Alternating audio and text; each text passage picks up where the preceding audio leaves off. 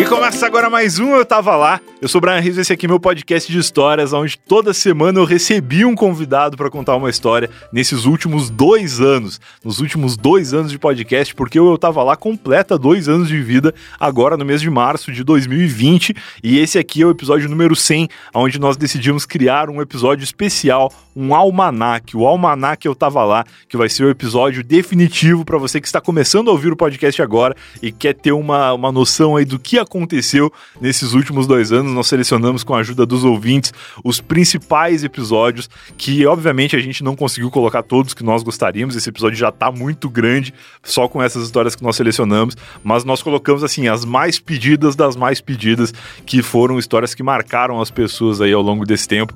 Então espero que você que ainda não ouviu o podcast possa se apaixonar pelo Eu Tava Lá, assim como eu sou apaixonado ouvindo esse episódio. E você que já ouviu podcast ou que acompanhou o podcast desde lá do comecinho, que ouça de novo aqui essas histórias e relembre esses momentos junto comigo, porque tá sendo muito legal para mim relembrar as histórias e relembrar tudo que acontecia no entorno daquelas gravações, né? Porque além de, de lembrar da história, de lembrar do convidado, eu lembro de quando eu convidei a pessoa, eu lembro da semana, do processo de edição, eu lembro de muita coisa e tá sendo bem emocionante para mim selecionar esses episódios aí do nosso top 100 episódios, sei lá, enfim, pequenos momentos aí desses 100 episódios que já ocorreram aqui no Tava desses primeiros 100 episódios, assim espero, né? Então vamos começar a relembrar essas coisas, começando bem lá do começo, do começo do começo, que foi nos primeiros minutos do episódio número 1, onde eu expliquei o que o Eu Tava Lá seria. Toda segunda-feira, a partir de hoje, eu pretendo trazer sempre um convidado com uma história legal para ser contada. E quando eu falo um convidado, eu não me refiro a outros podcasters ou, enfim, pode ser qualquer pessoa, qualquer pessoa que tem uma história legal para ser contada. Uma coisa que eu quero deixar muito clara desde o começo é que o Eu Tava Lá, ele é um projeto totalmente pessoal e sem grandes pretensões minhas. Então, aqui você não vai encontrar a mesma qualidade de som, é possível e muito provável que você encontre alguns ruídos nesse áudio e a edição não seja tão boa assim. Afinal de contas, aqui eu tô tocando tudo sozinho. Mas eu prometo que eu vou fazer de tudo para que esse podcast fique o melhor possível. E dicas e sugestões são muito bem-vindas a partir de agora em qualquer rede social minha, lá no Twitter, no meu Instagram. Tá tudo aqui no link do post. E para começar esse podcast, eu tenho um convidado muito especial que é o Maurício Meirelles. Olha como eu era tímido. Eu lembro nitidamente do dia que eu gravei essa apresentação. Eu tava muito travado e eu tava com a minha cara a um palmo de um tapete fedorento que eu pendurei na parede de um cômodo que eu tinha disponível na minha casa, que era um quarto de hóspedes, barra escritório, barra estúdio de gravação do Eu Tava Lá naquela semana começou a se tornar. E eu pendurei esse tapete na parede para não dar eco, porque era um, um cômodo que ecoava muito e tal. E eu usava o fone de ouvido do meu celular da época, que era horrível, um fonezinho made in China, desses de 10 reais, assim. E, e, era o que dava, era o que dava. Era, se não fosse o tapete, se não fosse o microfonezinho do meu celular, muito provavelmente eu tava lá não existiria hoje. Eu acredito que eu tava lá não existiria hoje se eu não tivesse começado do jeito que dava para começar naquele dia. E obviamente o projeto foi mudando, foi se moldando com o tempo, mas todo esse carinho que eu tinha, essa vontade de fazer o negócio dar certo, continua sem dúvida. Inclusive hoje que eu estou aqui gravando com um SM7B, que para quem não manja é o microfone que o Michael Jackson usou no Thriller lá em 1990 94. É um baita microfone que substituiu o meu fonezinho do celular e no lugar do tapete na parede, hoje eu tenho um estúdio dentro da minha casa onde eu gravo Eu Tava Lá e outros projetos que virão aí em 2020 se tudo der certo. Mas tudo isso começou lá atrás, na humildade, do jeito que a gente podia fazer. E se hoje eu tô aqui consegui montar esse estúdio, consegui comprar esse microfone, consegui uh, montar toda a estrutura que eu tava lá tem hoje, é graças a vocês vocês que ouvem o podcast, graças à galera que assina o podcast no PicPay, a galera que patrocina o podcast também, o próprio PicPay, a Alura que acreditou aqui no Tava Lá também e acredita há bastante tempo, né? Tá com a gente aqui nesse episódio também. A galera da Promobit que já patrocinou o Tava Lá em vários momentos também, que foi muito legal, e outras empresas aí que talvez eu não lembre agora, mas essas são as empresas mais próximas, assim, e temos que agradecer a eles, obviamente, temos que agradecer você que ouve e que divulga o Tava Lá toda semana, se não fosse fosse por você, nada disso estaria acontecendo. E para que assim seja por mais 100 episódios, eu quero dar aqui alguns recados antes de a gente mergulhar de vez nesse almanac. O primeiro recado tradicional aqui dos nossos amigos do PicPay, o PicPay que oferece a estrutura para que o Eu Tava Lá possa gerenciar as suas assinaturas, né? Lá no site eu tava.lá barra assine, você encontra todas as instruções para baixar o PicPay e para se tornar um assinante do podcast para contribuir financeiramente para que esse projeto continue existindo. Você recebe na primeira mensalidade 100% de cashback, o PicPay vai devolver 100% da sua assinatura no primeiro mês e através dessa assinatura você vai receber acesso ao nosso conteúdo exclusivo e também receber acesso ao cashback lifestyle e a tudo que o PicPay oferece. PicPay é de fato o canivete suíço dos meios de pagamento. Eles oferecem muitas modalidades de pagamento, você consegue pagar e parcelar boletos, consegue pagar estabelecimentos comerciais, consegue transferir dinheiro para seus amigos e receber dinheiro dos seus amigos e constantemente receber muitos cashbacks por esses pagamentos todos. Consegue inclusive sacar o dinheiro que está na sua carteira do PicPay nos caixas eletrônicos 24 horas, uma novidade que o PicPay vem instaurando nos últimos tempos. O outro recado que eu quero dar é para você divulgar este episódio para os seus amigos. Se você conhece pessoas aí que ainda não tiveram acesso ao Eu Tava Lá, talvez esse episódio aqui muito longo seja um pouco amedrontador para pessoas que ainda não conhecem, mas estimule seus amigos a conhecer o podcast, porque, como eu sempre falo, o Eu Tava Lá, ele tem a vantagem de cada episódio ter começo, meio e fim. Você consegue ouvir as histórias e se divertir com as histórias dos convidados e com os comentários ali a qualquer momento, em qualquer ordem. Então, se você conhece pessoas que ainda não conhecem podcast, a mídia podcast, nunca ouviram falar de podcast, acho que eu tava lá pode ser uma boa porta de entrada. E se você conhece pessoas que já ouvem podcast, mas eventualmente ainda não conheçam eu tava lá, indica esse podcast indica esse episódio aqui, porque se o cara já é ouvinte de podcast, ou se a mina já é ouvinte de podcast, ele já vai estar acostumado aqui, já vai estar com a mente aberta para ouvir três horas e pouco de podcast, nem que seja pausando. Vai ouvindo um pouquinho, vai pausando um pouquinho, pausa aqui, ouve ali, e depois, em algum momento, conclui esse episódio aqui, e aí pode se considerar um ouvinte de fato do Eu Tava Lá, porque, cara, é, é muita história, é muita história. Agora sim, vamos para a história que o Maurício Meirelles contou lá no primeiro episódio do Eu Tava Lá, esse mesmo episódio onde eu fiz essa apresentação tímida e atrapalhada. Por bastante tempo eu fiquei tímido e atrapalhado, acho que hoje eu tô um pouco mais à vontade aqui, mas cabe uma curiosidade aqui, que foi nesse episódio com o Maurício, a única vez que eu soube o que um convidado ia falar. Na verdade, eu não sabia se ele ia mesmo contar aquilo que eu pensava que ele iria, mas eu já liguei para ele pensando em pedir para ele contar essa história, porque ele tinha me contado essa história uma vez e quando eu comecei a pensar, eu tava lá e planejar, eu pensava nas pessoas para quem eu ligaria primeiro, tal. E a história do Maurício foi uma história que me motivou muito a ligar assim, então eu, tava meio torcendo para que ele contasse aquela história e foi exatamente o que aconteceu. A gente começou o eu tava lá no episódio número 1 um, com a história do Ping Pong Show. Eu tenho certeza que, é, que o termo Ping Pong Show vai ser muito acessado após eu contar essa história.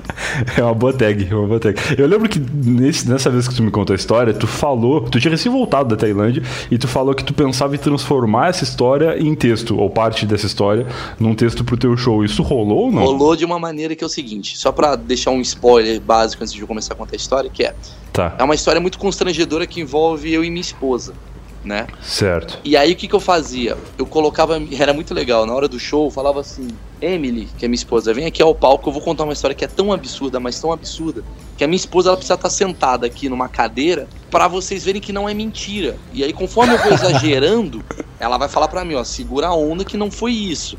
Ou então, sabe? tipo, ela vai me dando meio que pra você. Porque a, a, a, a esposa tem uma credibilidade em relação a um comediante. Porque você sobe lá no uhum. palco, você pode falar qualquer absurdo e as pessoas falam, nossa, exagero. Então ela virou, ficou sendo o foco da, da credibilidade. E aí, era muito engraçado quando eu contava essa história, porém, a Emily parou de viajar comigo, né? Porque a gente teve um filho agora tal, e aí eu perdi Sim. esse momento do show. Mas eu falo da forma, obviamente não vou falar da forma piadística, mas eu vou falar da forma totalmente uh, como aconteceu. Se você quiser que eu fale, de boa. Não, conta da maneira mais verossímil possível. Vou tentar, velho, porque é muito Manda difícil essa, essa história ser. Mas vamos lá. Eu tinha acabado de chegar da Tailândia, né? Eu, eu fui passar o, o Réveillon com a minha esposa na Tailândia, né? Tá. E digamos que. digamos que o nosso Réveillon a gente passou assistindo um show de pompoarismo. Tá. Tá. Acho que quem sabe. Explica o que é pompoarismo. Pompoarismo, quem não sabe o que é. Vamos continuar assim. Eu acho que é bom tu, é, é bom tu largar a palavra pompoarismo, porque quem não sabe vai começar a tentar entender pelo contexto. Pelo contexto. Tá. É, e quem sabe talvez não se surpreenda tanto assim, mas, mas vai indo. É, deixa eu explicar. Pompoarismo, digamos Tá, que, é, que, que é uma, uma técnica milenar lá da Tailândia, que as Ó. mulheres, sei lá, colocam coisas em suas vaginas presenteiam o seu homem durante a relação sexual. Tipo, isso é uma banana da vagina da mulher. Isso é desesperador. O cara tá lá, sei lá, uma cenoura. Você fala, que porra é essa? É Me, um me surgiu uma dúvida agora. O pompoarismo ele é só pela vagina? Ou seja, o homem não pode fazer pompoarismo? Ou pode Deve fazer ter pelo um cu também? pompoarismo anal aí. Deve ter, né? Não- não Em algum sei. lugar tem. Eu acho que. Eu acho que. Puta, agora você me deixou na dúvida. É, Eu não sei. Depois não, a gente descobre isso aí. Vamos Sei. fazer essa pesquisa. tem um, tem um- mas é que tá. O que mais me. O que eu acho mais surpreendente é que a sua dúvida é. é- Eu não- entendeu, né? É só uma questão científica só. Ah, tá. é que eu tenho muito medo de escrever pompoarismo anal no Google Imagens, É, por exemplo. ter, então eu ter. prefiro perguntar pra alguém. Vai aparecer. A história é grande. Mas acontece Manda o seguinte: o, o que eu acho curioso dessa história é que eu, tipo, eu falei, eu falei, não, porque a gente foi passar o Réveillon num show de pompoarismo. Existe um Tranquilo. show de pompoarismo que as pessoas pagam, Aham. entendeu? E a sua preocupação foi, será que tem pompoarismo anal? Mas enfim, é que eu tô acostumado com esse negócio, porque assim, tipo, tem o show da virada na Globo, que é ali a Ivete Sangalo cantando no dia 1 de janeiro. É gravado, mas a maior parte das pessoas que estão vendo não sabem disso. Então elas pensam, nossa, olha que legal ali a, a Ivete Sangalo cantando em pleno Réveillon e tal, deixou a família de lado pra fazer isso. Então imaginar que tem alguém tirando ou colocando coisas na vagina nesse momento não é tão surpreendente.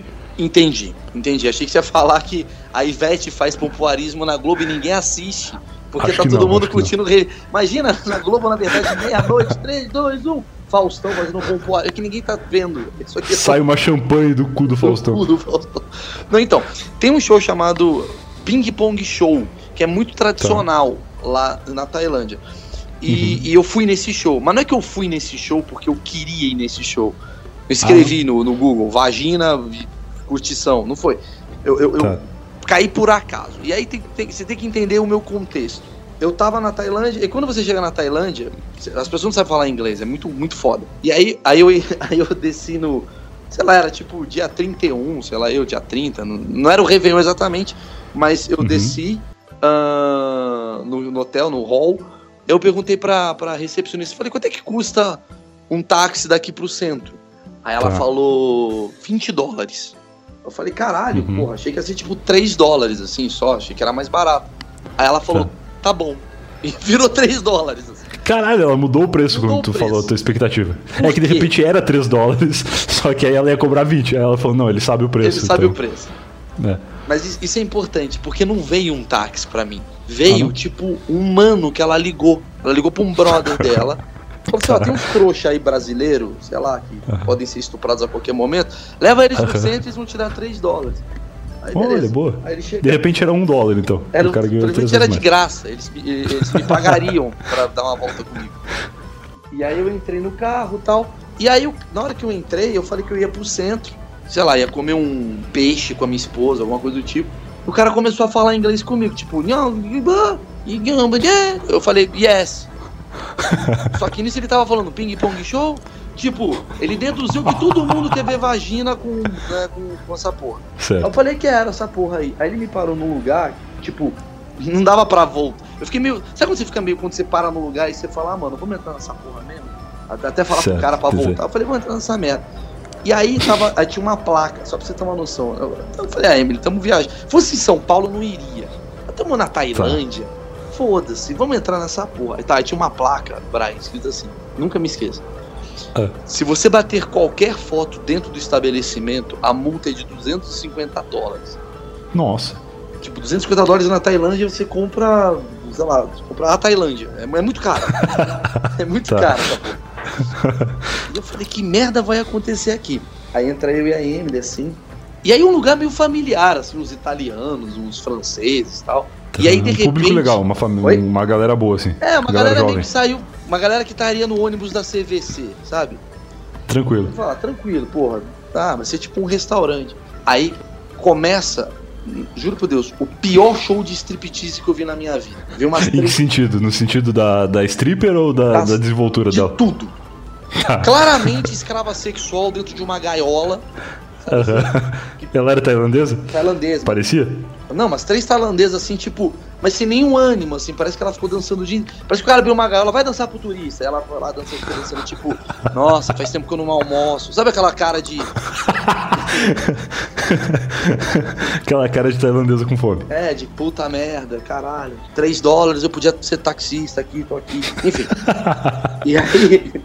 aí eu olhei pra Emily e falei, nossa, que bosta. Aí ela mostrou um mamilo. Puta, puta tristeza. Eu falei, vambora dessa merda. Aí na hora que a gente tá indo embora, eu falei, mano, não vou ficar aqui nessa porra. Eu tinha comprado já uma cerveja, fiquei vendo o show triste pra caralho. E aí na hora que elas saem, entra uma senhora. Não tô zoando, Brian.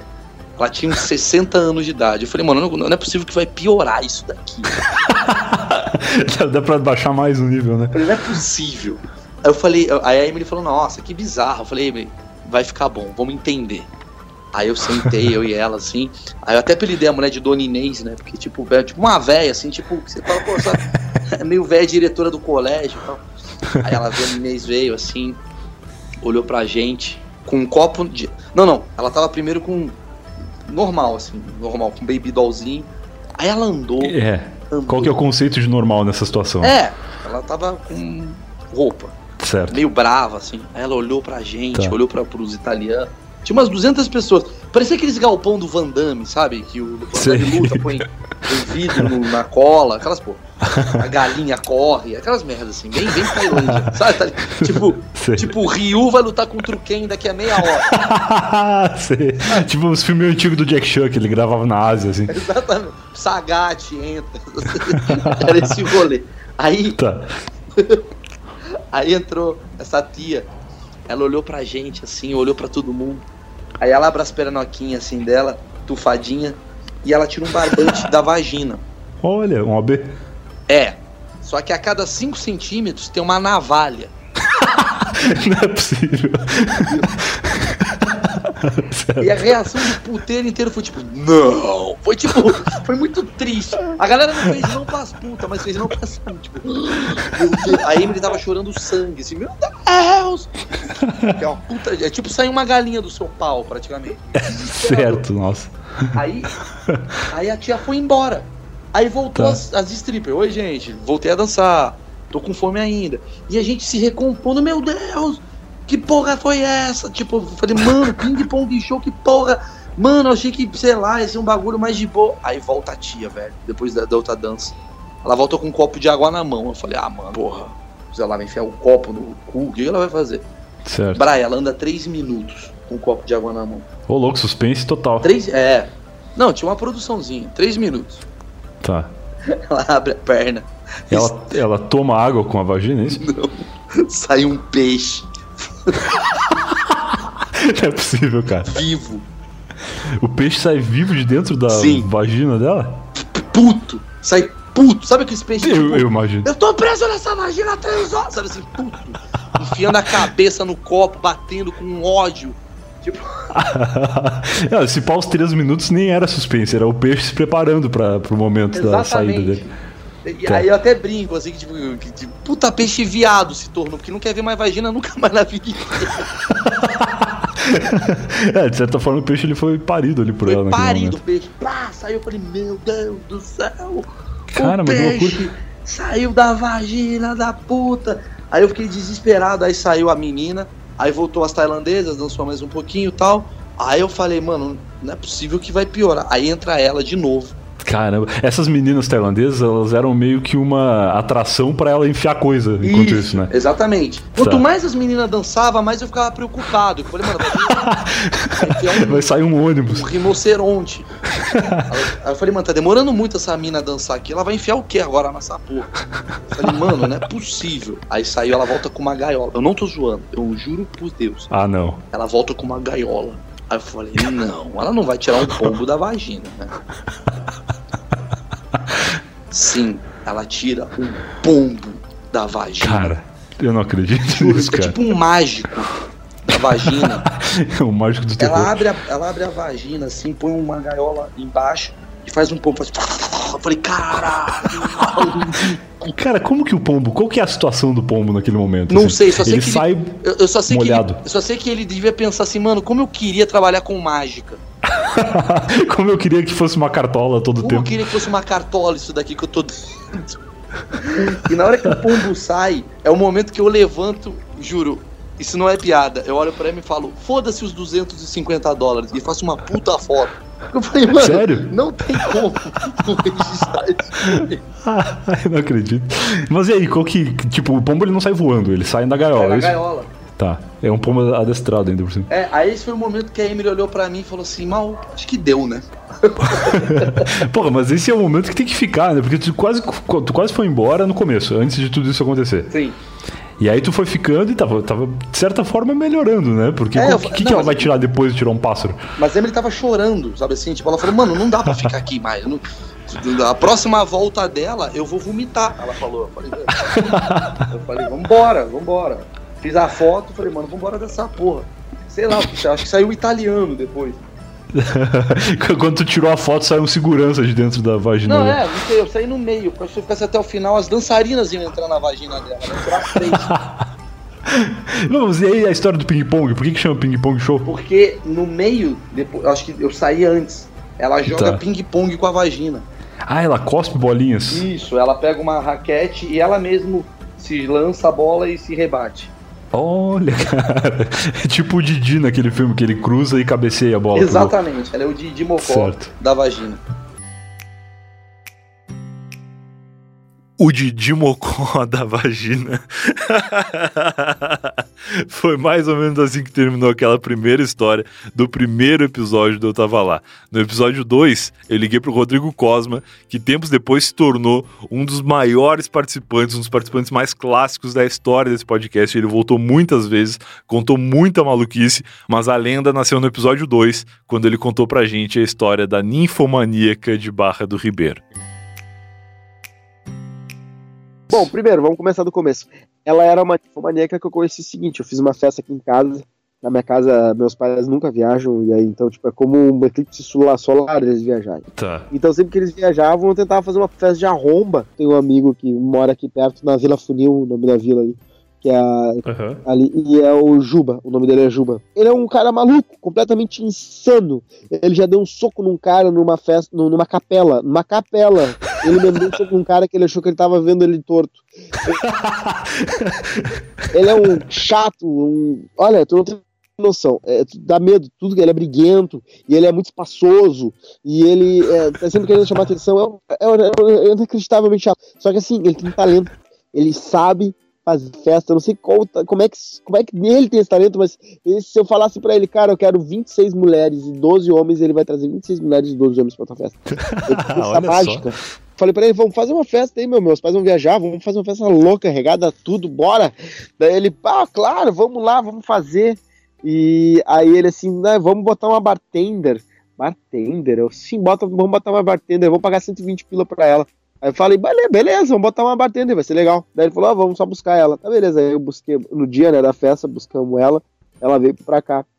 E aí rolou a festa, aquela coisa toda, e a única coisa que ela fazia era botar Sprite, vodka e o gelo. Ela não fazia nenhum drink mirabolante, Não era nada muito elaborado, era só botar no mesmo copo. né? nada, só botava ali. Mexer, mexer com o dedinho assim, com o dedinho mindinho. É, e eu fiquei pensando, porra, mas eu podia fazer isso, todo mundo podia fazer isso, e eu paguei, tô pagando 120 pila pra ela. Ah, e nesse meio tempo eu meio que fui conversando com ela, meio que fui me engraçando, e ela foi, tipo, deixando, aceitando as pedradas. Ela tava entrando no, no flerte. Ela era bem flertadora. E aí o, o Juba uma hora fala assim pra mim, cara, eu vou subir com ela, posso subir lá pro teu quarto? Falei, claro, sobe lá. E ele Tá. assim, olha, olhou pros lados, ô meu, dá, dá uns 10 minutos e sobe também. Eu, opa, tô junto? Então tá. Por exemplo, dei uns 10 minutos subi no meu quarto. Eles não estavam nos meus quartos. Ué, onde que eles estavam? Eu entro no quarto dos meus pais, tá os Shih Tzu latindo, porque os Shih Tzu estavam no- jogados no quarto. Na, na cama, e na cama ela, esse cara e mais um. Mais um que tinha junto entrado na festa. Tava lá dando Olha. dois caras no quarto dos meus pais, na, na cama dos meus pais. É, o, o Juba, ele realmente é um grande promotor de eventos. Ele promoveu um evento dentro do evento que ele já tinha promovido antes. Exatamente. E um grande cara de pau, né? Transou no, no- no- na cama dos meus pais.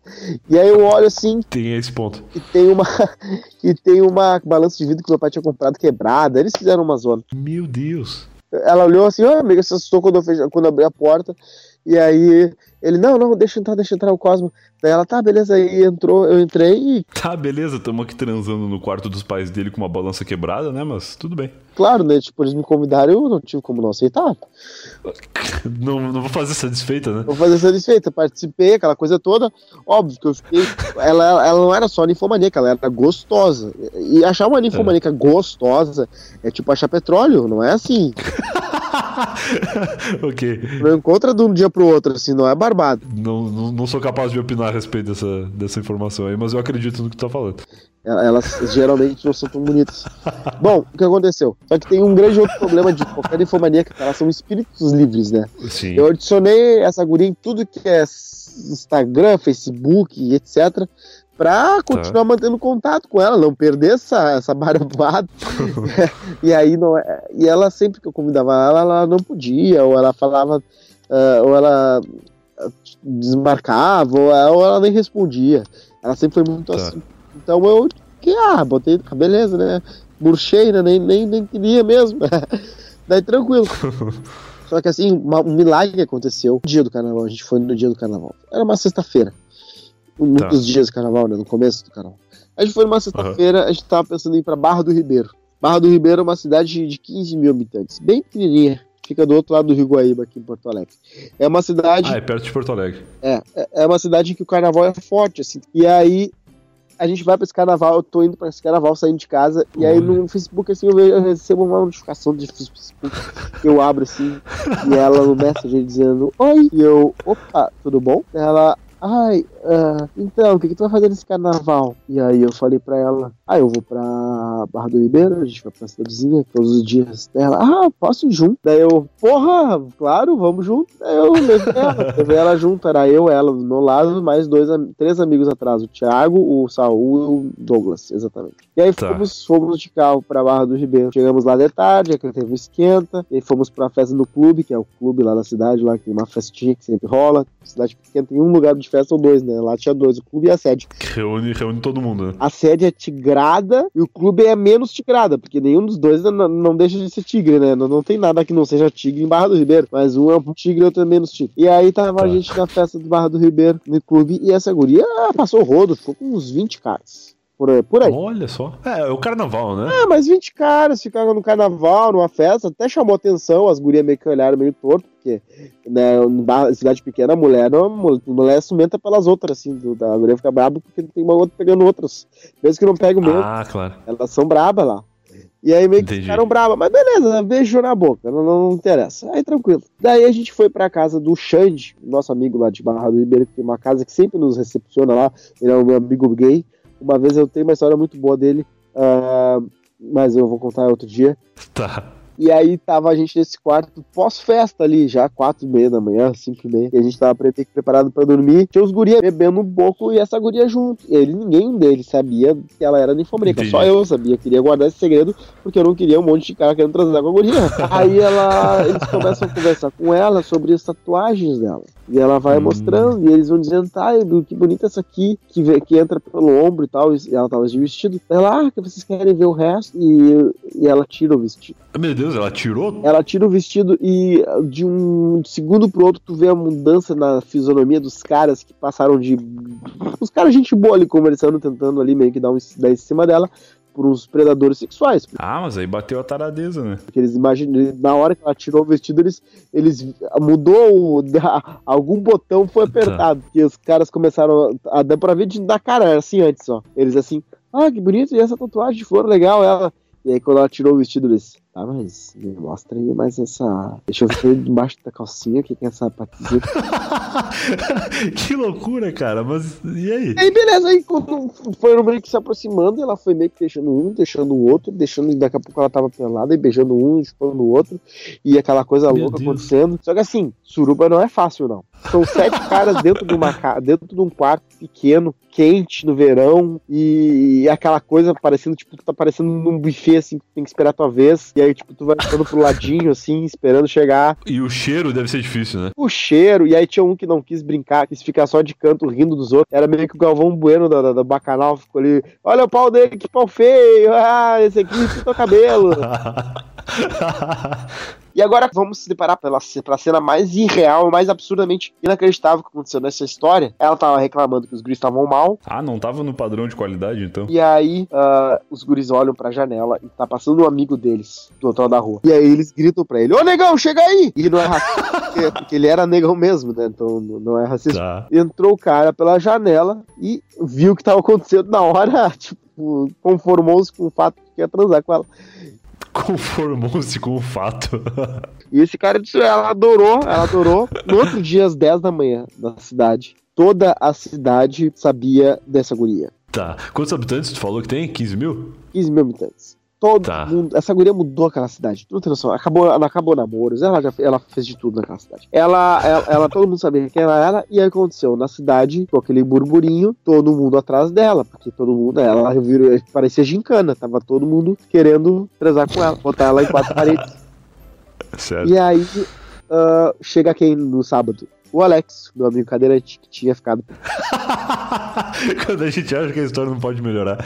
Chega o Alex sábado, e aí a gente conta, bah, Alex, tu perdeu essa sua fez os diabos, transou com 7, 8. E o Alex, porra, porra, como é que eu não tava aqui? Que merda, não sei o quê. Só que o Alex tinha uma vantagem, tem um carro, né? Então ele podia ir pra Oh. cima e pra baixo da cidade muito mais fácil atrás dela do que os guris de bicicleta ou a pé. Ah, claro. É essa a vantagem. A vantagem de poder se locomover atrás dela. Certo. Exatamente. Tinha outra vantagem também. Ele encontrou um casal que queria fazer homenagem com ela. Então a combinação foi mais ou menos assim: ele ia de carro até achar ela e o casal. Porque ela sumiu, né? Ela ia. Não sei o que ela fazer pra cima e pra baixo. Ela... Cara, ela virou tipo um mito na cidade. Tinha um casal procurando ela que encontrou o Alex que também tava procurando ela. Exato. E várias pessoas procurando ela. É, tipo Pokémon. Exatamente. E aí o casal queria fazer homenagem. Então o Alex tinha duas vantagens: uma estratégica do carro e a outra estratégica da guria. Porque não importa, né? Se um monte de homem quer te botar num lugar pra transar contigo e vem uma guria que também quer te botar num lugar pra transar contigo, geralmente a guria vai atender pra outra guria, porque a guria vai se sentir mais segura. Então, Tem uma credibilidade ali. claro, claro. Uma confiança. Gosta de, de beijar na boca triplo na festa, é mais fácil convencer uma guria a dar vários beijos e, e- e ir atrás disso do que tu ir atrás de duas gurias pra beijar. Entendi. Então, tu namora uma guria que gosta de beijo triplo, e aí tu faz ela ir atrás de beijo triplo. Tu vai conseguir muito mais de beijo triplo se tu tentar ir atrás de beijo triplo. Faz sentido, faz sentido. Tá, beleza. Aí, aí o Alex pegou essa guria e acharam a guria. Acharam a, a guria numa praça. E aí ela tava lá e eles assim, Ela não tava nem escondida, ela tava numa praça. numa praça com os guris já querendo, só, no, só no ouvido dela. E aí o Alex, ela assim pro Alex, ah, eu quero pó. Meu Deus. Quero pó. E o Alex, "Que- que- quer, pó? quer pó? Como se pó? Sim, quero pó. E o Alex, porra, pó, mas a gente tá guardando ideia, como é eu vou conseguir pó? Ah, eu quero pó, não sei, eu quero pó. E o Alex tava querendo de tudo, né? Com um tesão altíssimo. Tu vê só, o tesão é tão absurdo que um cadeirante de uma cidade pequena, em menos de uma hora, achou pó. Achou, achou pó. acredito. E aí ele, ele achou pó. E aí foi atrás dela. E aí ela olhou pra ele e falou assim: Ah, não quero mais. Depois de uma. O Alex quase saiu andando de bravo, né? Mas ainda não. Quase saiu andando de brabo. Ela quase operou um milagre na cidade. Ah, é verdade. Aí o Alex ah, conseguiu botar- colocar essa guria no carro pra levar com o casal pra casa do casal pra participar Uhum. junto ali. Era o casal, o Alex e a guria. A Tá. guria tá ali pra. Se entrar uma cabra no lugar, no- na, na quarta, ela vai junto, eu acho. Porque, meu Deus. E aí, beleza. Foram um casal, o Alex e a guria chegaram no casa do casal, entraram na casa do casal e quando foram pro quarto, o que aconteceu? O Alex não pôde transar com a guria porque ele não passava na porta. Ele não passava na porta, a cadeira era muito larga pra porta do quarto. Não rolou uma acessibilidade na porta do quarto. A porta... O que acontece? Quando eu conto essa história no Pretinho ao vivo, já que é pra, uma, dar pra contar, porque eu não posso contar na rádio, né? Eu conto essa história no Tá. Pretinho ao vivo. E que é um Ah. evento que a gente faz e tal, que a gente já, já foi pra Jaraguá do Sul, já, já fez o Fevale, que é um baita, baita teatro. E aí eu sempre conto Uhum. essa história e chego no clima. Claro que aqui eu contei com muitos mais, de- mais detalhes, né? Porque lá os guris não deixam contar parte do pó muito. É, é melhor não, né? Aí, beleza, qu- quando eu conto essa história, eu falo, Alex não conseguiu transar porque não passou na porta. E aí eu falo o seguinte, o Alex é orgulhoso, porque se eu fosse ele, e aí eu me atiro no chão e me arrasto pelo palco pra... Faria isso se eu fosse o Alex, né? Eu me arrastaria no chão, no quarto, até chegar na cama, pelo amor de Deus. Eu ia perguntar isso. É- Era de extrema importância que a cadeira entrasse também? Não era de extrema importância, primeiro, porque o, o, mas na verdade quem foi pau no foi o guri, né, que não carregou o Alex pra cama. Ah, Ah, mas eu entendo, né, o guri tava com a namorada dele com mais uma, ele queria fazer homenagem, ele não queria botar um cadeirante junto no susto, né, queria era só a guria. Ele foi, meio, ele foi meio assim, se ele entrar sozinho, aí beleza. Agora se eu tiver que ajudar, eu prefiro deixar ele lá de É, fora. ele, ele, ele foi Paulo cu, mas eu entendo. Eu, eu, eu acho que eu faria o Tá. mesmo. A Ninfomaníaca de Barra do Ribeiro, cara, essa foi a primeira gravação da história do Eu Tava Lá. Esse episódio foi gravado antes mesmo do episódio 1. O Eu Tava Lá não tinha nem nome direito, eu acho que o nome foi escolhido poucas horas antes dessa gravação acontecer. Foi muito louco. Agora é o seguinte, para que esse almanac possa acontecer e a gente consiga reunir aqui as principais histórias desses primeiros 100 episódios do podcast, eu vou parar de ficar comentando tudo e a gente vai emendando uma história na outra. Lembrando que, claro, não deu para colocar aqui tudo que nós gostaríamos, mas a gente fez o possível para caber todas as principais histórias mais pedidas por vocês lá nas redes sociais do podcast. Então, aqui no post, no post desse episódio, que eu tava ponto lá, barra EP100, eu vou deixar todos os links para todos os episódios de onde nós retiramos as histórias, deixar tudo em ordem para ficar fácil de você ir lá ouvir depois o episódio completo das histórias que deixarem você mais interessado, apesar de eu recomendar você ouvir tudo, porque eu sou apaixonado por esse podcast, como deu para perceber. Beleza? Então agora vamos que vamos, começando pelo episódio onde o Nigel Goodman contou a história de um xixi que mudou a vida dele. Pô, imagina como é que tu não ia ficar lisonjeado se eu falasse, Brian, fiz esse filho só pra poder contar no podcast. Já que a gente tá falando de levar piada longe demais, eu falei, pô, preciso de uma boa história. Que história melhor do que a grande história de paternidade? Mentira, eu. Abriu, abriu a janela e jogou a camisinha fora. É, não, enganei minha namorada. Ela vai ouvir esse podcast vai ficar puta, brincadeira. Mas o. Cara, ela tava enjoando. Ela já teve gastrite e tudo mais. E aí ela achou que poderia ser alguma coisa disso, de gastrite que voltou. É, ah, qualquer coisa, tipo, sei lá, podia estar estressada, não sei. Tava meio assim. E aí ela foi marcar um médico. E como tinha atrasado a menstruação, ela falou: Cara, vou comprar um teste de gravidez. Só pra garantir, pra não chegar no médico, falar pro médico: tô enjoando, o cara perguntar se tá grávida. E ela falar: Pô, não sei, tá atrasado. E aí não, não, não consegui fazer o exame, não consegui fazer o que precisa por causa disso. Então, já pra não Tá. perder tempo, ela já comprou o teste de gravidez pra ela chegar já preparada pra quando o médico perguntasse. E nisso, eu cheguei em casa, não tive nenhum preparo. Eu tô falando isso pra você, você tá ficando preparado. Eu cheguei em casa, ela tinha acabado de mijar no negócio. Eu já cheguei já pra ver se apareceu traço ou não. Eu cheguei, não tinha ninguém na sala, não tinha ninguém. Eu falei, pô, meu amor, meu amor, ela tô aqui no banheiro fazendo um teste de gravidez. Cara, e aí foi, eu cheguei do trabalho e em cinco minutos eu descobri que ia ser pai. Então foi meio assim.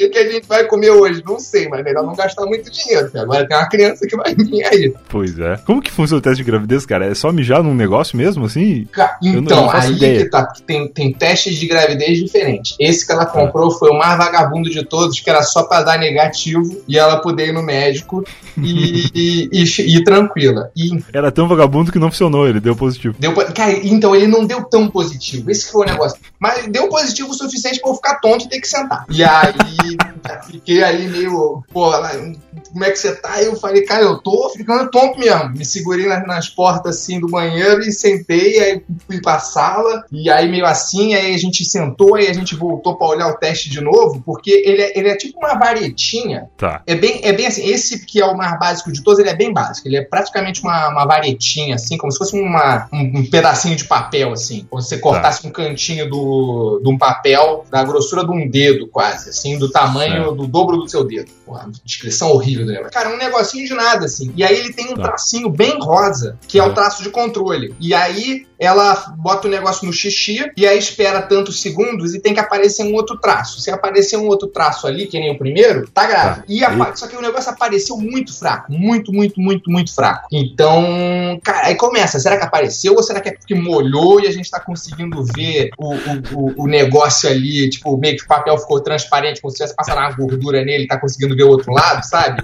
E aí tem ali a substância, porra, tudo. Cara, é um negócio que eu, tu tava, tava grávida, deu ali, reagiu ali, o reagente, mas no momento ali tu. Contesta. É, Contesta a ciência do papelzinho. calma. Então, cara, aí ficou, né? Será que tá? Será que não tá? Será que, pô, o que, que isso significa? O que, que não sei o que e tal? Cara, eu peguei 10 balas e eu nem tava comendo açúcar mais. Eu tinha esse negócio de não comer açúcar, aí eu tinha parado, tinha voltado nas férias, aí não, não, não tinha largado de novo. E aí eu tava voltando a, a largar isso, cara. Na mesma hora eu peguei 10 balas, botei metade na boca, eu comi todas as balas antes de chegar no estacionamento, só no, no elevador, de, de ansiedade. E aí entrei no carro e fui na farmácia, cara. Eu saí dirigindo, porra, tinha uma farmácia mais perto da minha casa, porra, me confundi, fui numa farmácia lá. E aí eu cheguei na farmácia, comprei o teste de gravidez. Aí cheguei lá, aí a mulher me perguntou qual teste de gravidez eu queria. E tem um monte de teste de gravidez, uns mais caros. Cara, tem uns que dizem até a semana que você tá de gravidez. Caralho, diz até o nome do bebê, dá ideia pro nome do bebê depois. Cara, então, só, é só o que falta. O negócio, cara, é um bagulho que tu não sabe nem como é que funciona. Porque ele liga um, um visorzinho de cristal líquido que Ô, ele louco, fica piscando lá o negócio, aí aparece escrito grávida e depois aparece no outro canto as semanas. Cara, eu não sei como é que a tecnologia, o xixi fala o negócio ligar ali, tem uma bateria. não faço ideia de como é que acontece. Porque eu, eu comprei esse também, mas antes de comprar esse, nesse dia daí, eu comprei o intermediário. Então eu falei, cara, eu não vou comprar o mais barato de todos, que é horrível, eu vou comprar, não preciso comprar esse que vai dizer o número de semanas e tal, eu só quero que o negócio me diga se tá grávida ou não, mais confiável. Certo, certo. Comprei um outro, voltei pra casa. Cara, voltei pra casa, ela fez xixi no outro, cara. Aí esse outro mais caro aí apareceu ali sem sombra de dúvida nenhuma, tava grávida. Porra. Aí agora, agora pegou, né? Ah, aí no dia seguinte eu fui e comprei o que dizia as semanas pra garantir. né? Vamos ver aí se realmente, se quantas semanas tá, se tá grávida mesmo. Aí esse deu grávida de novo e deu que tava com mais de três semanas. Tá. E aí. E é meio que o máximo que o negócio dá. Acho que é mais de três ou mais de quatro, assim. É, o- é o, é o máximo que ele dá. Ele dá três mais. Tá. Então, aí fizemos isso, e aí no dia seguinte ela fez o exame de sangue. E todos esses deu positivo. Então, tá, cara, tava, tava positivo. E aí a gente foi. Foi no, no dia que eu já avisei, a gente fez o ultrassom. Aí no ultrassom deu pra ver lá e tal, e realmente tem um negócio ali dentro. Caralho. Esse dia que tu me avisou, eu até que tu mandou uma DM pra mim e falou assim, cara, tem uma história pra te contar, mas não posso ainda.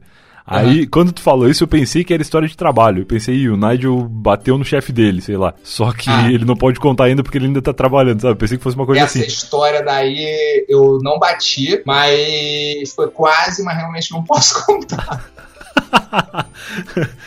E aí depois tu mandou, essa semana agora, tu falou, não, eu já posso contar a história e tal. E aí, opa. Então a história foi. ah, o dia que tu me contou foi exatamente no dia que tu tava vivendo a parada. Cara, então foi, foi. Quando eu te contei que tinha um negócio e não podia contar, foi no dia que tava vivendo o negócio. Que eu falei, cara, Cara, tá que rolando um negócio bem doido aqui comigo, hein? e aí eu falei, pô, é, isso, isso aqui é uma história que eu acho que vai ser difícil ser, ser batida aí. E, Porra, pra caralho. e aí te mandei a mensagem. E aí não podia contar. Cara, e é, é muito louco, cara, porque eu fiquei muito nervoso. Mas é uma coisa que, Cara, pô, realmente, porque a minha namorada falou assim: não, não quero que você conte ainda, não sei o que, calma, vamos esperar e tal, tem que ver ultrassom, tem que ver tudo, não é pra Sim, sair sim. contando. Eu falei: não, tudo bem, eu só quero tirar uma foto aqui do teste pra guardar de recordação, não vou postar em lugar nenhum, pode ficar tranquila. Cara, eu tirei essa foto numa conversa de WhatsApp com meu tio sem perceber e enviei. Mas, mas foi totalmente sem perceber. Eu achei que tava tirando a câmera do celular. Eu bati a foto e confirmei pra enviar. Quando eu vi que surgiu na conversa do WhatsApp, cara, foi chocante pra mim, porque eu não tava esperando nem um pouco. E aí eu deletei em seguida. Mas, cara, na hora que eu deletei, meu tio mandou a mensagem: tá grávido? E aí eu falei, porra, não, não, não, não, não, não, não, nada a ver, não, mandei errado aqui. E aí não adianta. Aí, porra, Aí já era. Sim, aí depois, quando ela liberou de contar, porque aí eu, depois de, de uns dias, eu contei pra família. Aí quando eu contei, ele falou: Ah, já sabia, já contei pra todo mundo. Cara, é, é um negócio que a pessoa, quando tá num cagaço muito forte, ela faz sem pensar. Sim, Não cara, percebe. Foi, e eu confirmei o negócio. Na hora eu Sim. achei que eu tava confirmando, tipo, salvar no. salvar lá na, na galeria do celular. E é uma confirmação que não existe. Você tira a foto, você tirou a foto, ela tá na galeria do celular. Exato. foi- e foi muito louco, porque ela falou pra mim, só não quero que você conte, não sei o que, não quero ainda e tal, não sei o que, vamos esperar. Eu falei, não, claro, com certeza, vamos esperar, vamos esperar. Falei, meu amor, eu juro pra você que foi sem querer, mas eu acabei de mandar pro meu tio aqui, mandei pra ele. É uma história que parece muito ser uma mentira, assim, o cara não se Sim. aguenta, ele quer contar pra alguém. Aí ele É. vai lá e tira a foto com a câmera do Twitter. Cara, foi, é, foi, foi praticamente, cara, se eu tivesse usado o Twitter antes, se tivesse sido o último app que eu usei, tinha postado lá. Tinha sido Sim, isso, porque tinha subido a foto isso- no isso Instagram, é assim, no, no stories do Instagram.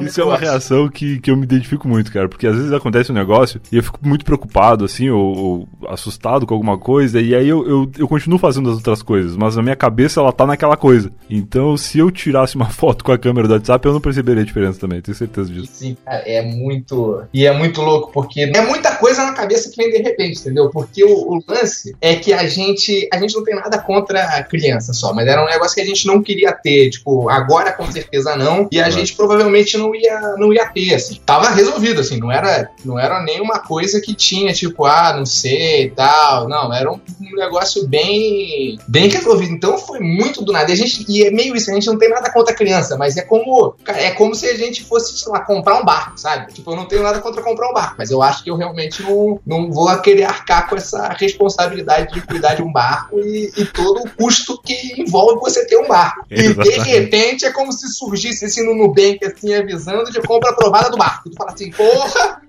E não tem mais como cancelar, esse barco tá vindo. Tu fala, porra, é, eu tô feliz, né? Porque agora eu tenho um barco, mas, porra, é meio preocupante isso aí, cara.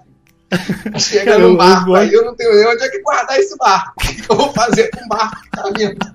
Não sei nem velejar, cara. E por falar em histórias que mudam a nossa vida, momento Alura. Se você quer mudar de vida, quer fazer aí um- uma carreira nova ou quer se aprimorar na carreira que você já tem, você pode e deve se matricular na Alura, porque lá você tem acesso a mais de mil cursos através de uma só matrícula e pelo link do Eu Tava Lá você ainda garante 100 reais de desconto. alura.com.br barra promoção, barra Eu Tava Lá. Entra nesse site, dá uma olhada nos cursos que a Alura oferece. Tem diversos cursos de tecnologia, tem curso de gestão, tem curso de design, de UX, de um monte de coisa legal. Tem também cursos que vão ajudar muito você a focar em. Você que pretende focar em um projeto pessoal, assim como foi eu tava lá no começo, né? Você, eu não, na época eu não tive acesso à Alura, mas hoje em dia o meu caminho teria sido muito mais fácil porque a Alura oferece inclusive curso de produção de podcast com o Léo Lopes, tem cursos de produção de vídeos, né, de edição de vídeos também com o Anderson Gaveta e diversas outras pessoas aí gabaritadíssimas e conhecidíssimas deste universo virtual, desse mundo de empreendedores web, falam umas coisas bonitas, soltas, assim. empreendedores web, entrepreneurs, sei lá o que mais. Mas se você pretende aí começar um projeto pessoal, que quem sabe um dia possa se tornar o seu projeto principal, assim como aconteceu comigo, assim como aconteceu no Eu Tava Lá, e nesses últimos dois anos tenho recebido aí várias mensagens de pessoas dizendo, pô, eu sou advogado, ou sou, sei lá, qualquer coisa, mas eu gostaria de fazer outra coisa. Então, não para o que você está fazendo, vai na Alura, dá uma olhada se a Alura oferece aí o curso que você precisa para encontrar o seu caminho novo aí para criar, trilhar um novo caminho e quem sabe transformar esse caminho paralelo aí no seu caminho principal um dia. A Alura tem mais de mil cursos disponíveis e toda semana tem cursos novos entrando. Muito provavelmente eles vão conseguir ajudar você nessa guinada da sua carreira aí e os 100 reais de desconto para motivar você a entrar de vez, porque como eu sempre digo, a Alura já é muito barata por tanto de curso que ela oferece. Com 100 reais de desconto fica mais barato e vale mais a pena ainda. Então aproveite alura.com.br barra promoção, barra eu tava lá e com 100 reais de desconto comece a mudar de vida. Agora sim, vamos voltar para as histórias. Assim, tava rolando uma limpeza de tipo, uma troca de ala. né? Tipo, ele troca todas as pessoas da ala, vai, joga, coloca em outra pra limpar aquela ala inteira, tipo, uma limpeza bem limpa mesmo. Sim. Então tem que zerar aquele, aquele, aquela ala inteira. Tá. Daí chamaram, tipo, como tava tinha pouca gente, chamaram os dois palhaços que estavam lá pra ajudar a carregar as coisas. Sim. Daí você já vai carregando brincando, né? tipo, você monta no, no. Sei lá, você tá com um negócio de o suporte de soro, você monta e faz cavalinho e vai junto com a criança. Tipo, você vai brincando, beleza. Tá. Aí chegou uma hora que, que a moça falou: Ó, falta só lá no fundo lá, só tem mais aquele quarto lá, você pode ajudar? E meu amigo, meu parceiro tava carregando uma pá de coisa, assim. Aham. Eu falei, não, pode deixar que eu vou. Que geralmente é um grande erro, que você não, não se separa do seu parceiro, Tá, né? tá. Mas, tipo, a gente tava mais ajudando do que trabalhando, né? Apesar de a gente estar fazendo as duas coisas. Uhum. Daí eu cheguei lá, era um cara muito mal-humorado, assim.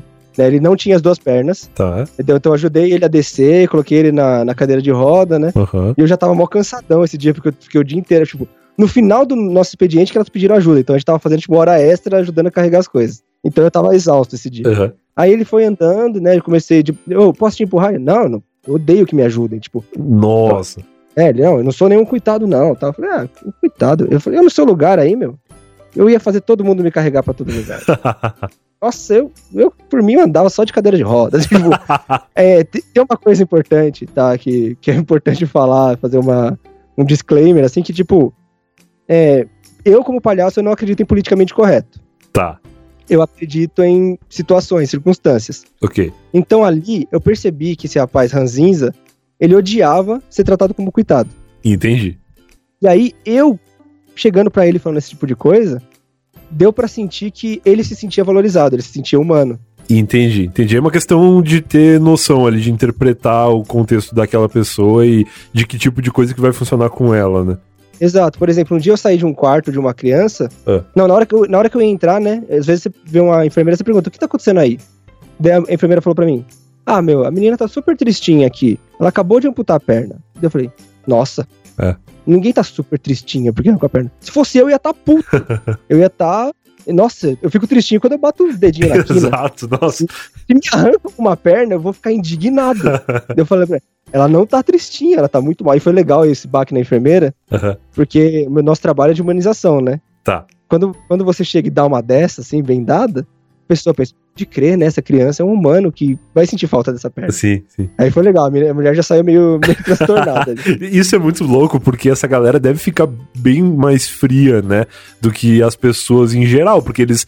É o trabalho deles, eles convivem diariamente com pessoas perdendo membros, e às vezes isso é só mais uma pessoa e mais um membro. Ninguém se coloca naquela situação de, putz, é um ser humano que sempre teve essa perna e que agora não tem mais. Com certeza absoluta, assim. Inclusive é pra sobrevivência dela não se apegar tanto. Exato, porque se toda vez que ela chega em casa triste porque viu uma coisa chocante no hospital, ela não, não sobrevive, né? Uhum, é bem merda mesmo. Mas, tipo, nossa função é chegar e re- restaurar essa humanidade.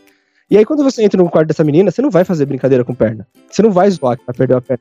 Ela acabou de perder, velho. Tipo, é muito forte pra ela. Então, você fazer uma brincadeira num mundo que pernas não existem. Perfeito. Você não vai dançar, você não vai pular, você não vai sapatear na frente dela. Você faz uma brincadeira de mão. Você faz brincadeira de palavras, você não usa perna, entendeu? E aí, no caso desse cara, é exatamente o oposto. Ele já sabe que ele não tem perna. Tipo, ele já passou 50 anos da vida dele sem perna. Ele sabe muito crer, pode crer. ele não vai se incomodar com isso. Então, esse tipo de sacada você tem, que é aí que eu falo, tipo, palhaço é um profissional, Sim. Entendeu? Tipo, eu não cheguei e zoei o cara porque eu não sabia, eu zoei porque eu senti que tinha espaço. Sim, sim. Então, quando a gente começou essa brincadeira de, ah, eu- meu sonho é andar de cadeira de roda, ele é lógico, gordo desse jeito, você não quer fazer exercício. Então, ele começou a me zoar de volta.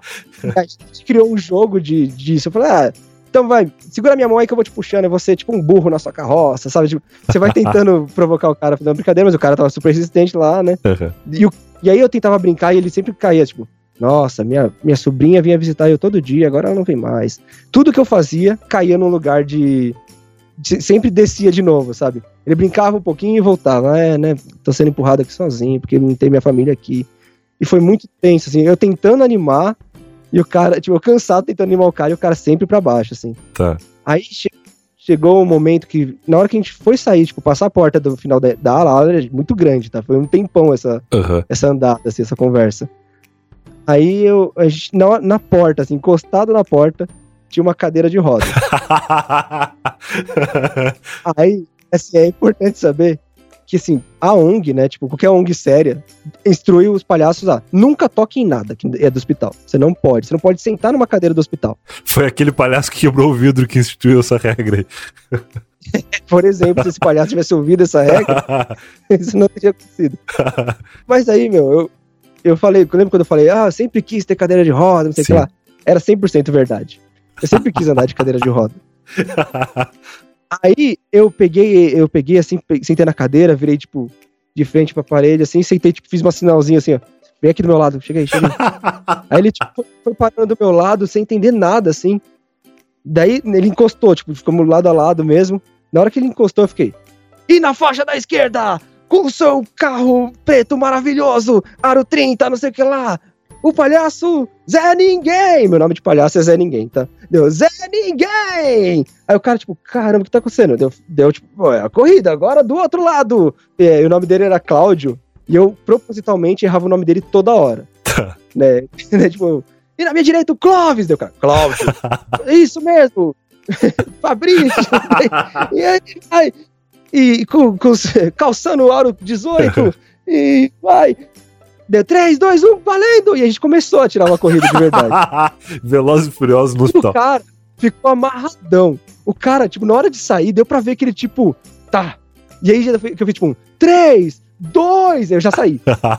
tipo, fiquei meio largado. assim, Só que é impossível, o cara tem mil anos de experiência de cadeira de roda e tal. pois é, não tem como, né, cara? Aí eu fui na frente, eu ia meio fechando ele, ele ia pegando passagem, assim, né? Porque por mais que seja uma. Aham, A distância não seja absurda, de cadeira de roda é muito lento fazer uma corrida, né? tá. Ainda mais com eu atrapalhando e tal. Aí chegou uma hora que ele me passou que eu, não ia- que eu vi que eu não ia mais a- alcançar, eu me pendurei na cadeira dele. Aí sabe quando você fica com a o pé raspando no chão, assim, como se você estivesse sendo carregado? Eu fui, eu fui levado assim, o cara fazendo aquela força, o cara suando, assim, ele não parava. Não parou, foi, foi até o final, assim, ó. Volta aí, o Clodovil! E o cara, é Cláudio, caralho! e correndo, assim, essa maluquice acontecendo no meio do hospital. Aí, aí o cara tocou na parede, aí eu, eu caí no chão depois que ele tocou na parede, que eu tava pendurado. e aí, que aí tipo, rolou um momento de eu, caralho, velho, ainda bem que ninguém viu, né? Eu olhei, vi se tinha câmera, pensei, puta, podia ter zoado tudo aqui agora. Porra. E rolou um momento de realidade, assim, porra. aí, aí o, o Cláudio, né, Aham. tava jogado na cadeira cansadaço, acabado, assim. aí eu fui atrás dele, peguei a cadeira, não falei nada, comecei a empurrar ele, ele ficou quieto, e fui levando ele até o quarto novo dele. aham. Aí chegou lá, silêncio total. Mas, não, tipo, gente- eu não sabia o que tava acontecendo, eu tava meio, caralho, mano, isso aconteceu de verdade, né? né? Beleza, chegou, ele, ele pediu minha ajuda pra subir na, na cama, ajudei ele a subir na cama e tal. Aí ele, tipo, como é que foi? Ah, aí ele, ah, não, lembrei, eu tirei o meu cinto, né? Tipo, eu peguei, abri a calça, tirei o cinto, aí minha calça caiu, eu estiquei assim a, a minha mão pro cinto pra ele e falei, ó, toma aqui o seu cinto de campeão, você realmente ganhou dessa vez, mas depois, próximo eu ganho e tal. Deu, cara, tira, tira essa mão pra lá. Deu, porra, dá um abraço. Aí o maluco super se entregou no abraço, assim, Nossa. tipo, se abraçou e foi muito louco, assim. Cara, Tipo, eu abracei o cara e fiquei, caralho, velho, o cara realmente tava curtindo, assim. que massa. Daí cara. foi, foi legal que essa hora, tipo, ô, valeu a corrida aí, seu Cláudio. O cara, tipo, é Cláudio. Não, é Cláudio mesmo, você falou certo. Força do hábito. É força do hábito, foi muito tempo errando o nome. cara, que legal, cara. Porra, é um, é um baita trabalho de sensibilidade, né? De identificar mesmo como lidar com cada ser humano diferente. Sim, sim, então, cada um é uma coisa única, né? Tipo, eu arrisquei meu trabalho ali também, foi tipo uma coisa que todo mundo tava numa situação estranha. E foi louco, porque eu nunca mais cheguei a entrar no quarto dele, mas a gente trombou no corredor algumas vezes. E a gente, tipo, se olhava com uma cara de é, a gente viveu isso junto, né? Pode crer. A gente não falava nada, mas a gente trocava uns olhares muito íntimos, assim, tipo, e aí, e aí? legal, cara. E, e foi louco, porque eu lembro que. Daí eu nunca mais vi ele, ele. É, eu fui pra outro hospital antes, depois eu voltei pra esse, eu fiquei um tempão sem aparecer lá. Sim. E aí, quando eu voltei, a- uma enfermeira trombou comigo e falou: Meu, lembra do, do Cláudio lá? Eu lembro. Daí, é, quando ele tava indo embora daqui, e era tipo, era até bonito que eu tava, tipo, a, tava a família dele toda lá, assim, tipo, uma galera em volta, assim, daí, tipo, só de saber disso eu já fiquei feliz. Assim, ah, que da hora, o cara tava reclamando que não tinha família, o pessoal pelo menos apareceu pra ele ir embora, né? É. Aí ela falou, aí tinha uma caixa no colo dele com, tipo, pouquíssimas coisas, tipo, uma camiseta, uma calça, uma cueca e um cinto. Acontece o seguinte, tá, cara? Eu, eu não sabia disso, tá? Mas é, eu pensei que quando tu enterrava uma pessoa, aí eu digo enterrar no sentido é, morte, literal, né? Sim. É, eu pensei que tu enterrava a pessoa, botava no caixão e a pessoa ficava pra sempre ali, entende? Sim, E a- sim. Enquanto ela, enquanto ela existisse, é, né? exatamente, é, enquanto tivesse. Mas eu descobri que não, que tu, tu paga por um tempo e depois tu tem que retirar os restos mortais. E é uma coisa horrorosa, porque tu retira os restos mortais num saco de lixo preto, ou numas sacolas do Zafari, ou do Nacional, sei lá. E, e aí leva pra casa e decide o que fazer com o que sobrou ali, né? E aí teve um momento onde a minha família, eu não tava lá na cena, a minha família foi retirar os restos mortais do meu avô Mário lá. E aí foram as três irmãs, Tá. a minha mãe e mais as duas irmãs, né, filhas dele. E aí o meu pai foi lá pra dar uma força, né, pra é, literalmente carregar os sacos de lixo onde eles iam botar meu avô. Cara, que clima pesado deve ser isso. Tu tem ideia de quanto tempo depois do, do falecimento Cara, dele acho que uma aconteceu década isso? depois. Acho que foi uma década Tá. depois. E aí aconteceu o seguinte: foram Beleza. lá. E aí o, o, o caixão, hora que eles começaram a puxar da gaveta, tava trancado, né? E, aí, Puta merda. e aí os dois trabalhadores, sem nenhum, nenhuma, nenhum envolvimento né, emocional com a situação, ficaram putos com Ah, situação lógico. E começaram, tipo assim, eles tiveram um problema, que eles iam ali, abriam a lápide, né? ra- ra- Arrastavam Aham. o caixão e tava resolvido isso. Então eles tiveram um problema, que era tirar o meu avô ali de dentro. Então o que que aconteceu? Eles Puta começaram merda. a puxar, puxar, puxar, puxar, puxar. E aí puxaram e aí desabou o caixão. A parte de trás. Certamente a minha família não gastou muito dinheiro com isso, né? E aí desabou. E aí o meu avô tava enterrado numa ladeira. E o meu pai tinha deixado as irmãs sozinhas pra viver aquele reencontro com o pai delas ali. E o meu pai tava na ladeira. Então eles Claro, puxaram claro. forte aquele caixão. E aí caiu o meu avô, né? Porque desandou a parte de baixo do caixão. Certamente um caixão vagabundo. E aí. Cara, que aí merda. fez uma polvoadeira com os restos mortais do meu avô. E aí a- o crânio do meu avô começou a girar pela ladeira, lá pra, ladeira abaixo, literalmente. E aí meu avô, meu pai tava lá embaixo e aquele crânio veio pegando velocidade, né? E aí o que, que o meu pai pensou? Meu pai pensou, não, vou ter que segurar esse crânio. E a única possibilidade que ele viu de segurar foi matar a lá bola de futsal. Então a cabeça do meu avô veio, veio, girando, girando, pegando velocidade. Meu pai foi com a mão meio goleiro, assim, mas ele viu que dava pra matar. Ele pegou e pá! Matou a cabeça do meu, a cabeça do meu avô. E aí pegou como bola de sinuca nos olhos do vô, né? E e entregou o crânio para minhas, pra minhas tias e minha mãe, que estavam chorando desesperadas, né? Porque o avô tinha rolado. E aí entregaram a cabeça do meu avô pra elas, assim. E aí elas seguraram o crânio, assim. Foi uma cena meio inusitada, assim. E o pai me contou a Cara. cena, assim, e, e ele não me contou ri- rindo. Ele me contou como uma história triste, entendeu? Só que eu não consegui aguentar. Enquanto eu ouvia essa história, eu, eu, eu- eu me mijava rindo. E eu tive que levar isso aí pro ar, obviamente, né? Que é pra divertir as pessoas. Então, essa é a história da cabeça do meu avô. A cena dele pegando a cabeça com uma bola de boliche com os dois dedos no olho e outro no nariz, assim, deve ter sido Pra marcante. te ver como meu pai é um esportista, né? Ele matou o crânio como um jogador de futsal e carregou ela como uma bola de sinuca, uma bola de boliche. sabe que já jogou sinuca? Boliche sabe, tem uns furinhos ali, né? E aí os olhos e o nariz, claro. eu acho que os caras pensaram na bola de, de boliche assim, Brian. O boliche deve ter surgido dessa Um crânio. forma. E aí depois Certamente ficou é. ruim. É. Pensa comigo, uh, certamente alguém fez isso. Ah, o boliche deve Certeza. ter nascido muito tempo atrás, né? E aí Claro. certamente a bola eram crânios, né? De, né, de seres humanos já, obviamente, mortos, né? Exato. Essa é uma, essa é uma Exato. história, assim, sabe? Nesse condomínio que eu tava, era um condomínio assim em forma de U, sabe? Sim, quando quando parece parecia como se fosse um hotel, mas era um condomínio assim de apartamentos assim, Aham. ele era em forma de U e no meio desse U ficava a piscina. E era uma piscina grande assim, sabe? Sei. E funda, mas sempre vazia. E esse condomínio era, era incrível, né, cara? Era sempre vazio. Eu adoro piscina de condomínio, mas essa daí, ela ficava no meio, assim, era como se fosse um palco Tá. e ficava sempre vazia. E, e o condomínio cheio de só gringo. Então só tinha ali canadense, Aham. russo, tinha chinês. E nesse condomínio tinha um cara, um senhor que trabalhava comigo, que se chamava Pedro, Tá. que ele tinha aí os seus 67 anos, por aí assim. Ele era brasileiro? Não, ele era mexicano. Tá. E, e o Pedro, para dar uma, uma ideia assim de como o Pedro era, ele era como assim, um senhorzinho mais ou menos de 1,60m, ele não era muito alto. Tá. É, ele tinha aquele olhar do Amaral, sabe? Meio candinho, Meio, meio desanimado, assim. meio desanimado, assim, sabe? Ele Aham. usava um óculos e tinha o seu cabelinho já assim cinzentado. Ele era extremamente reservado. Tá. Sabe aquelas pessoas que riem e colocam a mão na boca, assim, sabe? Ah, sei. Tipo tímido. Estereótipo de tímido da Praça é Nossa, assim. Quando vai rir, bota a mãozinha. Tipo caipira. Esse era o Pedro. Ele Entendi. era bem assim, extremamente reservado, Não tinha o bigode mexicano.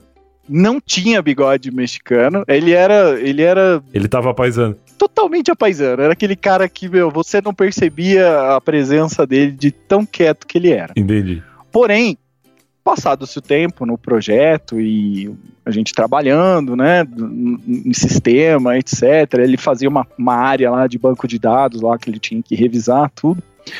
E todo dia que eu chegava em casa, lá por umas 6 horas da tarde, por aí, eu ouvia a piscina. Tipo um. Ué? e Aquela, aquela puta festa na piscina, assim, sabe? E eu, caramba, meu, eu já tô aqui, sei lá, já faz uns dois meses e isso aqui tá tão quieto e agora, de repente, todo dia tem gente nessa piscina. Esquisito. E o meu apartamento dava pra ver a piscina. Tá, legal. Mas eu nunca, eu nunca, eu nunca esquentei a cabeça de sair, fazer do que eu tava fazendo pra ir olhar o que, que, que a galera tava fazendo festa na piscina. Sim, sim. Mas um dia, mas um dia tava demais. Um dia tava. Era muito tibum, sabe? A alegria tava passando assim, sabe? Tava meu, exalando. Uhum. E eu estico a minha cabeça, abro né, a janela assim, estico a minha cabeça. E eu vejo o senhor Pedro Tá. com um shortinho, aqueles shortinho Adidas, o tradicional. Seu Madruga em Acapulco, assim.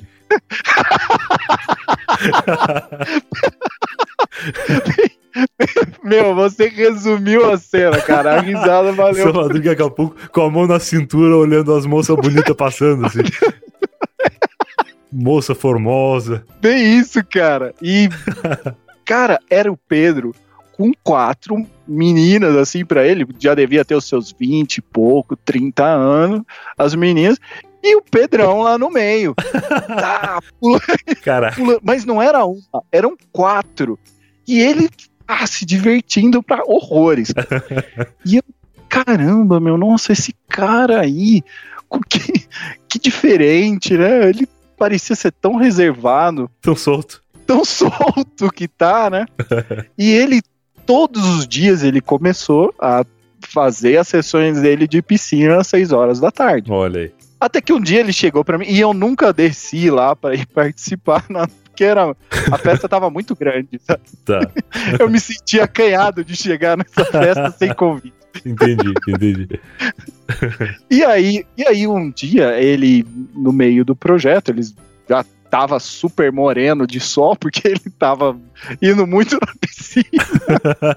ele, ele chegou pra mim e falou assim: "Viu o, rolê, O rolê. o rolê, você você podia perguntar, eu tinha amizade com a gerente de projetos.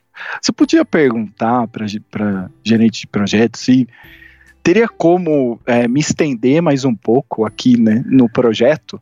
Olha. Aí eu falei, ah, Pedro, mas por que tal? A sua parte já tá terminando. Coitado do Pedro, louco pra ficar na festa. ele, aí ele abriu o coração. Eu queria que ele abrisse o coração. Aí ele falou assim: não, sabe o que é? Eu tô me sentindo muito bem aqui. eu acho que eu Olha nunca, eu nunca, eu nunca vivi o que eu estou vivendo aqui. Lógico, Isso. todo dia, todo dia na festa. Claro, claro. Aí ele claro. falou assim: e eu não quero voltar pro México e voltar pra minha vida. A vida dele era uma vida de casado, ele era casado no México e tinha que voltar pra mu- esposa dele, a vida dele de papai mexicano. Tá. Não, ele queria ficar lá, né? aí eu falei: olha, eu vou, eu vou conversar aí com o pessoal aí pra tentar te estender aí, mas eu não te garanto nada, porque eu também sou só um recurso que tá aqui, né? Eu só tinha um pouco mais de intimidade com, com o pessoal. Aham. Então perguntei e, e realmente o pessoal é, estendeu ele por mais três meses. Pô, que legal. E ele ficou muito feliz quando ele soube que eu consegui é, convencer o pessoal a estender ele por mais três meses. Tá. Ele ficou tão feliz que, com o passar do tempo, ele ia, ele começou a namorar uma dessas meninas que iam lá se banhar todo dia na piscina do meu condomínio. Meu Deus. E não só namorou, como aí veio a, a irmã, veio o irmão mais novo, vieram morar junto com ele no apartamento. Meu Deus, cara, o Pedro se perdeu na vida. A vida louca cubana. Caraca. O Pedro se perdeu, perdeu a mão, cara. Perdeu, o Pedro tava o muito limite. louco. Perdeu o. Pedro tava, tava, meu, combi na ladeira. E aí, bicho, ele, lógico, queria. Foi, foi se envolvendo com a, com a menina e foi ficando, não sei o quê. E até que ele, quando acabou os três meses, ele tinha que voltar pro México. Aham. E ele realmente voltou, muito triste, porque ele tinha que voltar mesmo. Sim. Ele voltou, mas ele voltou pro México já com a ideia na cabeça de terminar o casamento dele de vez. Putz. E, putz, né? E o cara se deslumbrou, bicho. e voltar e voltar para Cuba, porque ele queria voltar pro, pra vida dele, pro amor Sim, dele. Sim, sim. E, e realmente ele fez isso. Ele saiu do projeto, saiu da empresa até que, nós, eh, que ele estava trabalhando Aham. e veio para Cuba e ficou, alugou lá um lo- local e ficou com, com a namorada dele, que aí nesse momento já era namorada. Tá. Já oficializaram já. Já, já estava oficializado. Tá. Passado, ele já não estava mais no condomínio que eu estava, ele estava numa casa próxima ali. Aham. Passado-se um tempo, eu recebo uma carta embaixo da minha porta Eita. me, me convidando para um casamento. Caralho, não E- acredito.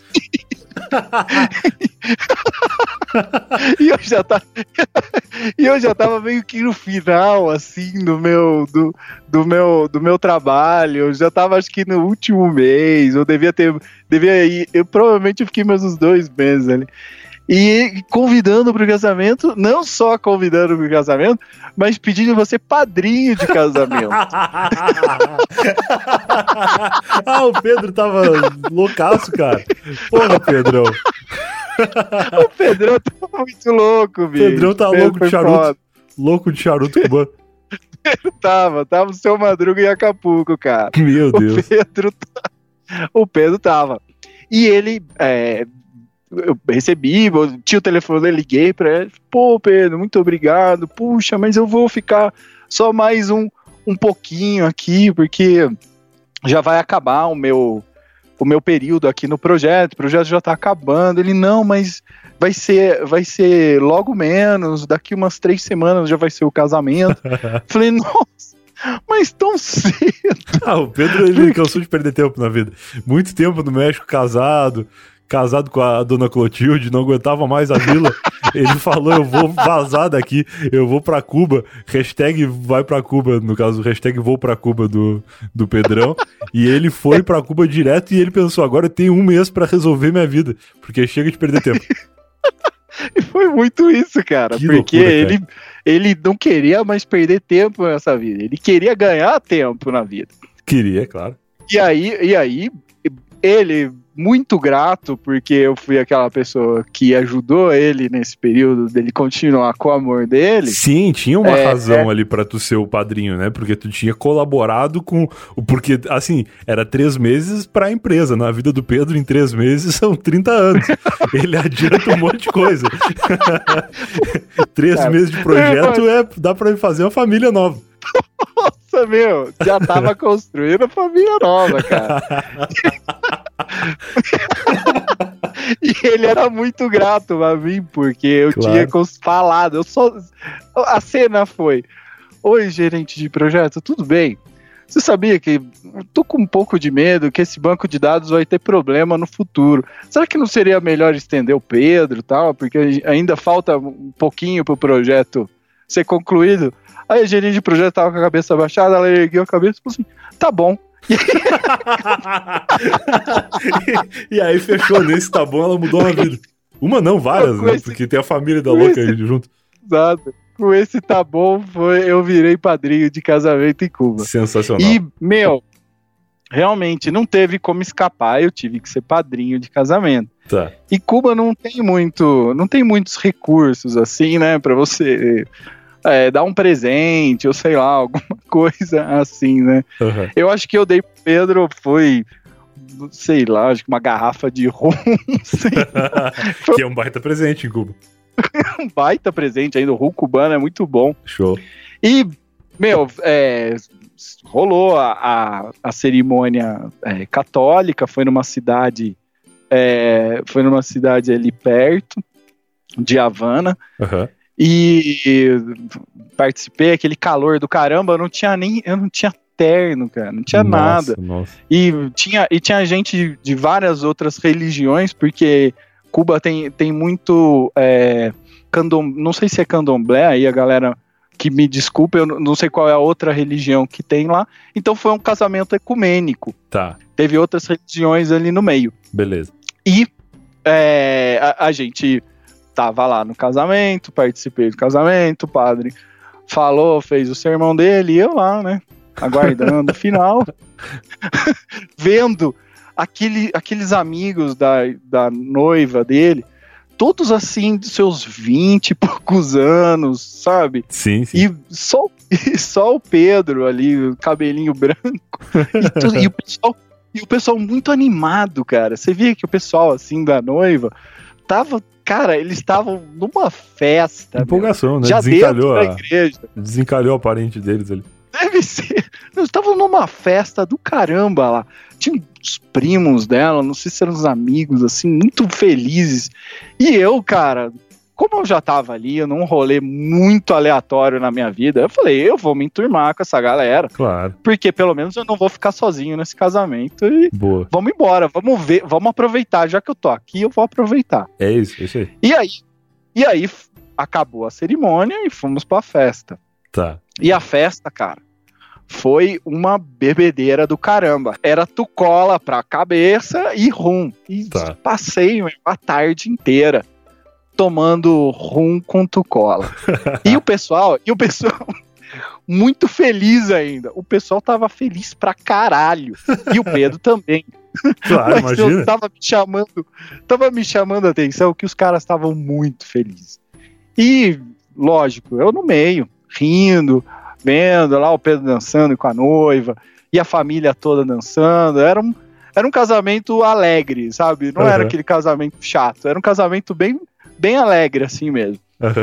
E em certo momento do casamento, isso eu vou deixar um parênteses aqui, porque eu não sei se isso é uma tradição ou se isso simplesmente ocorreu naquele casamento. Tá, Quem souber pode me, me escrever. tá. Mas o pessoal começou a, a se juntar, não sei o que, ah, vamos pegar o noivo, vamos pegar o noivo. E o pegar o noivo era pegar ele e fazer um cuecão. Porra, eu tô torcendo muito pra que seja uma tradição agora. Porque se no resto do mundo o cara já pensa três vezes antes de casar, em Cuba ele tem que pensar quatro. Porque ele pensa, porra, depois de tudo eu ainda vou ter que passar pelo cuecão. Cuecão tradicional do máscara cubano. Eu não sei, cara, eu não sei se isso era tradição ou não, mas eh, os caras queriam muito dar um cuecão no noivo. Maravilhoso. E, cara, e eles não quiseram dar um cuecão no noivo. Eles deram, sei lá, cara, o cuecão a noite inteira no Pedro, cara.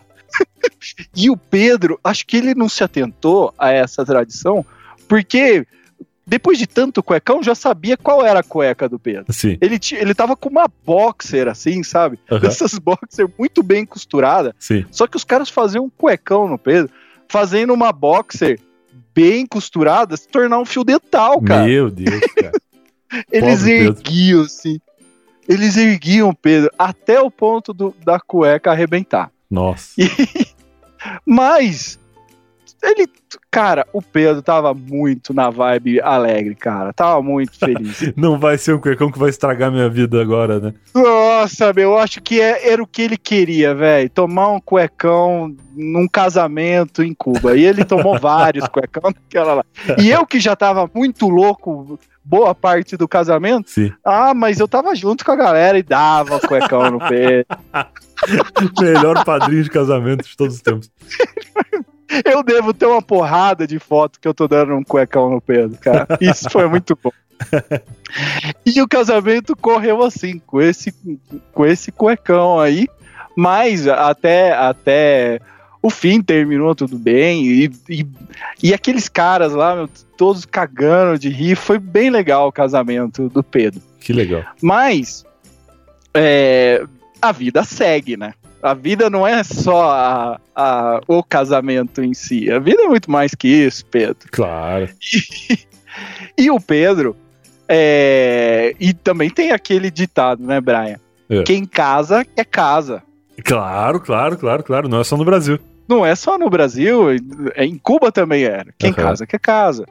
E depois do casamento, a mulher do Pedro começou a, a perguntar pra ele se é, que eles queriam comprar uma casa, que eles poderiam dar entrada na, na compra da casa. E ele falou: Poxa, mas eu não tenho, eu não tenho dinheiro aqui é, em Cuba. Eu tenho dinheiro lá no México. Tá. Falou, mas não seja por isso. Para dar entrada numa casa, você precisa de um dinheiro vivo, é, em torno de 9 mil dólares, que eu acho que era, o- que era o permitido por lei para poder entrar. Aham. E, e você pode vir com esse dinheiro e aí dar entrada nessa casa e a gente ser feliz. Aí ele Certo. falou: Pô, tá aí uma boa ideia. Eu tenho um carro velho lá, lá no México, vou vender o meu carro, vou erguer esse dinheiro, volto pra cá e compro a minha casa, paro de alugar apartamento aqui e vou viver a minha vida numa casinha com a minha esposa aqui. Boa, boa, boa. Boa, não é? É, o Pedro é um cara que ele planeja, né? Ele planeja em Cuba, vai pro México, realiza o planejamento dele e volta pra Cuba ser feliz.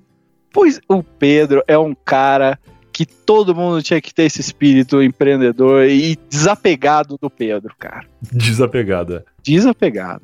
Ele, mas foi o que aconteceu. Ele veio pro México, vendeu o carro dele, Aham. conseguiu erguer o dinheiro Boa. e co- converteu em dólares e foi para Cuba. Boa. Então, chegando, chegando em Cuba, ele ah, voltou, a família deve ter recebido naquela felicidade do caramba, né? Provavelmente todo mundo, Pedro, voltou, e aí começaram, acho que, a procurar uma casa, porque é, tinha que saber, né, que casa que ia, queria casa com. Quero uma casa que tenha uma vista bonita, quero uma casa assim, assado. Aham. Então ele passou, ele passou um tempo nessa procura. Eu lembro dele é, me escrevendo, falando, ah, tô procurando casa, mandou até uma- algumas fotos de umas casas. Eu fui um padrinho muito ausente já. Depois daquele casamento, eu pouco vi, eu, eu pouco vi o casal, cara. Não, mas ele já Mas imaginava, né? Porque primeiro que ele tava casando num lugar onde tu nem morava, né? Tu tava lá provisoriamente, assim como ele na origem dos planos, né? Aí ele acabou ficando, mas ele sabia que tu e a galera da empresa que ele conhecia e que provavelmente tinha mais alguém no casamento não ia ficar por lá depois. Exatamente. Então, é, tinha. E a, consultoria acabou e cada um segue a sua vida de PJ. E, e ele. E ele ficou, e ele ficou no, no. ia seguir a vida dele lá local. Porém, a gente tinha os números e, e a gente conversava, né? Lá se conversava muito por SMS. Então ele mandava SMS para mim quando tinha alguma internet, ele mandava um- uma, uma foto no meu WhatsApp. E ele chegou a me mandar a foto de algumas casas que ele tinha visto. Passado-se o tempo, acho que ele decidiu a casa que ele queria. Então, aí era ponto de dar o sinal e entregar, é, dar o sinal e acho e, e para poder adquirir a casa. Tá. E ele, ele entregou, a, a esposa dele falou: então tá bom, deixa comigo, que eu já sou local, eu consigo fazer a papelada e dou Sim. entrada, porque agora tem. Porque acho que lá, lá em Cuba tem, tinha umas regras que estavam mudando, que acho que podia é, conseguir adquirir a casa, ou. É, era, é uma regra meio louca lá para poder, acho que o estrangeiro ter acesso Entendi. a casa, então eles estavam fazendo algum mecanismo assim. Tá. E ele entregou os 9 mil para a esposa dele para poder fazer o- o- os trâmites. Certo, certo. Cara, a partir de- dessa noite, no outro dia, quando a mulher foi comprar casa, É. foi igual o pai quando vai comprar cigarro no bar. Ah, ela nunca mais voltou, cara. Cara, não acredito.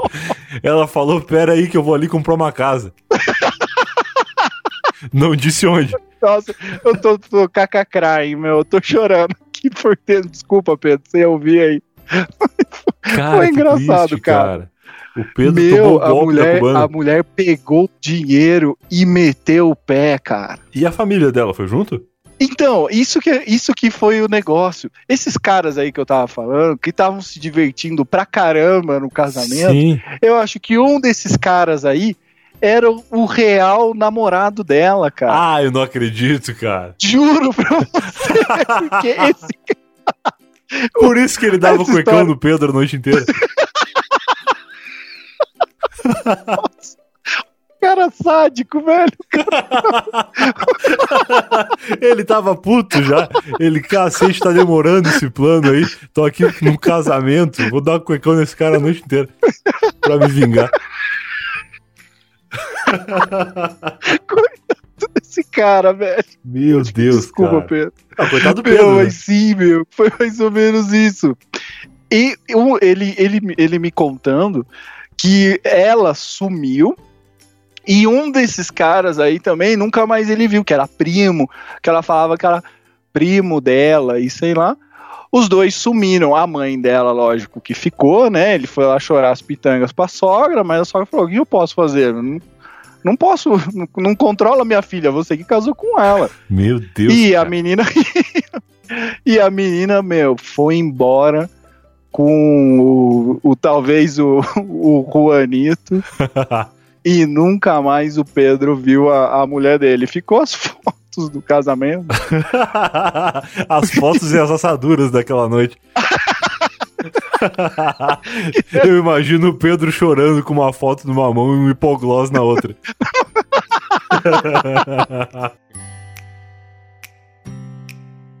Aí pediram pra gente colocar essa etiqueta ali, coloquei a etiqueta na minha teta. E aí fom- ficamos lá comendo café com a etiquetinha ali tranquilo. Esse meu amigo que é o maestro, ele chama Lucas, e eu, eu sou o Vitor, né? Aham. Aí ficamos lá, oi Vitor, oi Lucas. Beleza, a gente, quando a gente chegou em primeiro, cara, a gente viu todo mundo chegar. Então foram chegando pessoas diferentes, porque era uma vaga pra estágio, então eh, tinha estágio, a gente tava trabalhando com TI, né, querendo trabalhar com TI, Aham. mas tinha algumas Ah, é bom outras áreas ali fazendo dinâmica de grupo no mesmo dia. Eu não sabia qual era a área de todo mundo. Claro. E a gente, como é amigo, né, sentou, começou a idiotice de tentar adivinhar o que as pessoas faziam, né? E a gente, ah, aquela pessoa vai pra, sei lá, química, não sei o quê, e tentava adivinhar na, na besteira ali pra passar o tempo. Interessante. E era tipo muita gente mesmo, né? Porque essas empresas enormes assim, eles devem ter muitos processos seletivos ao mesmo tempo, né? Tem muitas É. áreas, muitas coisas pra fazer. Cara, eu acho que nesse dia eram umas três salas de processo seletivo e devia dar, Caramba. tipo, umas 70, 80 pessoas por aí. Então era Caramba. bastante gente num lugar de. Assim, que o lugar não era tão grande assim. Então, Aham. na área ali onde tava o café, era lotado. Sim, sim. E aí, de repente, quando a gente viu todo mundo chegar, chegou um cara, e a gente tava, tipo, estudante, né? A gente não tava de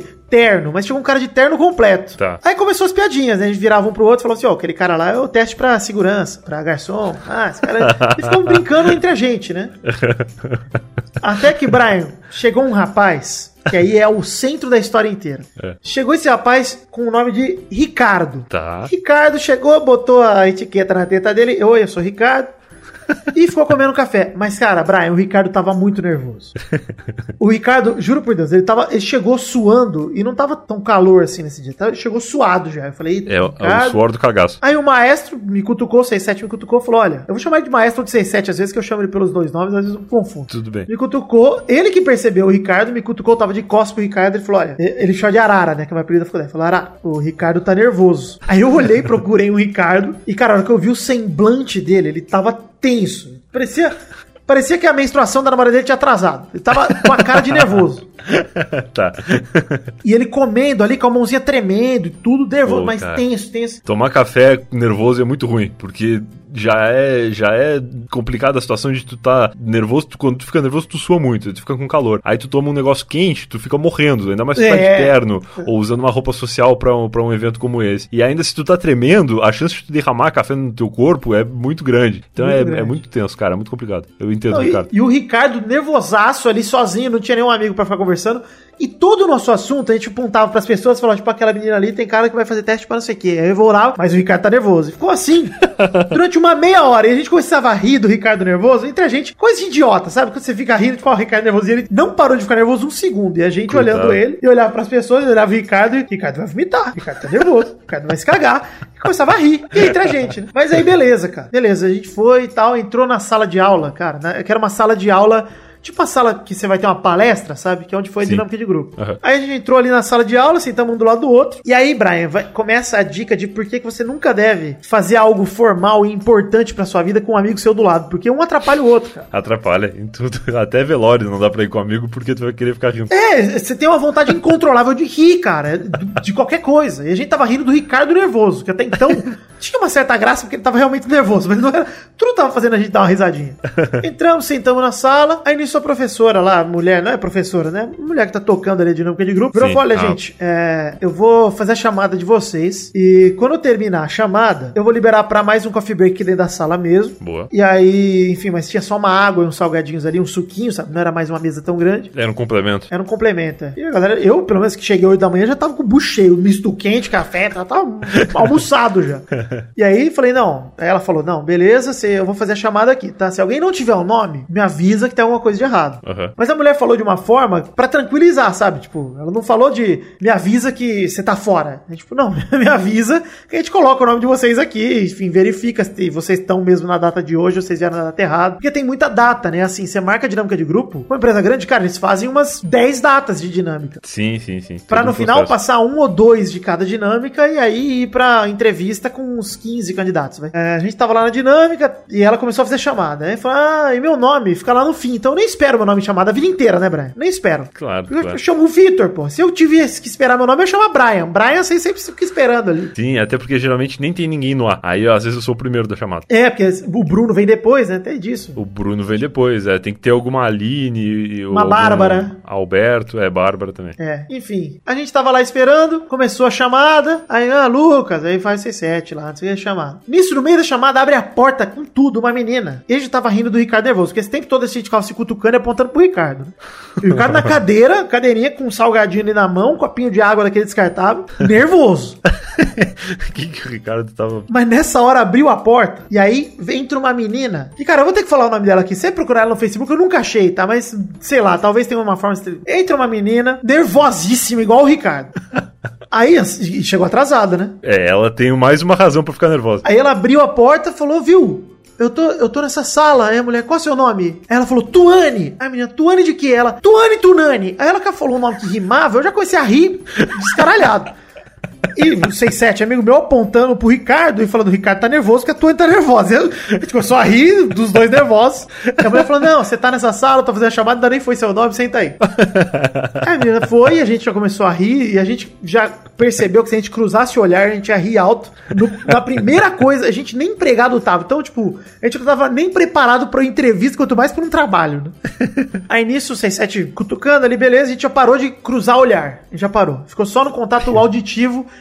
de um falando reto pro outro ouvir, porque dava pra ouvir.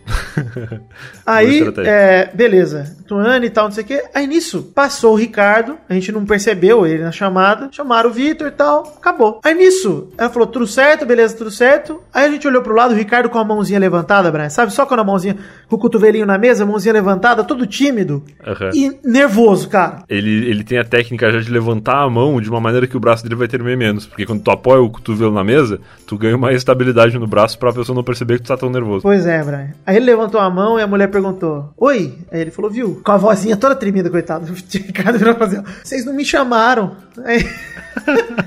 Aí. Daí eu já comecei a rir, aquela risada de nariz assim, ó. Rindo, e, cara, e o, o 67, filho da puta, do meu lado, falando: Ih, o Ricardo, ih, tá nervoso. E, e eu, caralho, para de falar que eu vou morrer aqui.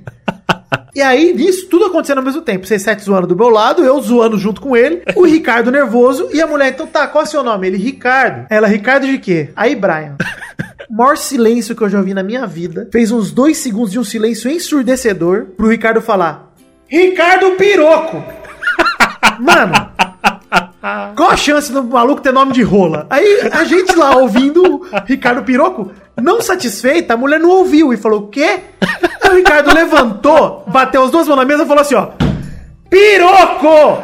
E aí, ela não, fez cara que não ouviu e ele começou a gritar, Brian: Piroco!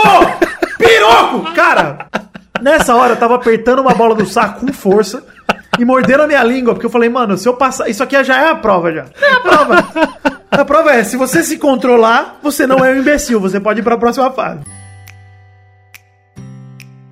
Enfim, começo do começo, né? Você falou Manda. que você mora em Osasco, então você conhece o trenzão ali da cidade universitária, né? Trenzão da cidade universitária, isso é uma gíria pra alguma coisa ou é o trem normal? É o CPTM. Exato. Estava eu ali entrando nessa estação Aham. e quando parou um táxi com, tipo, três velhinhas adoráveis e elas falaram, tipo, ah, tudo bem, poxa, a gente queria muito saber onde fica Barueri, que era a cidade que eu morava na época. Tá. E eu, tipo, ah, a gente queria saber, você sabe onde fica? Eu falei, ah, sim, moro lá, né? Ó, você faz, pega aqui, faz assim, assim, assim, né? Expliquei como elas chegavam. Certo. Aí elas, poxa, mas você mora lá, por que, que você não vem com a gente? A gente te deixa lá. Pa- Parece um convite bem seguro. Três senhoras. Cara, três senhorinhas, É. um Não, não, não tem como dar errado, sabe? Tranquilo. Não, mas pera aí, eram três senhoras e o taxista. Não, não, uma delas era a taxista. Tipo Assim, tava a, a taxista, né? Senhorinha, a Certo. menina, a senhorinha do lado e uma atrás. Tá. Então tinha dois espaços disponíveis no carro. Boa, boa. Aí ela, ah, venha você e seu namorado, a gente leva você, né? O que pode dar errado? Pensei, Poxa, daqui pra lá, se a gente for de trem, vai dar tipo uma hora. De carro dá meia hora. Claro. Economia, economiza um tempo aí. Pois é, a galera de São Paulo, não sei se em outros lugares é assim, mas a gente pensa tudo em tempo, né? Eu pensar meia hora daqui, a distância é tempo. A distância é tempo, até porque geralmente a distância ela só, só importa o tempo mesmo, porque a quilometragem É. em São Paulo, dependendo da Exato. região, não determina nada da distância. a distância geográfica não quer dizer o, o tempo que tu vai levar pra chegar nos lugares, sabe? É, na Não, minha cabeça tá não. muito claro isso, mas não sei se eu consegui expressar. Sim, às vezes um, um lugar bem mais próximo você demora uma hora e meia pra chegar. Exatamente. Por exemplo, lugares ali na região da Paulista, Brigadeiro, aquela região ali. Se for meio-dia, pode ser 500 metros. Tu vai levar um tempão pra chegar. Especialmente Exato, de carro. É. Bom, mas e, aí, daí olhei pra, né, pro, pro Dito Cujo, que eu carinhosamente chamo de falecido. Certo. É. Olhei pro falecido e falei, tá, por que não, né? E aí, o que, que você acha? Vamos, não vamos? Sei lá, ele, ah, vamos aí. Vamos o que aí. eu não tinha reparado, e aí entra mais um elemento bizarro na história, é que atrás, né, que no táxi, é, atrás do táxi tava tipo uma SUV toda filmada, preta, parada também. Galera, mas enfim, ok, nada a ver. Não ia reparar nisso, né, gente? É. Não, ainda mais é, é São Paulo, é, tudo acontece É. ao mesmo tempo. Pois é, não, só, acho que só em filme de ação que eles dão aquele foco, né, na, na- no carro filmado atrás. Enfim, beleza, entramos. No que a gente entrou no carro, o, o, né, o falecido fechou a porta, do nada, pulou um poodle gigante no meu colo. Meu Deus, da onde? Não sei, cara, não- ele não tava no carro, eu não sei, ele surgiu do éter, pulou no meu colo. Ele surgiu do éter. Cara, e ele era um cachorro, tipo, daqueles poodles gigantes, ele era velho e tava com um corte de. Sabe esses pelos cortados estranhos? Tipo assim, a Sei. pata. é, Sei, tipo arbusto, arbusto de jardim botânico, assim. Exato, exato, cara. Ele era muito estranho e pesado, porque, tipo, eu nunca. Não sei se você já viu um poodle gigante. Nunca vi. Tipo, você Eu pensa em tem. poodle, você pensa no cachorrinho pequeno. Você pensa naquele cachorrinho de madame de filme, assim, que é exato, um minúsculo. exato. Não, é tipo gigante, ele batia, sei lá, eu ficava de frente pra ele, sentada, praticamente, né?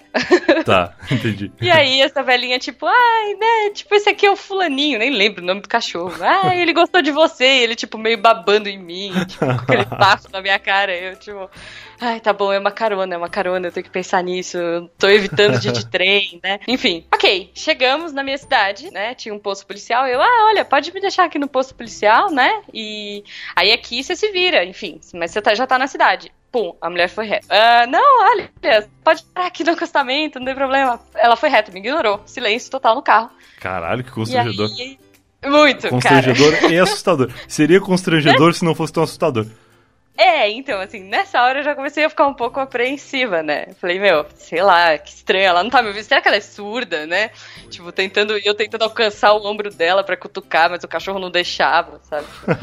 Aí, a senhorinha que tava atrás, tipo, botou a mão na- na- em cima da minha, assim, falou: Ai, que bom que vocês vão com a gente, porque a fulana tá muito triste, que ela tá no carro de trás. Aí eu reparei na SUV filmada. Seguindo vocês o tempo inteiro. Exato. tipo, duas mulheres de óculos escuros e, tipo, com uma cara muito fechada, assim. Ela, ai, porque ela tá muito triste, né? E porque o cachorro dela morreu. E, e a gente tá indo lá porque é a missa de sétimo dia dele. Nossa. Eu, tipo, gente, não, mas vocês estão entendendo, eu não vou.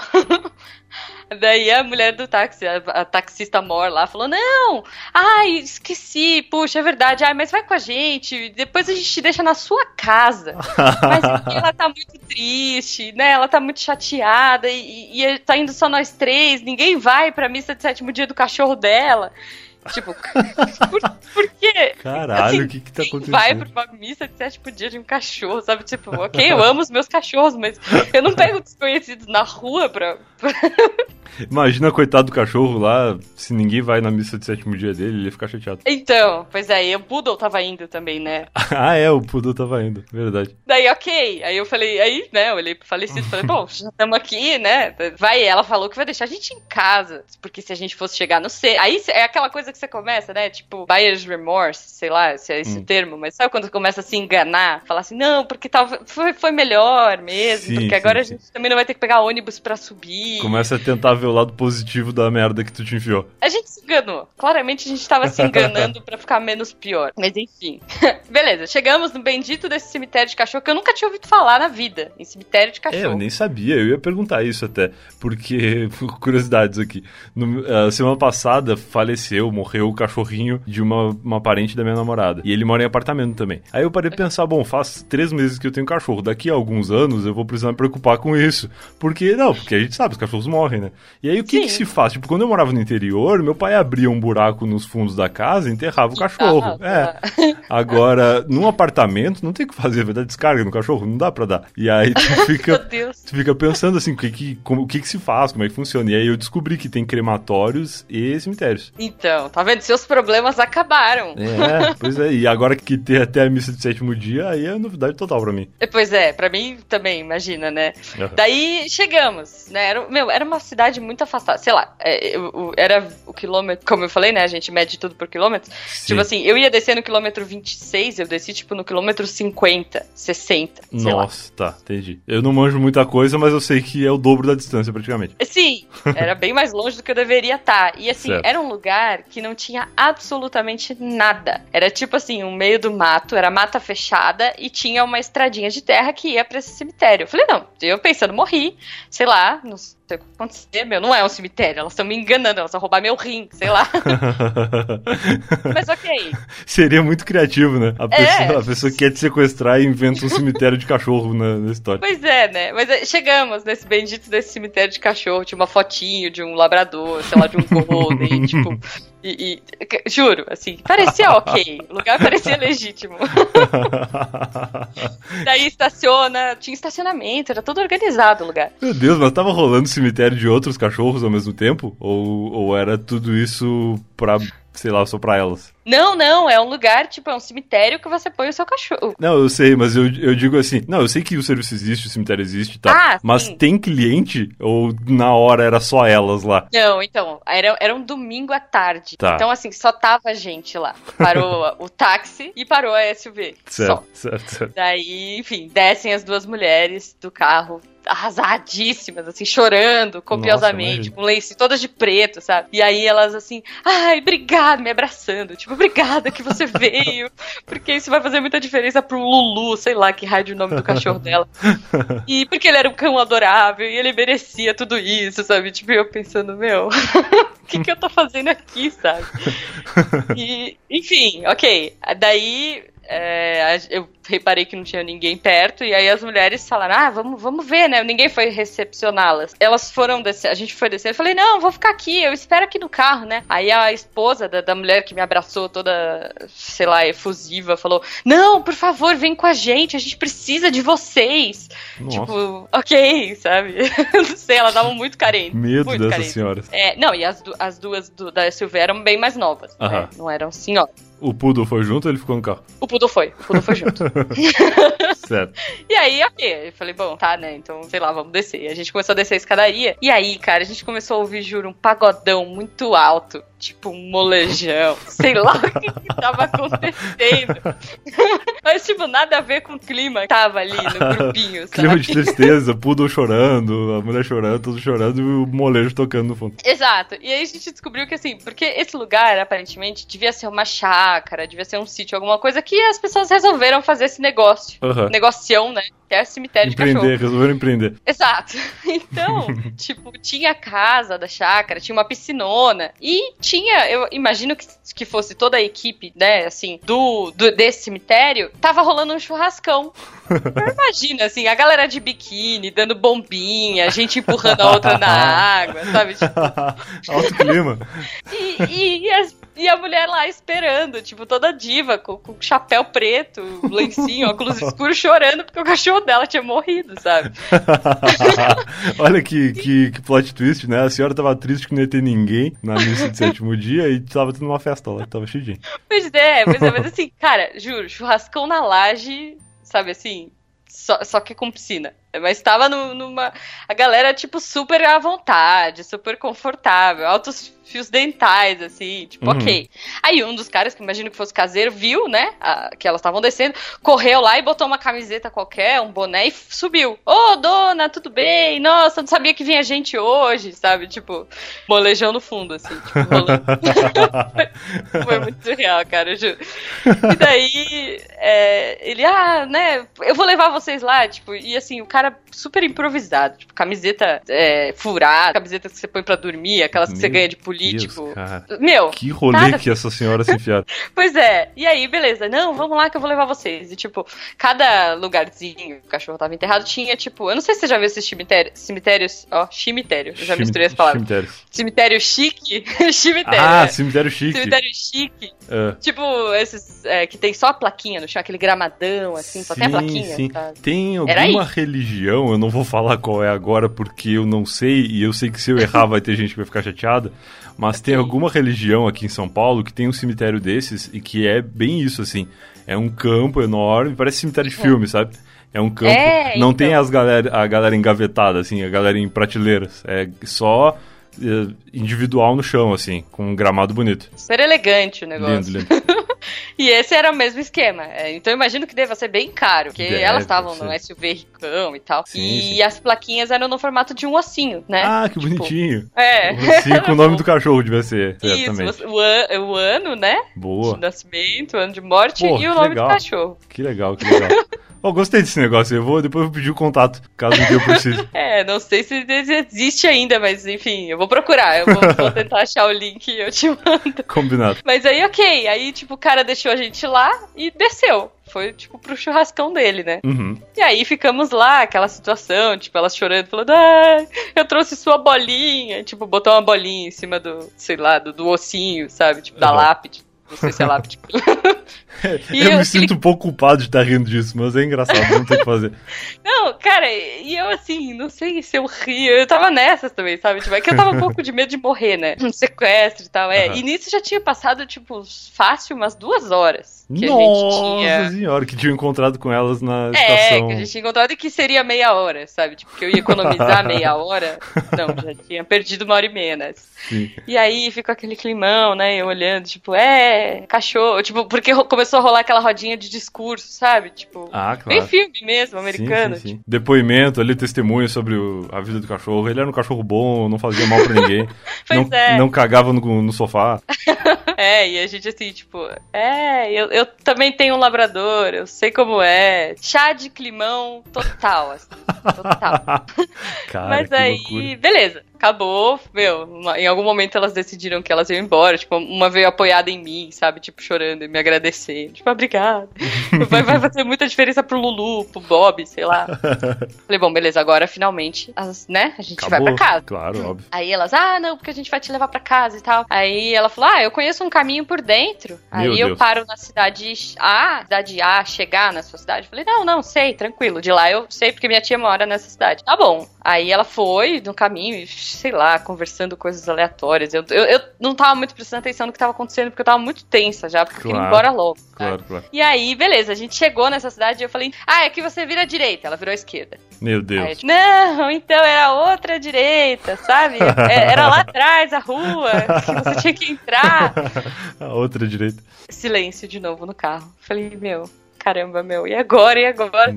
Aí a, uma delas falou assim: Ah, é que a gente queria, a gente tava conversando e a gente queria muito tomar um Starbucks. Meu Na Deus, época mas. era. Putz, é, assim, não era muito. Não era que nem hoje que você tem um Starbucks em cada esquina. Aham. E o Starbucks era tipo em Alphaville, que era uma cidade. Caralho, é mais perto daqui. É, então, é que eu morava em Barueri. E- só que Alphaville era longe da minha casa. Claro. Era tipo, sei lá, uns 40 minutos de casa. E elas, não, a gente queria céu. muito tomar um Starbucks pra agradecer vocês. Então a gente vai levar vocês, mas depois a gente leva vocês pra casa, sabe?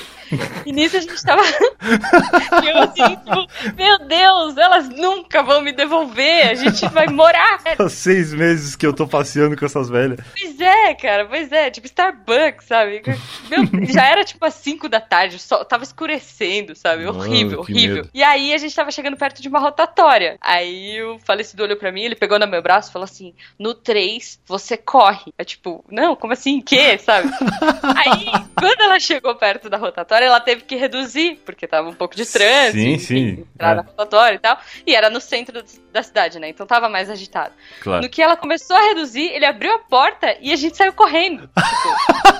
Coitada da velha. Ela só queria tomar o Cara, Starbucks. eu nunca senti tanta adrenalina na minha vida. Eu não lembro se a minha bolsa ficou no, no carro, se o poodle late... Eu não, eu não sei, assim, na hora me deu um branco. Quando eu vi, eu já tava fora do carro, correndo, assim. E a velha, tipo, volta! A gente vai te levar! A gente promete, sabe? Tipo, e eu correndo e, meu, sem olhar pra trás, alucinada, assim. e essa é a história de como o, o Pug dela morreu quando ele pulou na rotatória e foi atropelado. E aí, sete dias depois, teve outra, outra missa. Eu não sei o paradeiro delas. E, tipo, eu sei que a gente acabou pegando. A gente tava numa cidade mó longe, a gente demorou mais uns 40 minutos pra chegar na minha cidade de trem. então a Mano, gente que teve que, pegar o trem. Vocês estavam pelo menos perto da estação ou vocês foram caminhando pra caralho até Não, a gente tava perto da estação. Ah, então foi uma fuga planejada. É, assim, eu não sabia nem onde eu tava direito, né? Na hora que eu comecei a sair correndo, cara, eu juro, eu não sei. assim. até hoje eu não sei como eu saí daquele carro, porque ele estava em movimento. Não tava rápido, mas é. Você vê nesses filmes, assim, o pessoal pula e rola no, no gramado. Não, Aham. eu não sei. Eu consegui levantar, eh, tipo, sair de pé e correr. 2010, menino levado, menino travesso. Eu trabalhava, eu trabalhava de técnico de informática pra uma prefeitura de uma cidade vizinha. E eu não sei o que, que me deu, assim. Tipo, eu falei, cara, é, eu acho que. Puta, podia dar uma, uma- tentar dar uma zoada aqui na cidade e tal. Porque no interior. o, o interior é, é- O interior é feito na base da mentira e da cachaça, né? Tem muito mentiroso. Isso é um baita muito slogan. mentiroso, muito mentiroso, muito. Então, o pessoal mente muito. E, e a turma acredita, sabe? O pessoal, a galera acredita muito em mentira. Eu já contei aquela história que uma vez eu tava é, descendo, de, eh, que lá perto do rio, é muito frio, e tava neblina. E eu tava com uma blusa É. branca, uma calça preta, tava descendo a rua assim. Minha tia me viu, achou que era uma noiva flutuando. E ela contou pra todo mundo que ela viu uma noiva, sabe? Então, assim, é, tudo lá é, vira mentira, tudo vira conversa, tudo vira é, é, folclórico, entendeu? E aí eu falei, cara, é, eu amo o Sal do Itararé, eu queria escrever o meu nome na, na história dessa cidade, com alguma uma dessas lendas, assim. E aí o que, que eu fiz? Eu falei, vou inventar uma história aqui que vai cair um meteoro em Sal do Itararé. Porque quando você, você, você, para pra, pra- pra analisar, é, é uma história absurda, certo? Não, depende, né? Pode acontecer. Os meteoros caem por aí em lugares e existe até formas de prever onde eles vão cair. Até onde sei. Mas. Mas tem Sal do vai Itararé, saber. essas coisas não acontecem no interior, Brian. Sal do Itararé não tem McDonald's, não tem cinema e não cai meteoro. E daí eu falei, cara, eu vou, eu vou, eu, eu vou tentar, eu vou tentar fazer uma, uma mentira circular pela cidade. Mas daí eu pensei assim, Tá bom, bom. co- como que eu vou fazer, né? Eu tava meio na dúvida de como executar essa, essa tarefa. E aí eu pensei, falei, cara, naquela época não existia WhatsApp, a galera não, não sabia nem que existia Photoshop, né? A- Pois é, é mais difícil de espalhar uma notícia sem o, o recurso do WhatsApp, É, né? mas também era mais difícil o cara provar que era fake, entendeu? Ah, isso é verdade. Verdade, tem um lado bom. Por isso que parou de aparecer chupacabra no Domingo Legal. Porque Sim. agora a pessoa vai atrás e descobre que, que era um cachorro. Exatamente. Daí eu peguei uma. Fui lá, tirei um print no, no- numa notícia whatever do, do, do G1 e a- Aham. apaguei o título, apaguei a- o texto e eu escrevi. E eu, tô- e eu, e eu achei, cara, a, a imagem original. Eu, eu posso ler aqui a notícia que eu escrevi? Pode, pode. Foi essa que tu me mandou. Foi essa que eu te mandei, ó. No- Tá. postado no dia 25 de fevereiro de 2010, a meio-dia e 22. Olha É, tá na categoria Ciência e Espaço. Ci- ci- Tem essa categoria mesmo foi era ci- Ciência e Saúde barra Espaço. Não, o barra Espaço eu criei. Ah, tá. Aí a notícia, é, o título: Norte Pioneiro do Paraná está em rota de colisão de pequeno asteroide. Usou o termo certo, Tá, asteroide. Aí o subtítulo: Instituto de Pesquisas Tecnológicas do Paraná divulgou hoje possível colisão de um pequeno corpo celeste na região. Eu inventei o Instituto de Pesquisa Tecnológica do Paraná. Não, não, não existe, né? Não existe. E aí eu, eu inventei a sigla, né? O IPTP. Aí o texto dizia assim. O IPTP divulgou nessa quinta-feira, 25, a possível colisão de um pequeno asteroide na região do norte pioneiro do Paraná. Segundo pesquisadores, o corpo celeste batizado de LTE 1087 tem cerca de 20 metros de diâmetro e pode atingir a região a uma velocidade de 635 km por hora. Eu não fazia ideia do que eu estava escrevendo. Eu não fazia ideia. Eu- O IPTP, o corpo. Ah, o- o- agora eu lembrei que o nome do corpo celeste batizado, LTE 1087, eu acho que tinha alguma coisa a ver com Luigi, era Luigi Troll, alguma coisa assim, que eu fiz uma zoeira. E 1087 era é, 10 de junho de 87. 10 foi a, é o dia que eu nasci o ano, 10 de 87. Ah, tá. E a velocidade, eu não sei de onde que eu tive essa velocidade, mas enfim, eu ia ficar estudando. Aí co- continua o texto. Ainda não temos certeza do local da queda, mas certamente cairá entre as cidades de Salto Tararé e Siqueira Campos, explicou o astrônomo Paulo Tadeu Queiroz. É provável que o asteroide abra uma cratera, uma cratera, uma cratera de cerca de 200 metros quadrados, concluiu.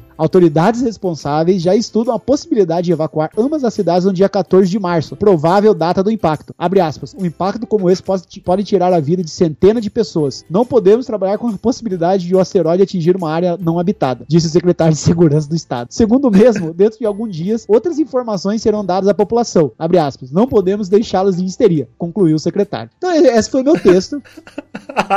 muito bom, cara. Muito que o muito meteoro ia atingir. Mas, ó, eu coloquei meio vago, ó, pode atingir. É, ele não tem certeza, mas cairá entre a cidade de, de Sal do Tararé e Siqueira Campos, que é uma cidade vizinha, né? Aham. Não queria causar histeria, o secretário do Estado estava bastante. bastante. Assim, bastante seguro, né? Que, mas eles iam evacuar a cidade. E aí, isso foi no dia 25, né? Do, no 2, e, o- e o impacto do meteoro iria acontecer daqui mais ou menos, sei lá, duas semanas, né? No dia 14 de março. Cara, caralho. É muito bom aquele, aquele trecho que fala que é difícil acertar uma zona não habitada. É. Porque, porra, o meteoro ele tá caindo, ele tem o mundo inteiro pra cair. Ele escolheu cair em Salto de Tararé que tem 3 mil pessoas. Tu acha que ele vai perder a oportunidade de cair em cima da cidade? Ele vai, ele Pô, vai cair no mato. lógico, né, cara? Ele tem que.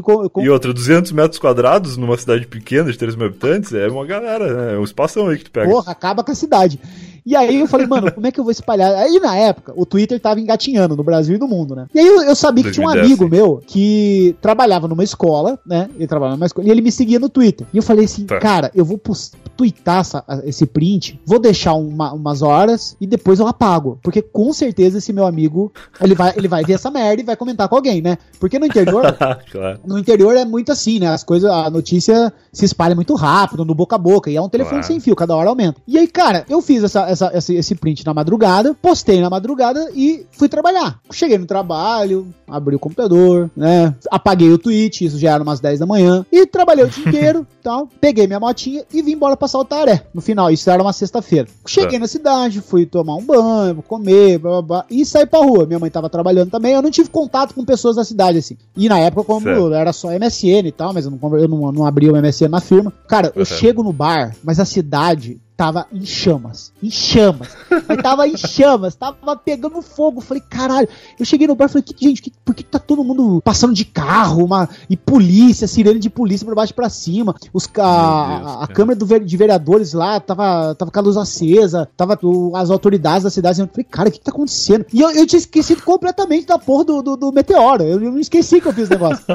Aí eu fui pro bar, eu chego no bar, tá um cara que era do cartório, que era um cara muito respeitado na cidade, hoje ele é vice-prefeito, falou: não, parece que um meteoro. Aí o meteoro começou a dobrar de tamanho, né? É, Opa. o meteoro, ele tá. Porque era 20 metros o tamanho original, ele é do tamanho do estádio, já virou o tamanho do estádio, e, e viaja na velocidade da luz, e vai, vai, vai, vai, fazer uma, uma cratera tão grande na cidade, na, na região, que vai formar um novo lago artificial, que vai afundar a terra. Falei, caralho, velho, não é possível que tá acontecendo isso. E, e aí eu fui tentar descobrir como que surgiu o boato. Cara, eu olho no bar, atrás de mim tá um impresso, tá uma folha com a notícia impressa e colada na parede. A minha Cara. tática pra espalhar fake news deu certo, porque o brother meu, ele viu o tweet, pegou, salvou a imagem, imprimiu, e lá, o cara imprimiu e saiu distribuindo na escola pra criançada. Ah, e o Bolsonaro preocupado com o kit gay. Kit gay, a criançada disse que, cara, foi uma histeria que tiveram que. A criançada te- teve que cancelar a aula, sair mais cedo. Teve, teve, teve criança que passou mal, foi parar no hospital. Tive uma professora, Credo, cara. um princípio de derrame, de tão nervosa que ela ficou, infarto, sei lá. Cara, Foi parar no absurdo. hospital. Hosp- Cara, aí, aí eu comecei a ficar preocupado. Falei, caralho, o pessoal foi pro hospital. E eu tava achando que era exagero. Mas não era exagero, porque o pessoal não tinha por que mentir. Porque só eu sabia que era mentira. Os caras falaram, não, velho, os alunos teve menina passando mal, desmaiando dentro de sala de aula. Eu falei, cara, mas ele imprimiu quantas cópias disso? Falei, ah, imprimiu de um monte e distribuiu pra todo mundo. Eu falei, puta que pariu, cara. E, velho, aquela discussão que o meio já, já virou dois meteoros, não era mais um, que um ia cair aqui e outro ia cair não sei na onde. Eu falei, caralho, o negócio tá virando, tipo assim, a, a fake news da fake news. Sim, é bom que vai te livrando um pouco da culpa, né? Porque daqui a pouco tu já nem foi mais o cara que inventou, porque todo mundo inventou um pedacinho da mentira. Ah, Pois é, cara, eu tava ficando meio chateado, assim, porque eu- os caras tava mentindo em cima da minha mentira, sabe?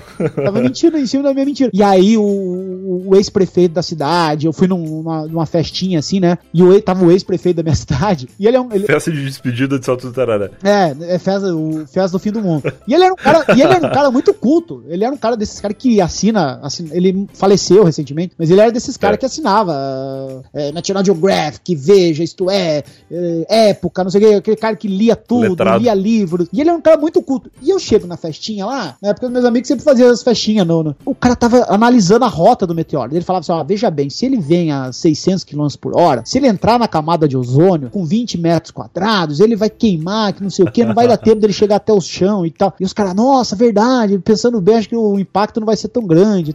E aí, cara, Ah, vai cair uma pedra brita no meio do campo. eu falei, meu Deus, os caras estão discutindo sério. Eu falei, cara, venci, eu, eu, eu venci, mas eu já comecei a ficar com medo. E aí, velho, né? eu, eu descobri que as professoras do- da, da escola estavam tentando entrar em contato com, com o Instituto de Pesquisa Tecnológica do Paraná. Aí eles ligaram, né?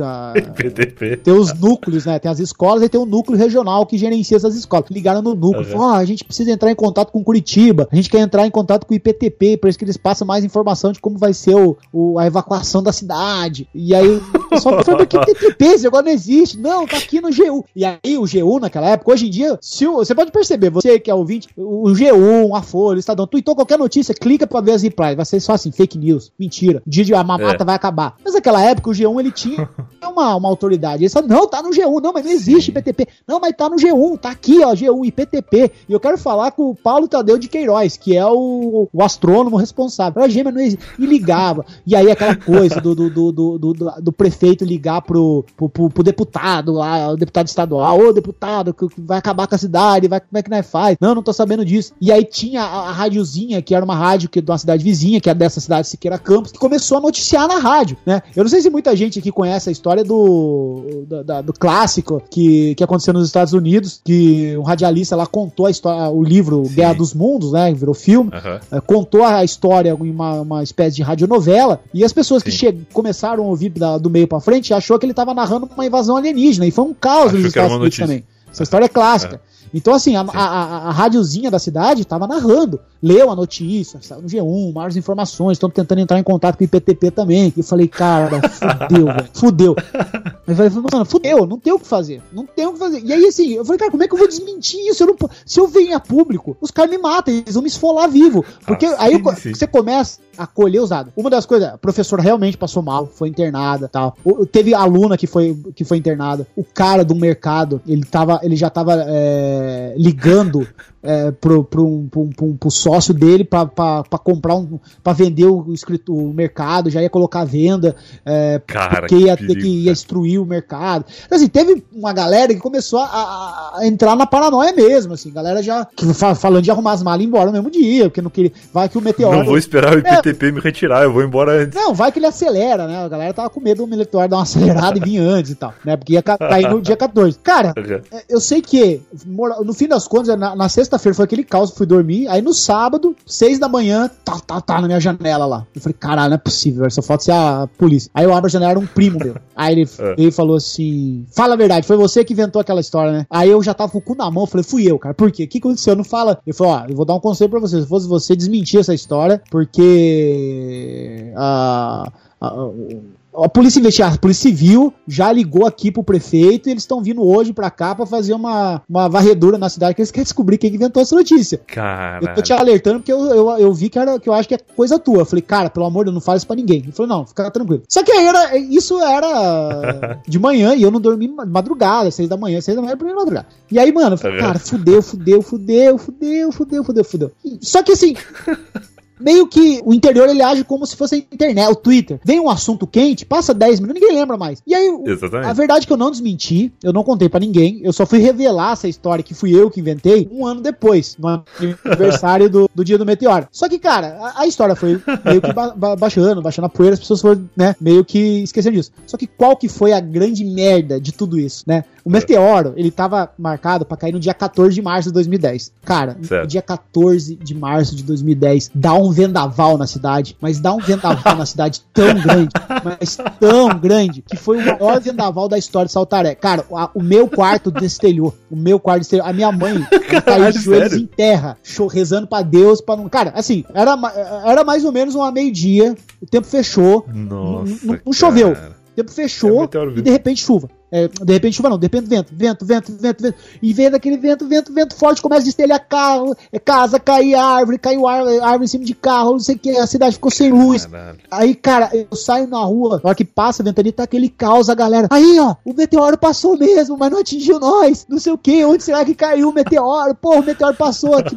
Aí, cara, meu- pior que você- eu tava com tanto medo e tão desesperado que aquilo tava acontecendo, porque parecia brincadeira, cara. Do dia dar uma chuva. Os caras, aí eu, eu, eu, eu ficava meio assim, eu não sabia se eu ria ou chorava, mas os caras falavam assim: eu vi a cauda do meteoro, passou em cima da minha casa. Por isso que destelhou, a cauda do meteoro passou na árvore. Aí o cara, daí você ia no outro bloquinho de turma, assim, porque a cidade todo mundo saiu pra fora pra, ver os estragos, né? A igreja, saiu o teto da igreja. Não, é- é, o meteoro, se, se você olhar a copa das árvores, ela tá meio queimada, é a cauda do meteoro que passou. Eu falava, meu Deus, cara. Aí já tá vindo o exército e tal. E foi aquilo, cara. é, Tipo assim, é, a história do meteoro fo- causou um caos na cidade. O pessoal foi esquecendo. Aí veio no dia 14 e dá uma, uma chuva de uma chuva de vento, né? Minha mãe fala chuva de vento, mas não tem água. Chuva de vento. Que destelha a casa, destelhou o meu quarto. Aí eu voltei pra casa no final do dia, assim, a minha mãe falou assim: tá vendo? Isso é Deus te castigando, né? Molhou meu quarto, molhou minha cama, estragou tudo, o, te- o teto, que era forro. Assim, é, acabar no fim das contas, né, fica, é, foi, foi um, foram momentos assim que eu fiquei tenso de verdade, assim, eu, eu, eu realmente achei que, que eu ia me fuder muito com essa história, sabe? Mas foi, mas foi, foi- hoje é uma puta história, cara, é, é bizarro, Sim. eu consegui, fazer uma cidadezinha, é, sair é, do, do- do- do- da rotina, da, Sair do caos. É, sair, da, sair da normalidade e ir pro caos. e pro completo caos, cara, completo caos.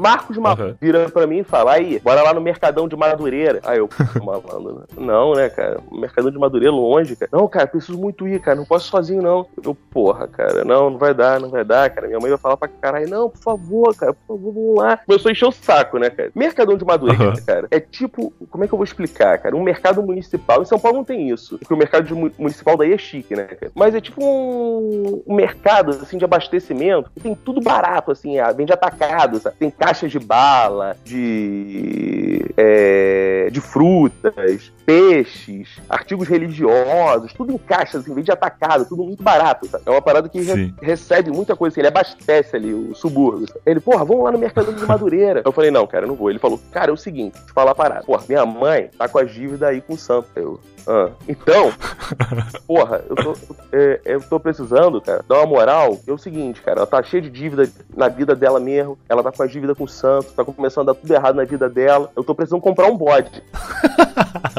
que específico. Aí eu falei, caralho. Ele falou, porra, vamos lá comprar um bode comigo, cara. Eu, cara, não, cara. Ele, porra, vamos lá, cara. Depois a gente volta pra casa, ninguém vai saber e tal. É rapidinho, fica nesse papo.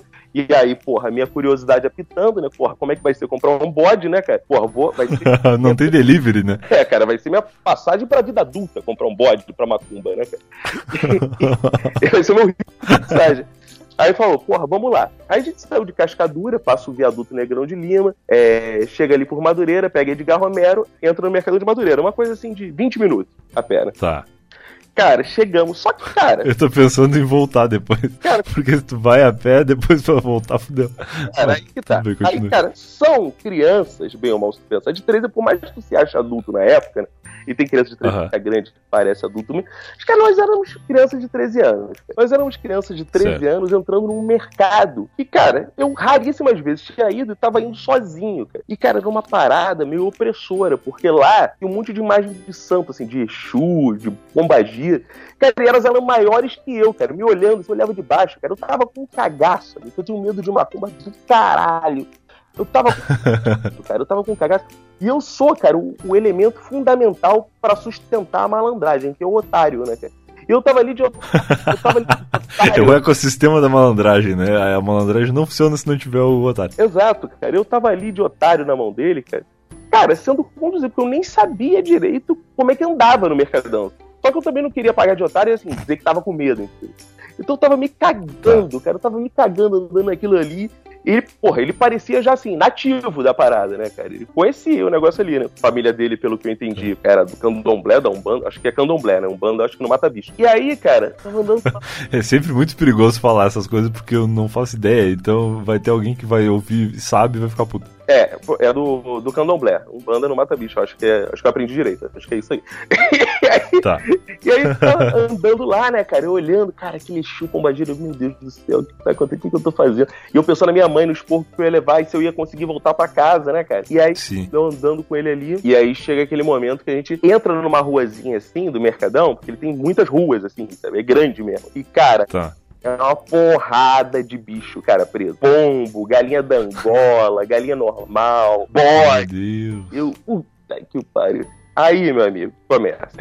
Começa aí, Marcos Maluco indo de loja em loja de bode assim. Aí, moço, quanto tá o bode? Eu imagino o cheiro desse lugar. Caralho, é fedorento pra caralho, amigo.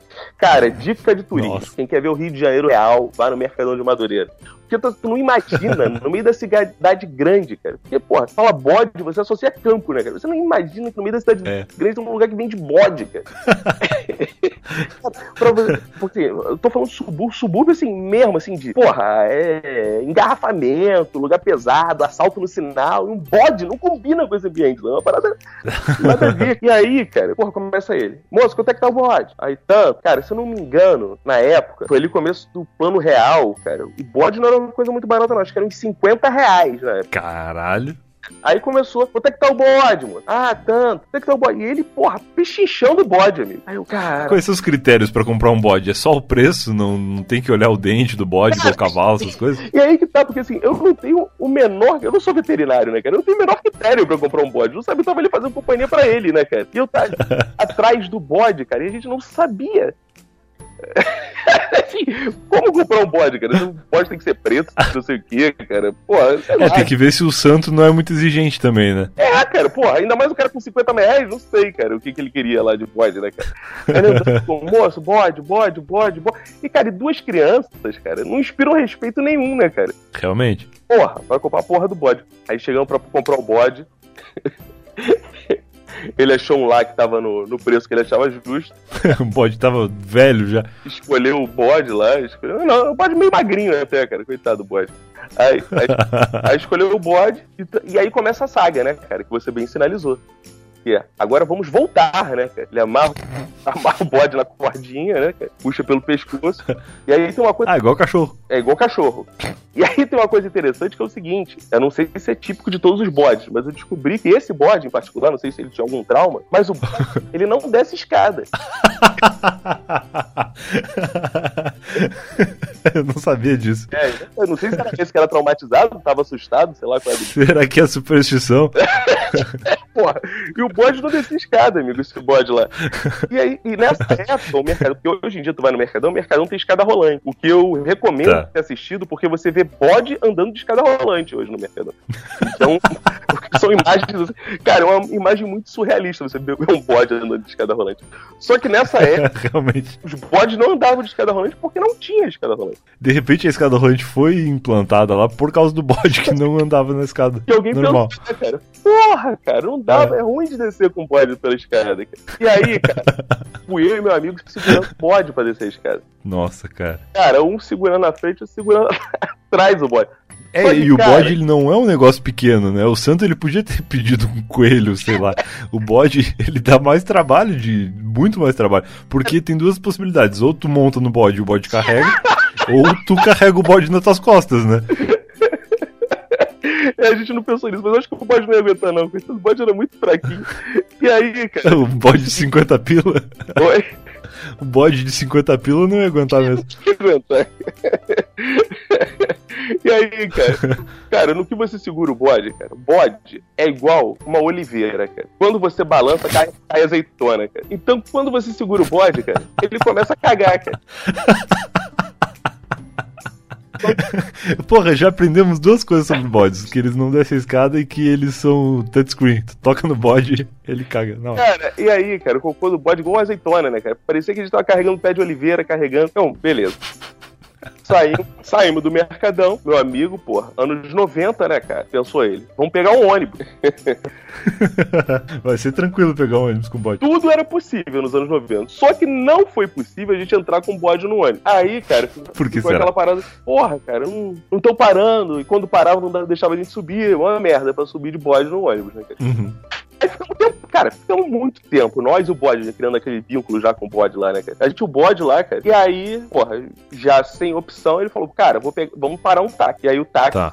Também não parava, ou quando parava, não deixava a gente subir com o bode. Lembrando que na época não tinha Uber Pet, porque se tivesse Uber Pet, a gente pediu o Uber Pet, levava, né? Cara, mas mesmo hoje com Uber é difícil. Às vezes eu tenho que levar meu cachorro no veterinário e eu tenho que chamar o Uber e avisar pelo chat do aplicativo que tem um cachorro, porque às vezes os caras não aceitam. Imagina um bode num táxi nos anos 90. Cara, impressionante. Não, e assim, e ele desesperado, porque era a parada. Cara, a gente não podia abandonar o bode, porque o bode era a parada da mãe dele que ia fazer um sacrifício lá, que a mãe dele tava na merda por causa do bode. Tinha que matar o bode, porque ela tava com as dívidas lá, com o Exu dela lá. Porra, é. Eu fui na mão que ia ser coberto de esporro pela minha mãe se ela descobre que eu tinha ido parar no mercado de Madureira. Ainda mais comprar bode, porra, minha mãe católica, pra que porra é essa? Tu, tu vai pro Mercadão de Madureira contra as minhas ordens e ainda vai comprar bode pra Macumba? Aí minha mãe ia me sentar a porrada, né, cara? E aí tô eu e ele no ponto de ônibus, esperando o ônibus, ou esperando o táxi. Quando a gente tem a grande ideia, porra, o jeito é voltar a pé. Nossa. Meu amigo, a gente atravessou um bode a pé. Cara, como é que eu vou te explicar? São os- A gente se levou do Mercadão de Madureira até Vila Valqueire, na entrada de Vila Valqueire, assim. Cara, Tá. foi base de uma hora de caminhada com o bode, cara. Meu Deus. Andando com o bode, cara. Andando com o bode. Cara, na beira de estrada. Aí ninguém passava, zoava. Ó o bode! Ah! é. levando o bode, levando o bode, levando o bode. arrastando. E o bode parava, aí tomava água da poça. Uma merda, cara. Coisa, a cena Meu Deus, lamentável, cara, que cara. absurdo. Uma cena lamentável, cara. E aí fomos levando o bode. Fomos levando o bode. Finalmente chegamos e ele deixou o bode lá com a mãe dele, né? Que ia levar, sei lá, porra. Pra que porra ia levar a mãe dele? Ia sacrificar o bode, né? Sei lá. Saber a gente até sabe, mas é melhor não, não termos detalhes dessa parte. É, ia lá sacrificar o bode, mas diz que não se perde nada do bode, né? Que eu já ouvi falar que depois come-se tudo, né? Você sacrifica Ah, se aproveita pra comer? Ah, então tá tranquilo. e depois come. Pelo que eu sei, sim, né? Posso estar falando uma grande Tá. merda, os ouvintes aí vão, vão dizer. E aí, cara, Tá é... fui eu, porra, pra casa, cheguei tarde pra caralho, né? Minha mãe não Aham. sabe. Mãe não sabe até hoje. Eu fiz isso. Ela vai saber agora quando eu escutar esse podcast. Ainda bem que ela não tem hab- habilidade pra baixar podcast. E aí, cara, senão é capaz dela me dar porrada hoje. E- Beleza, cara. Passou-se o fim de semana. um, um final de semana de respeito, diga-se de passagem, né? Todo fim de semana que a pessoa tem um evento como esse, né? Exato, passou-se o fim de semana. Passou-se o fim de semana. Volto eu pra escola na segunda-feira. Quem eu encontro lá? Marcos O Maluco. bode. Não, Marcos Maluco. Ah, que susto. que susto. Achei que era o bode. Encontro Marcos Maluco, né, cara? Porra, vou eu curioso perguntar, né? O, o parecido do bode, cara. Aí, eis que me surpreendo com a seguinte resposta. Eu, cara, e aí? Hum. que que deu no bode? O que, que houve com o bode? Ele fala, cara, domingo minha mãe foi na igreja e se converteu. Eu não acredito, cara. Foi na igreja e se converteu. Ela tava com muito problema, ela tava desesperada buscando salvação aí e tal, ela se converteu. Aí ela ficou com pena de matar o bode.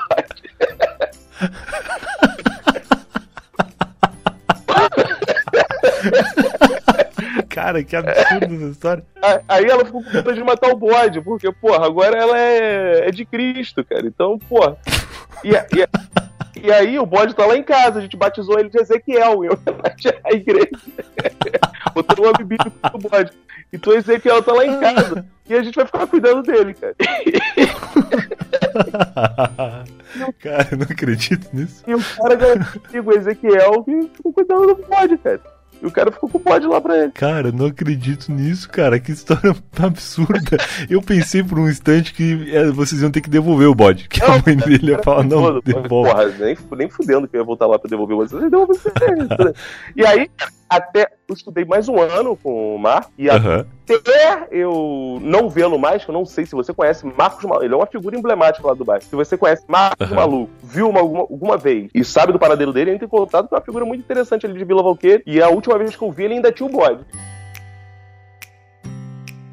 Nós estávamos uma vez no meu aniversário num dos piores lugares do Brasil, cara. Uma, uma danceteria chamada Acorde. Onde tudo que é tipo de gente entrava. É, não, não tá perdendo nada, ô Brian. Eu nem sei se existe também, talvez já tenha fechado. E era, Tá. no meu aniversário, era, um- era uma festa que tava rolando, que era bebida liberada. E bebida liberada é, é muito irado, né? Ó, beleza. Bom lugar pra comemorar o aniversário, parece. Bom lugar pra comemorar o aniversário. Aham. Cara, e tava eu, ele e mais uma gurizada. Acho que eram umas, umas 10 pessoas ao total, assim. Até que eu tava bebendo assim. Tá, até aí uma festa de aniversário É, feliz. mas não era só. É, mas não eram só nós, né? Era uma festa. Tinha uma festa rolando em volta da gente também, né? Lógico. Com outros, outras pessoas que não, Claro, não claro. conhecíamos. Cara, e ele falou. Eram figurantes do aniversário. Era tipo pessoas que não tinham sido convidadas, mas estavam lá. Eu contratei eles pra não parecer tão infeliz.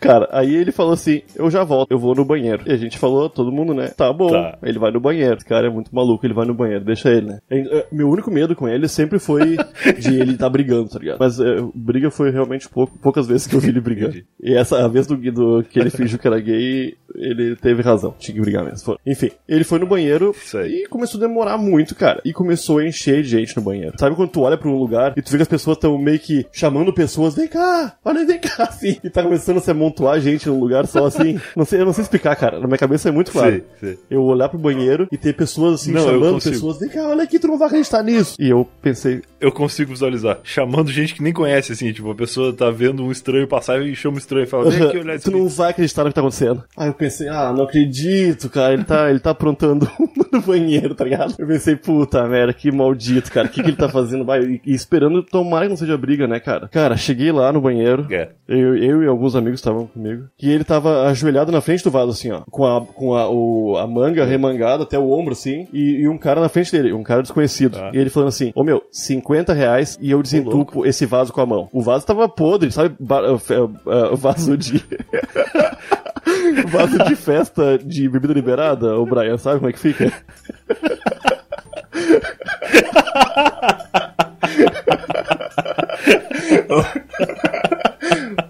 Ô, meu, Eu sei, eu sei. E ele falou assim, ô meu, 50 pila e eu desentupo com a mão esse vaso aqui. E o cara, ô meu, pelo amor de Deus, meu, não precisa desentupir, meu, não quero, não vou te pagar 50 reais, né? Tá louco? Aí meu amigo falou assim, tá, meu, 20 pila, 20 pila eu desentupo com a mão esse vaso.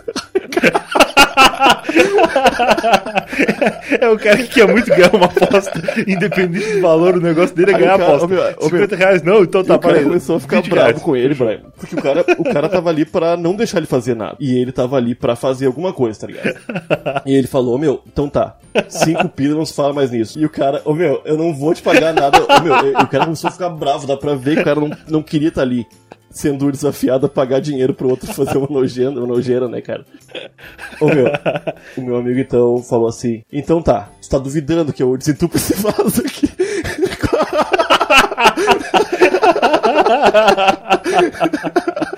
E o cara, não, meu, não tô duvidando. Ele, ah, então tá, eu vou te mostrar então. E começou a desentupir o vaso com o braço, ô Brian. Ô meu, e foi muito nojento, meu, porque a partir desse momento todo mundo que tava no banheiro começou a ir embora, porque, bah, esse cara não tem limite, né? Tava divertido até agora. Agora ficou muito ridículo, tá ligado? Ele, ele ficou muito feliz, cara. A cara dele de. Viu? Eu desentupi o vaso. Foi, ô meu, eu lembro até hoje daquela carinha de alegria, assim. Mas o, o pior não foi isso. Aquela cara de satisfa- de satisfação de quem não ganhou aposta nenhuma, mas fez o que queria fazer. Ele tava ali só pra desentupir o vaso, ele não queria dinheiro, né, cara? Ô meu, ele saiu, sacudiu a mão assim e voltou pra festa, cara. Ô meu, ele passou a mão no rosto de todo mundo, cara. Ele chegava nos caras, pegava os caras pelo queixo assim, ó. Ai, como tu é lindo!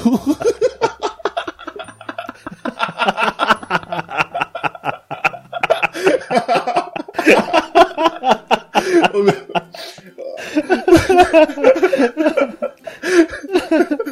Cara, esse cara, ele é o melhor ser humano vivo que eu já ouvi falar na história desse Ô, meu, planeta. eu realmente gosto muito dele porque ele faz umas coisas que não tem nem como esperar que ele vai fazer isso, cara. E eu não sei nem de onde sai isso aí, cara. Porque, ô, meu, foi uma noite que eu me diverti muito, mas ele deve ter dormido. Sabe quando tu chega em casa 100% satisfeito, tu dorme assim com aquela carinha de feliz assim, ô Brian? Sei. Ô, meu, ele se divertiu demais, cara. Eu, eu, eu acho que ninguém ficou doente, né? Eu fiquei muito com dúvida de como que ele fez pra desentupir o vaso com a mão, cara. Porque não deve ser fácil. Então, Ou se pá, é muito fácil, só que como ninguém nunca Cara, ele, tentou. mete- ele meteu a mão no buraco lá e ficou fazendo. Eu não sei, na real, eu não, eu, eu não posso afirmar que ele desentupiu o vaso, né? Eu sei que ele botou a mão lá dentro e ficou fazendo, Ah, claro, fazendo assim, cloc, cloc, foi sabe?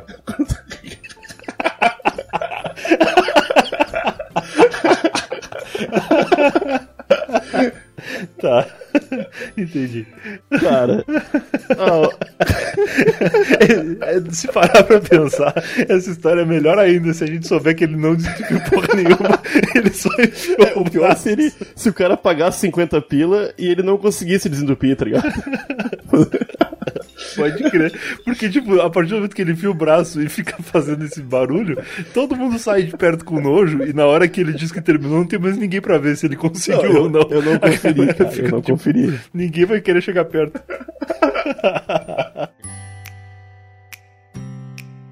Eu morava num apartamento, de, num quartinho de empregado. Eu morava muito mal ali na Consolação, sempre chegava atrasada por causa do trânsito, do ônibus.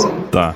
E aí as meninas desse apartamento do quartinho falaram, me aspas, expulsaram, porque elas falaram, ah, vem uma prima minha morar, eu precisar do seu quarto, pode ir, tchau. É. E aí eu fui saída do, do apartamento e tive uma semana pra, só pra achar um lugar pra mim. E eu sempre tava dando preferência morar perto do trabalho. Tá. Aí, uma menina do meu trabalho falou assim: Nossa, deu certinho, porque eu tô saindo de um quartinho que eu alugo com a senhora. Aham. E é aqui a cinco minutos a pé da agência, você vem andando. Porra, perfeito. Aí eu falei, poxa, que sonho. E eu pagava, na época, para as meninas, 700 reais. Tá. E a dona Lourdes é, alugava esse quartinho na Vila Olímpia, que é um bairro chique, Sim. perto do trabalho, por 500. Ah, maravilha. Falei, gente, genial, vou economizar 200 reais Claro. e ainda vou, né, lucrar um pouquinho aí, vou deixar de andar de ônibus. Perfeito, perfeito. Fechei. Aí ela falou: não, e ela é um amor, ela é uma vovozinha.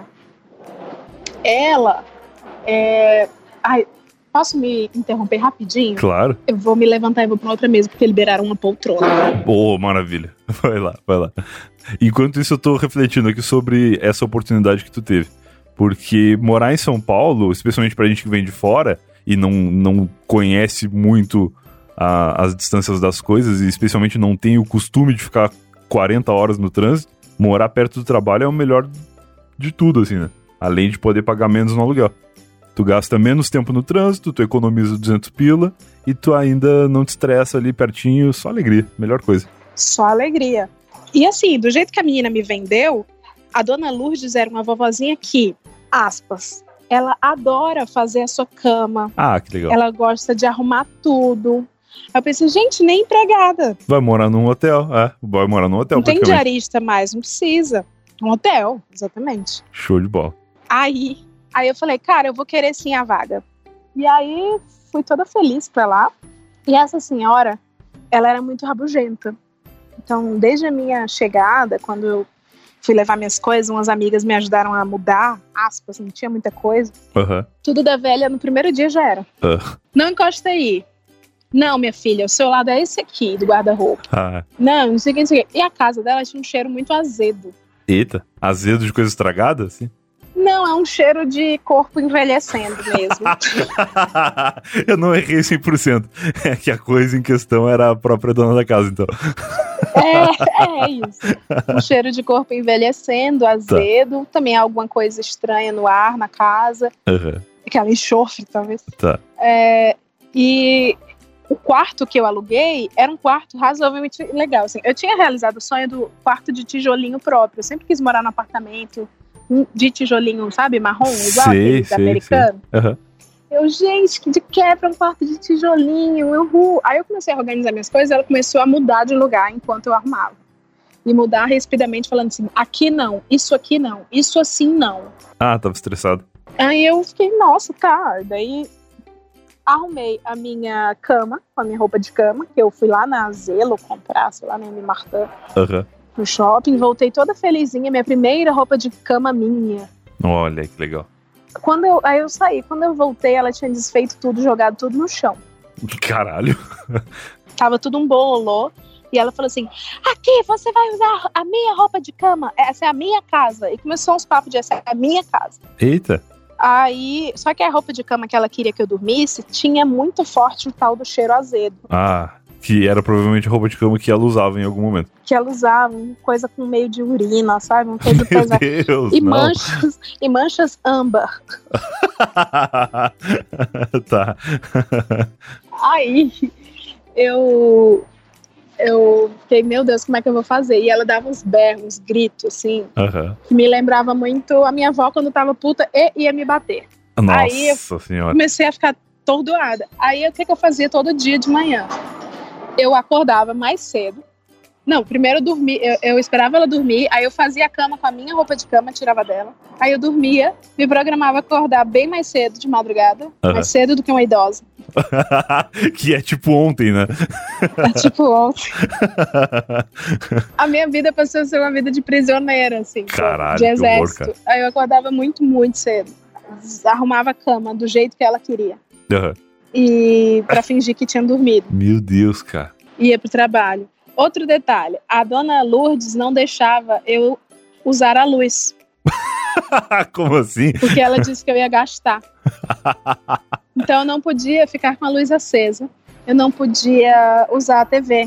Tá. Um dia, quando ela falou que não podia usar a luz e nem ligar a TV, eu pensei assim: ah, eu vou ler livros. Eu era muito trouxinha, eu era muito trouxinha. Vendo o lado bom da vida, né? Ah, tudo bem. É, eu era muito assim. Eu, ah, tudo bem, eu vou ler um livro. Vai fazer bem até ler um livro. Claro, enriquece. Aí encostei a porta, fechei a porta, liguei meu, meu abajur. Boa. Aí lá vem a dona Lourdes, fez assim na porta. Pá! Que que você tá com essa porta fechada? É pra eu não ver o quê? E não sei o quê. Aí eu já. Aí foi desligando meu abajur. Eu já disse pra não gastar energia. Meu Se Deus. vier qualquer valor a mais, você vai pagar. Caraca. Aí eu fiquei, meu Deus do céu. Eu pensei, eu vou ser muito corajosa agora, eu preciso ser corajosa. Dona Lourdes, eu preciso ver as contas anteriores. Porque aí eu vou saber se eu passei. Boa, boa, boa, boa. Faz todo Uhul. sentido. Tu precisa de uma Lacrei. referência, claro. Lacrei, vingativa toda. Lacrou muito na véia. Aí, ah, enfim, gente, assim, muitos dias, foram três meses desse suplício, mas Caraca. o principal. Aí teve o dia que também ela me acordou de madrugada, porque eu deixei, tava muito calor, e eu deixei, como eu não podia ligar o ventilador, Ah. eu deixei a porta, a, a janela entreaberta. E eu acordei com ela fazendo assim, ó, pá! No meu ouvido, na janela. Nossa, nossa. E falando, você tá maluca? Qual o seu problema? Não sei o quê. Se essa janela voa e mata alguém, eu vou ter que pagar. a preocupação dela era a janela cair, não era nada que entrasse através da janela. Não, porque não ia, a gente morava, acho que no andar bem alto, era um prédio Tá, liso, assim, não tinha sacada. entendi. E a janela não era. É, sabe, é que aqui em São Paulo tem um tipo de janela que é um que você puxa uma correia, ela vai descendo, assim, sabe? Sei, sei, sei, lógico. se você já viu. Já, Não é uma janela de abrir e fechar como uma portinha, não é isso. entendi. E era essa janela, e eu abri, tipo, um palmo pra entrar. E ela disse que se voasse e matasse alguém, ela Que ia horror. pagar. Caralho, que horror. Pagar, imagina, pagar por uma vida. Vai ser 400 reais. Pagar pela vida de alguém. Aí eu fiquei, meu Deus. E eu tava pirando muito, porque eu chegava de madrugada do trabalho E porque eu trabalhava em agência de evento, de promoção, e era muito trampo. Sim, eu imagino. E eu chegava, tipo, duas, três, quatro da manhã. Aí ela vinha, me passava sermão de madrugada, dando a entender que eu era prostituta, Nossa. que eu não tinha família. Aí falava vocês do norte, comentários assim pesadíssimos. Caralho, que velha escrota. Falar, a menina que morava aqui antes, pelo menos tinha pai e mãe. Você não, você veio do norte, não sei o quê. Enfim. Meu Deus, que velha do mal. E o pior de tudo nesse momento, apesar de a velha ser horrível, é que a pessoa que fez a propaganda ao contrário, ou ela era muito amada por essa velha, que se transformou que é quando ela foi embora, ou ela era tão filha da puta quanto a velha, porque ela mentiu pra se livrar. Não, eu acho que ela era muito amada, porque a velha ficava me comparando o tempo inteiro com essa menina, com a Roberta. Tá, tá. Me comparando. E assim, a Roberta, eu não sei, gente. Eu vou tentar não acreditar que é porque a Roberta é uma menininha loirinha de olhos azuis, com família em São Paulo. Porra, não é de se duvidar. E eu não. Porra, que merda. Mas o lado bom dessa versão é que pelo menos só tem uma filha da puta na história que é a velha. Porque senão, aí são duas muito do mal. Uma que é escrota e maltrata pessoas, e a outra que foi escrota pra se livrar da velha escrota que maltrata as pessoas. Sim, sim. Mas eu prefiro acreditar que não, que é só uma velha escrota e que de fato tem muito sentido mesmo. Agora, o que eu acho que é o epicentro da história, Hum. que a galera quer que eu conte, é o, o meu jantar nesse apartamento. De jantar. A dona Lourdes, ela também não me deixava usar a cozinha. Ma- Mas não deixava usar a cozinha sozinha ou nem junto com ela? Não, all. Eu não podia usar a cozinha porque eu deixaria cheiro. Ué, mas essa é a função da cozinha, tu fazer coisas que tem cheiro e depois fazer outras coisas. Mas eu acho que, de verdade, eu acho que pelo histórico xenofóbico da véia, xenófobo, sei lá, Certo. ah, eu acho que ela não queria que eu usasse as coisas dela. Caralho, que velho horrível. E aí, eu não podia usar, sequer a geladeira. Então eu usava o meu guarda-roupa, guardava as minhas roupas, guardava as minhas comidas, eu comprava fruta, leite, Tá, banana, biscoito, deixava tudo lá. tá. E, e aí eu passei a ter vontade de comer janta, né? Eu sentia falta já disso. Porque eu, meu Deus, eu preciso jantar. É, imagina. Aí eu comprei, passei a comprar. No começo eu comprava equilíbrio, aqueles biscoitinhos, mas ainda não eram a janta. Aham. Depois eu pensei em comprar miojo, mas miojo eu pensei assim, não, miojo eu vou usar panela, ela não vai gostar e vai deixar cheiro. Eu já- eu- gente, eu tava entrando muito na noia da velha. Eu ficava, não, miojo vai deixar o cheiro e tal. Pois Até é. fruta, eu não, eu não comia tangerina, por exemplo, porque ia deixar cheiro. É claro, ela entrega. A tangerina a, que, que eu conheço como bergamota, mas aqui em São Paulo acho que é mexerica. Ela é uma fruta impossível de comer sem que as pessoas todas ao redor saibam, né? Porque a casca dela já tem muito cheiro e tal. Então, nesse ambiente da velha macabra, não tinha como fazer isso mesmo. Não tinha.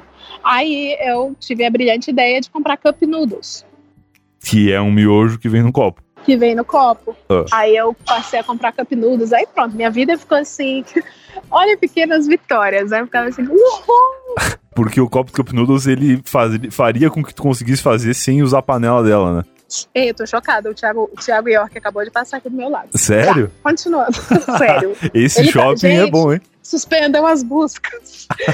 Ele apareceu. Ele é o jovem Belchior. é verdade. É, oi, sumido. Tá. Aí eu, eu acho que ele tá ouvindo. Tudo bem. Aí a- a- comprei o capinudo, aí comecei a fazer a festa. Ah, galinha caipira, hoje vai ter galinha caipira, vai ter picanha, vai ter costela, sei lá. Perfeito. Mas uma dúvida: o Noodles em relação ao miojo, ele é melhor porque ele já vem numa panela on-board, uma panela própria, mas ele também tem cheiro, né? Tem, tem cheiro. Aí o que é que eu fazia? Como eu não poderia fazer na, na cozinha, Uhum. eu enrolava ele na toalha com as minhas roupas, eu ia tomar banho. Ah, não.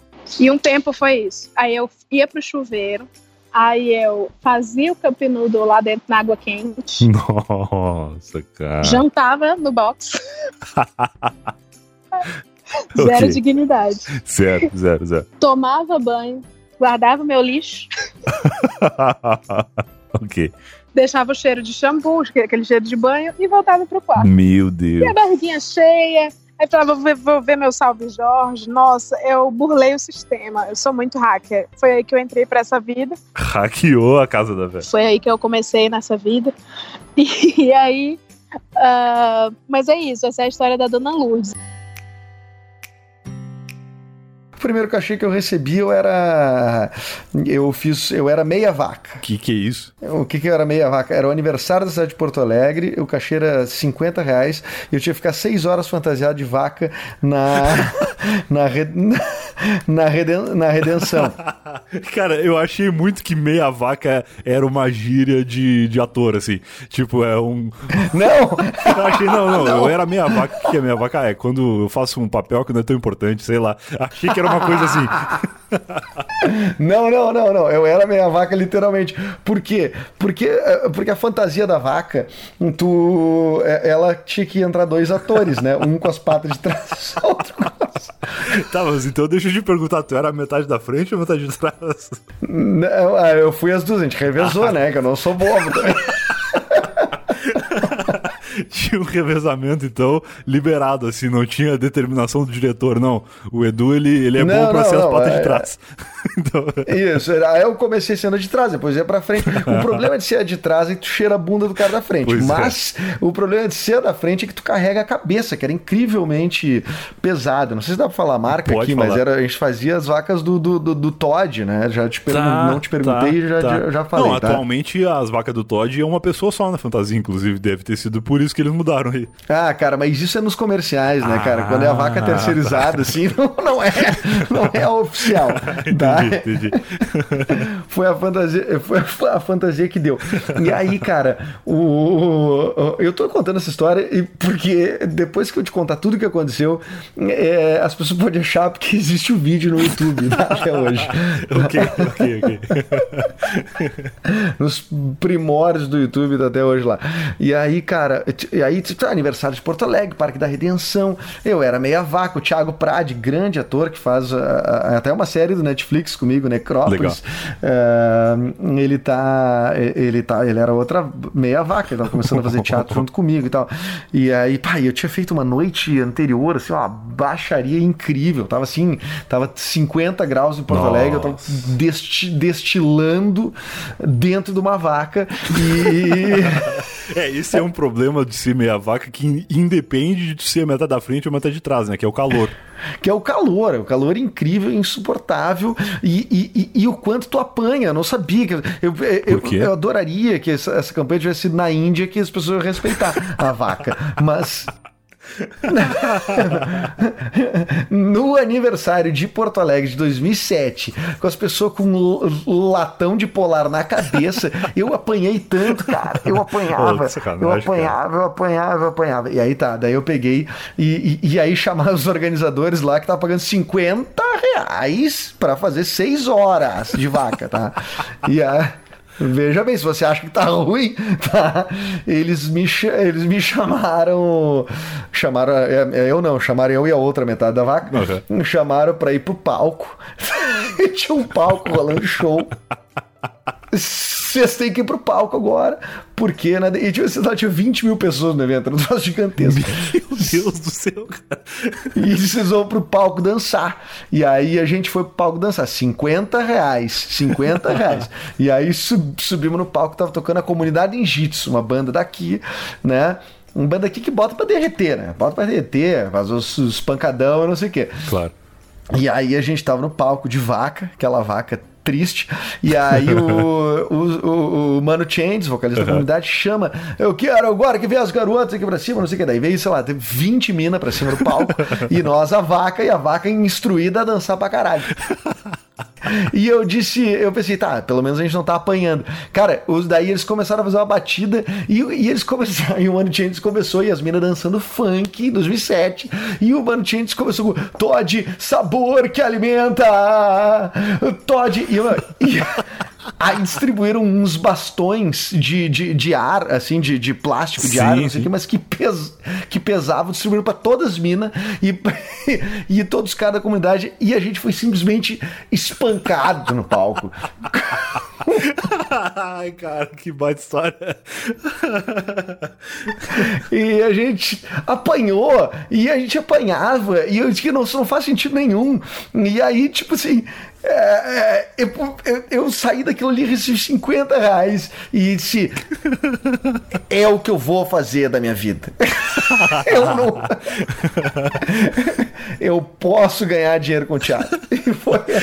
Foi a prova de fogo, né? Se depois daqui tu ainda quiser fazer alguma coisa no teatro, é porque tu nasceu pra isso, não tem jeito. Cara, eu nasci pra isso e vou te dizer: tinha nós, que era uma vaca, e tinha uma outra vaca.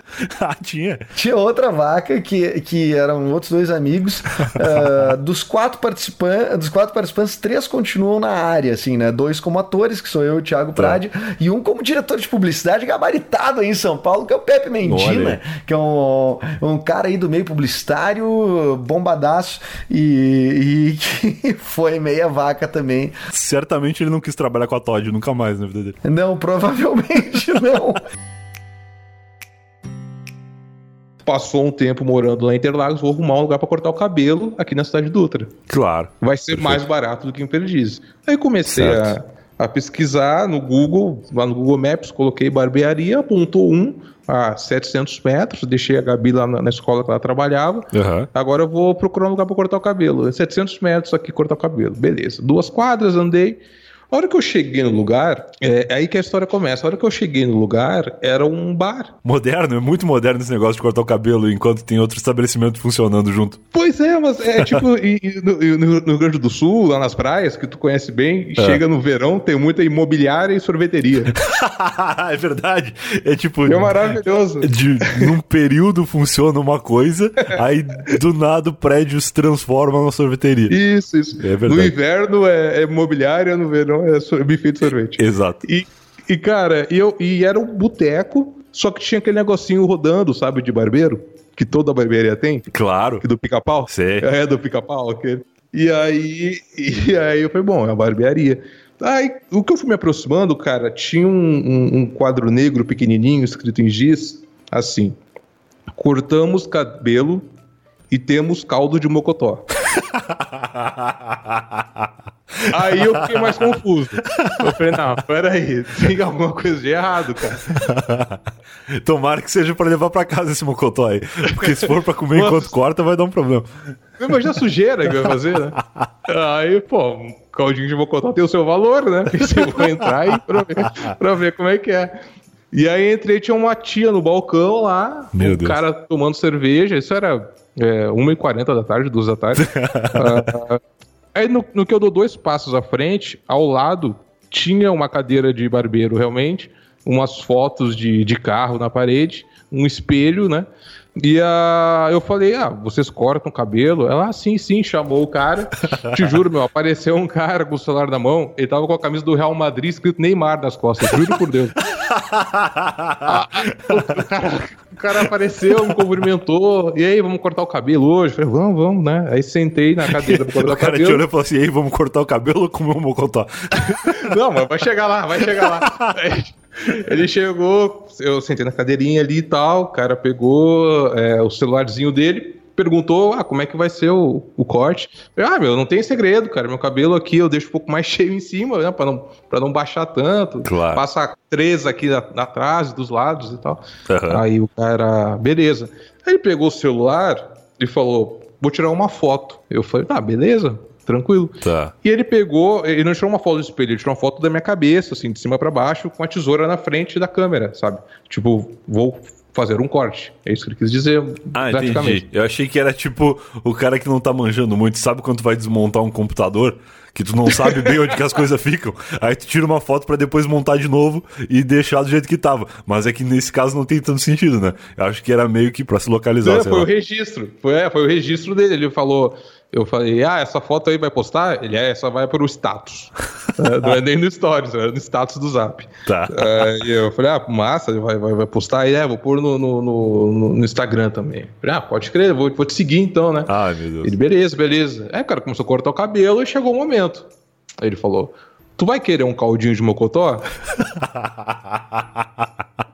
Aí, Não é uma cabelo, pergunta que cara. você ouve em qualquer lugar. Cortando o cabelo. Aí eu falei, mas achei que era só no bar aqui. Ele falou, não, é tudo junto aqui. Tu vai querer o caldinho de mocotó?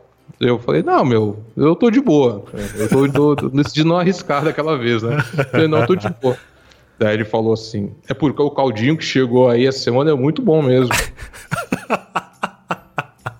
Aí eu comecei a ficar achar meio estranho. Eu falei, não, não, eu tô suave, cara. Eu vou ficar na minha mesmo, obrigado. Beleza, cortou o cabelo lá, 15, 20 minutos pra cortar meu cabelo. Ele pegou, vou fazer outra agora. Outra foto. Falei, beleza. Ele pegou e tirou uma outra foto do meu cabelo. Meu Deus. E eu peguei, comecei, falei, ah, qual que é o teu Instagram, cara? Ele falou, comecei a seguir o cara. Beleza. Ah, paguei, fui pra casa. Aí abro o, o- o- o Instagram, tá lá as atualizações do cara. Aí começa a passar pra frente e tal. Já tinha postado outras fotos da- dos cortes que ele tinha feito no dia. Sim. Aí quando ele chegou no meu corte, ele postou assim: antes. É, a foto do meu cabelo. Depois, kkkkkkk. Ele tirou onda do meu cabelo ainda, filho da puta, cara. Ele postou antes, depois, kkkkkk. Aí, tá, passou o dia, eu fui buscar a Gabi no trabalho. Cara, ela achou o máximo. Ela falou, foi o melhor corte de cabelo que você fez até hoje. Olha, legal. Ficou perfeito. Foi, porra, tá aí. 20 pila pra cortar o cabelo. O cara me oferece caldo de, de mocotó. A, a minha namorada gosta. Então, né? Achei Sim. o lugar perfeito. Ah, fechou, coisa boa. Fechou. E continuei seguindo o cara. Aí, velho, por uns tempos, o s- o stories do cara era o corte de cabelo dele, mas também umas coisas mais pesadas. Ele postava umas fotos com arma. Eita! Ah, é, ah, fulano, Liberdade cantou pro fulano e tal, não sei o que. Falei, pô, o cara é, o cara é do esquema, né? E, e- e- e era só isso, cara, era só isso. Era foto de corte de cabelo e, foto com, com os brother dele e tal. Corte de cabelo e armas. Eu tenho um podcast, Avião e Músicas, uma coisa tem, tem o canal no YouTube, Avião e Músicas. assim. Podia fazer um canal do cara, corte, de cabelo e revólver. E aí, cara, passaram lá seus 35, 40 dias, falei, "Ah, vou voltar lá pra cortar o cabelo. Fiz o mesmo. Ah, chegou no prazo. É, 40 dias normalmente é quando já tá na Cresce hora. de novo, tá. Aí chegou lá, é, mesmo percurso, né? Achei legal na que tu escola. relevou o fato do cara ter posto um kkk no teu corte. Eu fiquei muito chateado com o kkk no corte, no meu cabelo. É que tudo, tudo na vida tem prós e contras, né? No caso, o contra era só que o cara dava uma zoada na legenda, mas o corte era bom, o atendimento era, era, era legal. Exato. Ainda tinha umas armas, ou seja, tu tava seguro lá se acontecesse alguma coisa. Pois é, cara, assim, eu, eu fiquei meio puto com o kkkk, mas, porra, a Gabi gostou tanto do corte e tal, eu olhando assim, pô, ficou bom mesmo, cara, tá ligado? Ficou bom mesmo. E aí, vou lá, volto, depois de uns 30 e poucos dias, a senhora do bar, ah, ele não veio hoje. Eita. Eu, ah, tá bom, amanhã eu vou, volta aí amanhã. Eu falei, volto aí.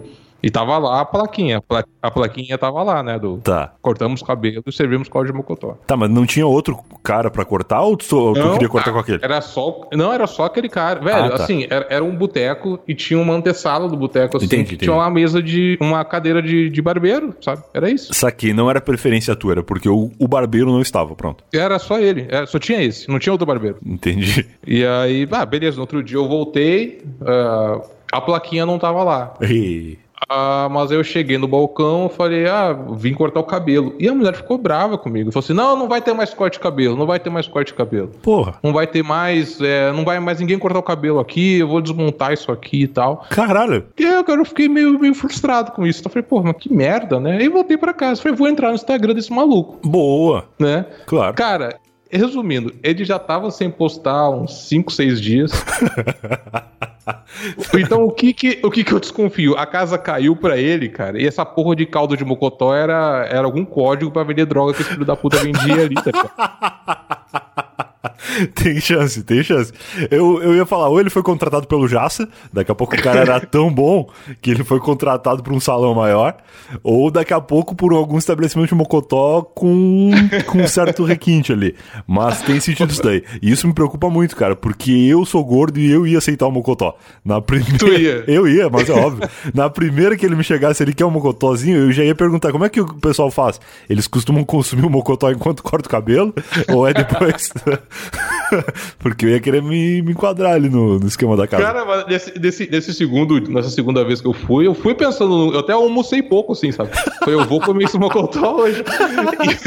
é hoje, é hoje que experimento esse mocotó. Se o corte de cabelo já é bom, imagina os dois. Dois é, cara, mas não, caiu a casa do maluco, velho. A real foi essa. Cara. Caiu, e aí o cara. Eu acho, eu acho até hoje que esse caldo de mocotó. Depois eu passei lá de novo pra ver, pra tirar essa dúvida. Eu nunca perguntei lá pra dona do, do estabelecimento. É, tem Mas eu acho sentido. que esse caldo de mocotó, até porque ele falava pra mim assim, quando ele oferecia: Ah, esse caldo de mocotó que chegou aí é bom e tal. Né, eu que trago, não sei o quê. Eu falei, bom, então não fazem aqui, porque era um boteco mesmo, não tinha cozinha, não tinha nada, tá ligado? Entendi. Era só as pitu, assim e tal. A coisa mais elaborada que tinha era o pirulito do pica-pau girando lá de barbeiro.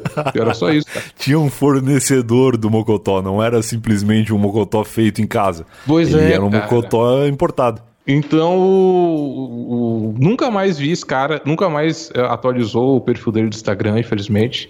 mas, mas, cara, é, é, com o passar do- do- do- dos dias, eu fui, fui reparando que as fotos dele eram muito esquisitas, as legendas também e tal.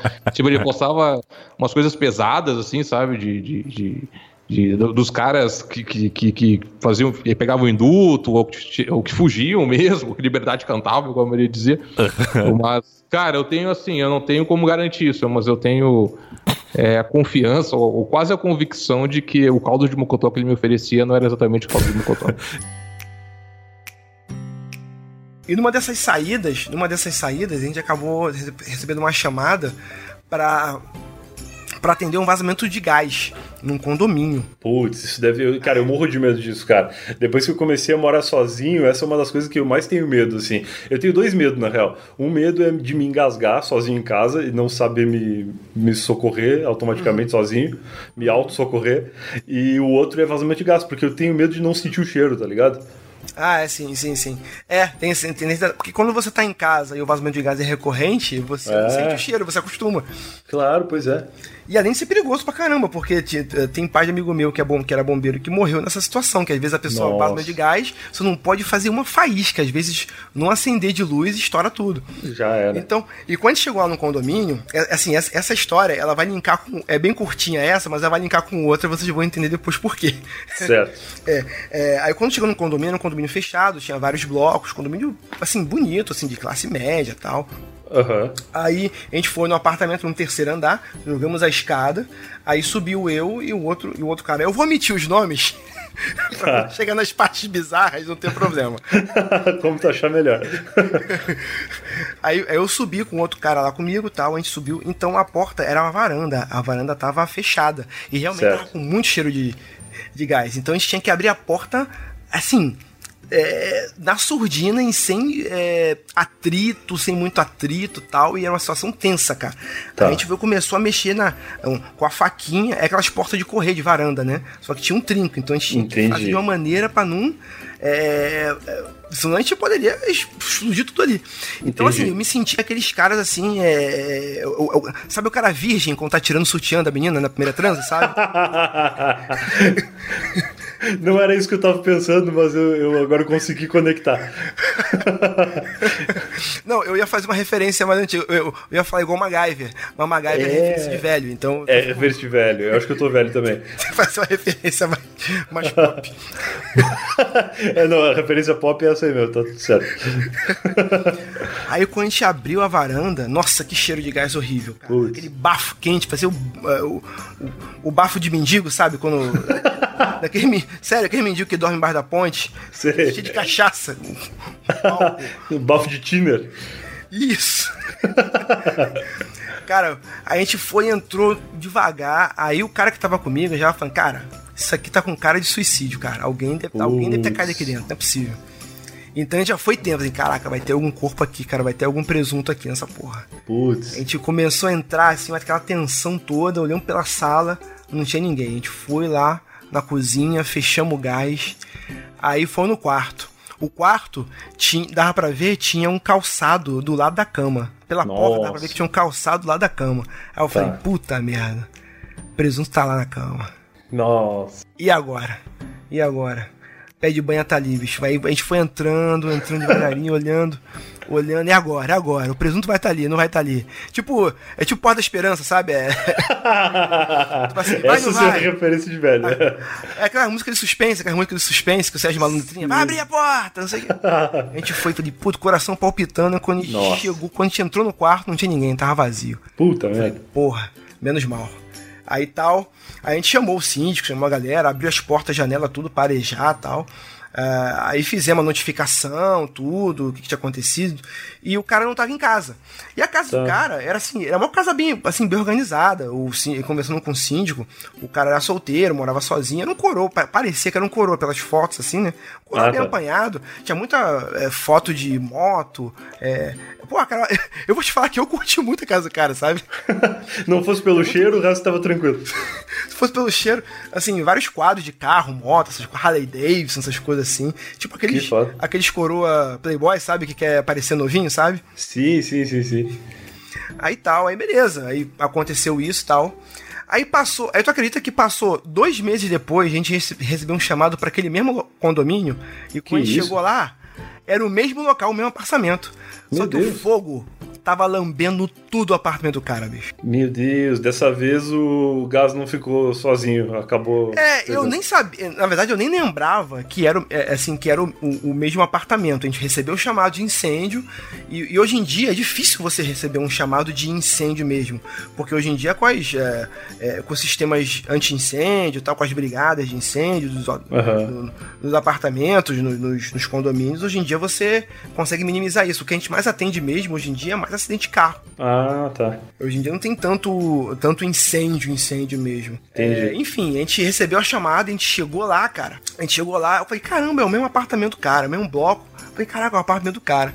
A gente montou e, e o fogo lambendo, cara. Nossa. Pareceu a, a língua do capeta ali. A gente arrumou a linha direta. A gente arrumou a linha direta, porra, jogando água, tal, jogando água. E, e quando chega bombeiro no condomínio assim, é um evento, né, cara? Ah, claro. Todo mundo claro. para pra ver. E era um domingo. Um domingo chato pra caramba, sabe? Todo mundo dormindo, assistindo Faustão tal, não sei o quê. Aí quando o brador. nego- aí quando o brado domingo, né, a gente até gosta, porque sai um pouco do quartel, chato pra caramba. E, e- e no, e no condomínio, nossa, aí já, já sai, sai criança, sai.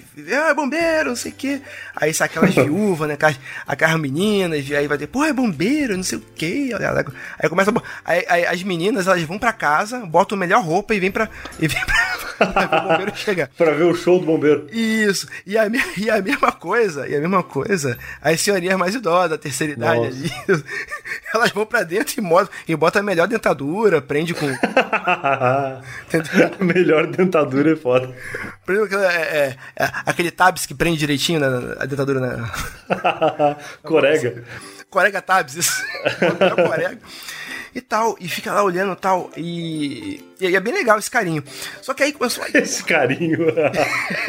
Esse carinho de tô aqui apagando fogo e vendo as pessoas se arrumar pra ir ver. É, e as pessoas estão chamando, você tá querendo trabalhar, as pessoas estão dizendo, ô bombeiro, não sei o quê, dá um sorriso, faz um selfie. Caraca, tem um fogo lambendo ali, cara, pelo amor de Deus.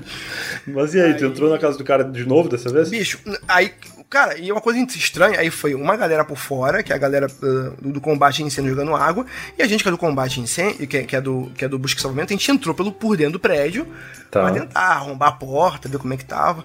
E eu achei estranho que a gente entrava por dentro e não tinha mangueira de. As mangueiras de incêndio que deveriam estar lá no último andar, no andar que era o apartamento do cara, não estavam. Aí eu falei, porra, tem uma coisa estranha aqui, vamos multar essa galera aqui agora. Porra, não tem mangueira de incêndio no andar? Pois a gente é. arrombou a porta, a gente arrombou a porta, tá, arrombou a porta, conseguimos fazer o combate, não tinha ninguém no apartamento. Aí demedamos o incêndio. Demedamos o incêndio, mais uma vez o cara não estava em casa. Pô, que sorte. Que sorte do cara, sorte do cara. Não estava em casa, mas apenas do cara ficou A parte da sala, pelo menos, ficou destruída. Nossa. E, e- e- tipo assim, aí beleza, fizemos relatórios, chamamos assim, o dono do apartamento, onde é que tá, tal, não sei o quê.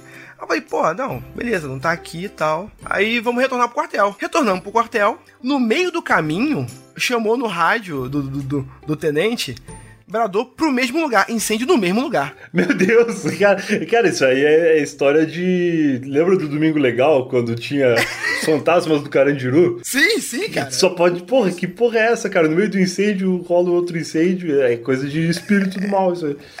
É, fantasma fogueteiro, sei lá. Fantasma fogueteiro. A gente voltou, a gente achou que era um outro local, porque, tipo assim, quando pega, pe- pega fogo num apartamento, geralmente fica foco em outros, mas a gente tenta tomar cuidado. Ah, entendi. Acaba alastrando Isso, assim. Isso, a gente faz um rescaldo, que a gente chama de rescaldo, para debelar todos os focos, mas Tá. como a gente não tem é, é, condição de entrar nos outros apartamentos, pode ser que fique alguma coisa no, no outro, entendeu? Entendi. Mas não, era no mesmo lugar. Só que Puta merda. a gente entrou, não, não era mais na sala, mas era no quarto. Agora, chegando lá, fora o incêndio ter retornado, a gente se deparou com uma cena bizarríssima. Ah. Tinha um montinho de pessoas em, em torno de uma mulher lá, nego, tipo, querendo linchar o, o que parecia ser uma mulher. Tá. Falei, mas por que, que tá acontecendo aqui? O fogo pegando ali e, e outro grupinho querendo linchar uma mulher. Cara, o- o- a parte bizarra é que tava, inclusive, a mulher, coitada, ela tava. Algemaram ela no poste, cara. Meu Deus, tipo Judas. Sim, tipo Judas, cara. E tipo, e o mais bizarro é que tinha, um, tinha uma outra mulher com uma arma em punho, uma pistola em punho. Tipo assim, se aí depois eu fui descobrir que a mulher se dizia PM, ou policial, alguma coisa assim. Tá. Algum tipo de polícia dessa que eu não, que eu- não fiquei sabendo. Aham. Não, mas é a polícia, porque esse condomínio tem muito policial. Eu falei, cara, o que, tá acontecendo aí? O tenente, não, deixa a porra pra lá, quer nem saber, vamos, vamos ver o incêndio.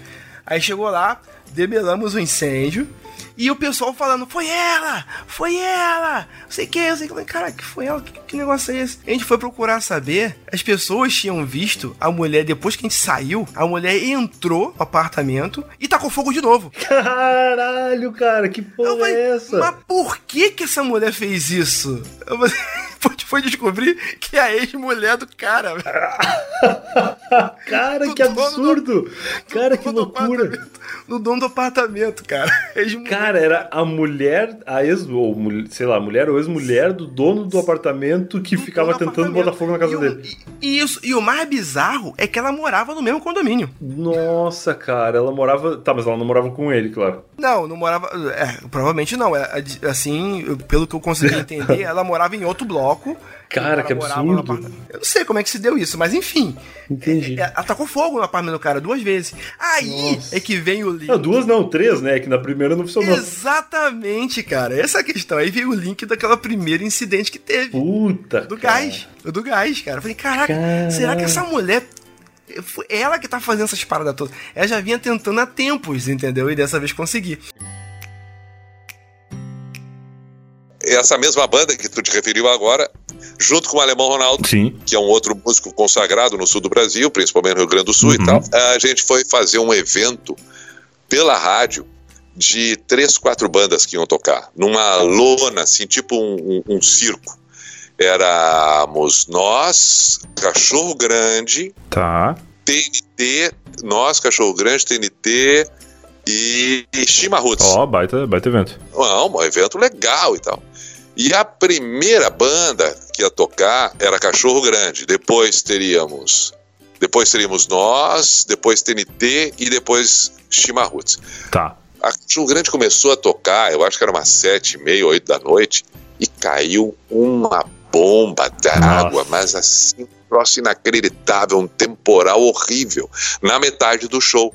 E essa tempestade, literalmente uma tempestade, a lona do circo, o circo parecia que ia voar, começou, é claro, né, a inundar tudo. Tava cheio o circo, tá? O circo tava cheio, não só na, na arquibancada, mas na pista, né, porque era um circo montado para show mesmo Claro, claro. inundando tudo e, e, e- e voando lona, ah, caindo água cachoeiras em cima da bateria, no palco, um absurdo, um absurdo, os camarins, um troço cara. pavoroso. Que merda. E aí todo mundo, claro, e aí todo mundo apavorado, e aquela tensão, tensão, tensão, reuniões rápidas de, de, de organizadores, empresários, etc. Não, vamos ter que cancelar o evento, não tem como. Vai dar uma merda isso aqui, vamos ter que cancelar.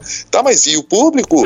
Tem aí no mínimo umas 3, 4 mil pessoas, como é que nós vamos fazer? Não, devolvemos o ingresso no dia seguinte, vamos fazer. O que tem que fazer é cancelar tudo, parar. Claro. Tá, mas e aí e tal? Mas como é que nós vamos anunciar? Achamos artistas, tudo.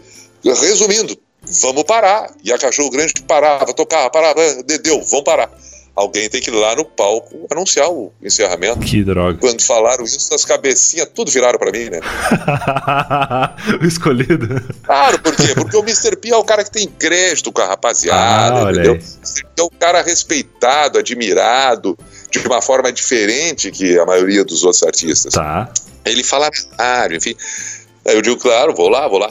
Daí eu disse assim, ó, só vamos fazer o seguinte, para não parecer que a gente tá enganando as pessoas, chamei o Rafa, que é o vocalista da Chimarruts, chamei o Charles, do TNT, chamei o Alemão Ronaldo, Tá. a cachorro já estava no palco e disse, só vamos ali, fiquem ali ao meu lado, deixa que eu falo, que vai ser cancelado o evento, com toda essa chuva, tem como, esse temporal, mas vocês ficam ali, pelo menos para mostrar, ó, estamos dando a cara para bater e ninguém tá enganando É, pra mostrar que não é porque faltou alguém ou qualquer coisa. Não tem desculpa. A gente tá aqui porque vai cair o planeta e a gente precisa tá, tá protegido. É, exatamente. tá todo mundo de acordo. Perfeito, aí fomos, tá, tá, todo mundo ali, legal. aí, Eu, eu peguei o microfone, ô pessoal, aí a massa delirou. É, Mr. B, Mr. B, beleza.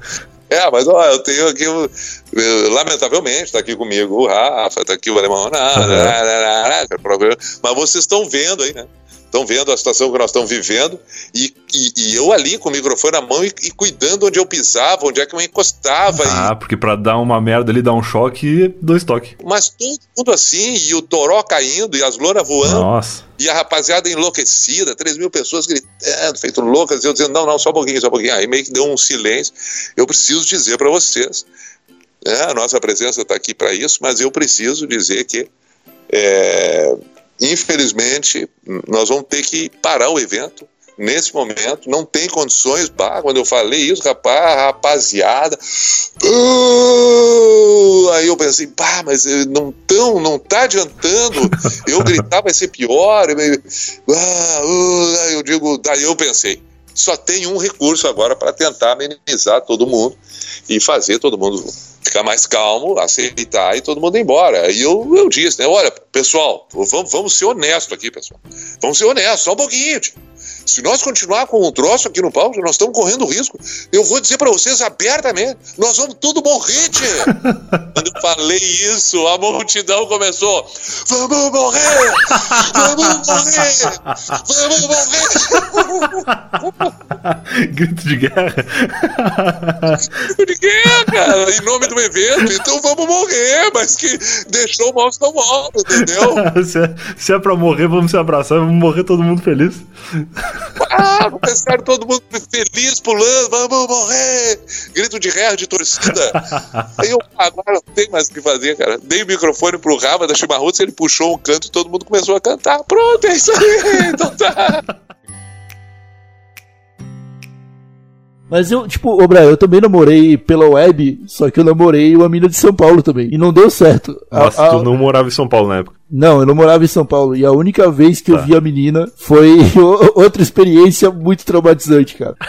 tu quer entrar nessa história também? Se tu acha que vale a pena contar, manda ver. Eu posso contar, eu não sei quanto tempo tu, tu grava o podcast. Quanto tu quiser, cara.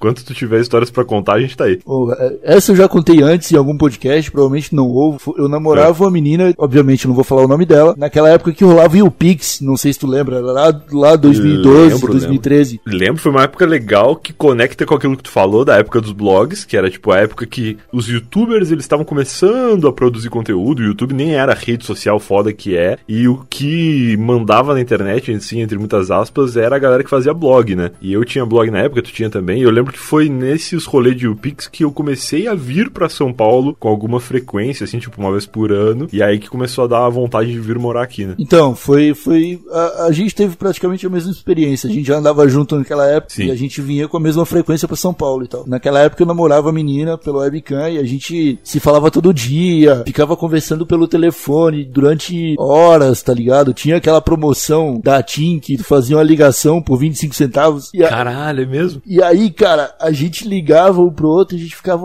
horas fazendo piada e tal. E era, e era muito divertido aquela, aquela, aquele namoro web. Que amor gostoso. Que amor gostoso. E aí, eu cheguei em São Paulo um dia pra vir pro UPix e eu ficava, eu sempre fiquei na casa do Romenick, né? Um, um brother nosso.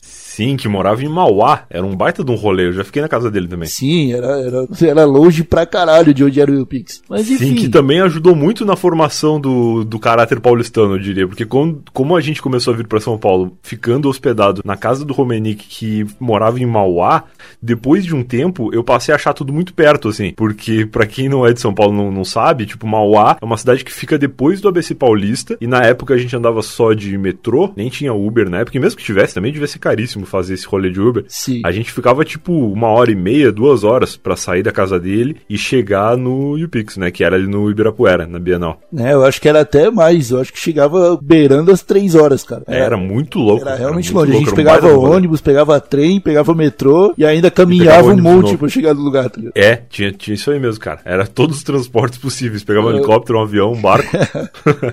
Eu lembro que, eu- que da segunda vez que eu fui, tu não ia ficar lá. Aí eu cheguei, cheguei no aeroporto e a menina ia me, me esperar no aeroporto pra gente dar um rolê. Boa. Pô, a gente combinou, eu ia chegar umas 6 horas, seis e meia a gente ia sair, eu ia deixar as malas em algum lugar e depois ia pra, pra uma balada, alguma coisa, fazer alguma coisa junto. Sim. Aí deu seis e meia, deu sete horas, deu sete e meia. Eu ligava pra ela, ela não atendia. Eu falei, ah, tô meio famigerado calote, né? O famoso bolo. O famoso bolo. Beleza, deixei quieto. Fui pra casa do, do Romenick em Mauá. Triste. Triste, não conseguia falar com a menina. De repente eu recebo um telefonema. Eu atendo, uma mulher com a voz um pouco mais madura Ah. começou a, a falar comigo assim: Eu tô falando com o Igor? Eu falei: É, é o Igor. Eu não tinha experiência, né? Eu não devia ter falado que era o Igor pra começo de conversa. Aí, aí ela falou: Tu que é o namorado da eu falei, é, inclusive, você sabe onde ela está? Eu já perguntei assim.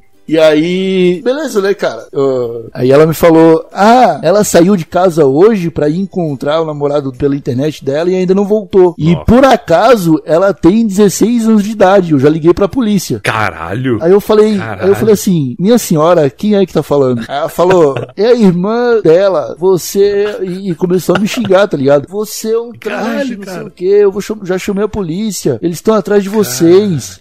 Ela desapareceu, ainda não voltou. Aí eu falei, olha, ela não tá comigo, de verdade. E desliguei, tá ligado? Tipo, eu me, me, me despedi e falei, ó senhora, realmente ela não tá comigo. Eu vou tentar ver onde é que ela tá, mas ela não está comigo. E desliguei. Tá. Cara, que absurdo, E cara. aí, cara, 15 minutos depois, eu recebo uma mensagem no, no WhatsApp. Era a menina falando que já tinha chegado em casa, tava, tinha acabado de brigar com a família. Nossa. Aí eu falei, porra, me ligaram aí me acusando de um monte de coisa, falaram que tu é menor de idade. Porra, é essa? A gente tá conversando há quase dois anos já e tu sempre falou que era maior de idade, tinha 18 anos. Aí ela falou, eu tenho, minha irmã que é maluca.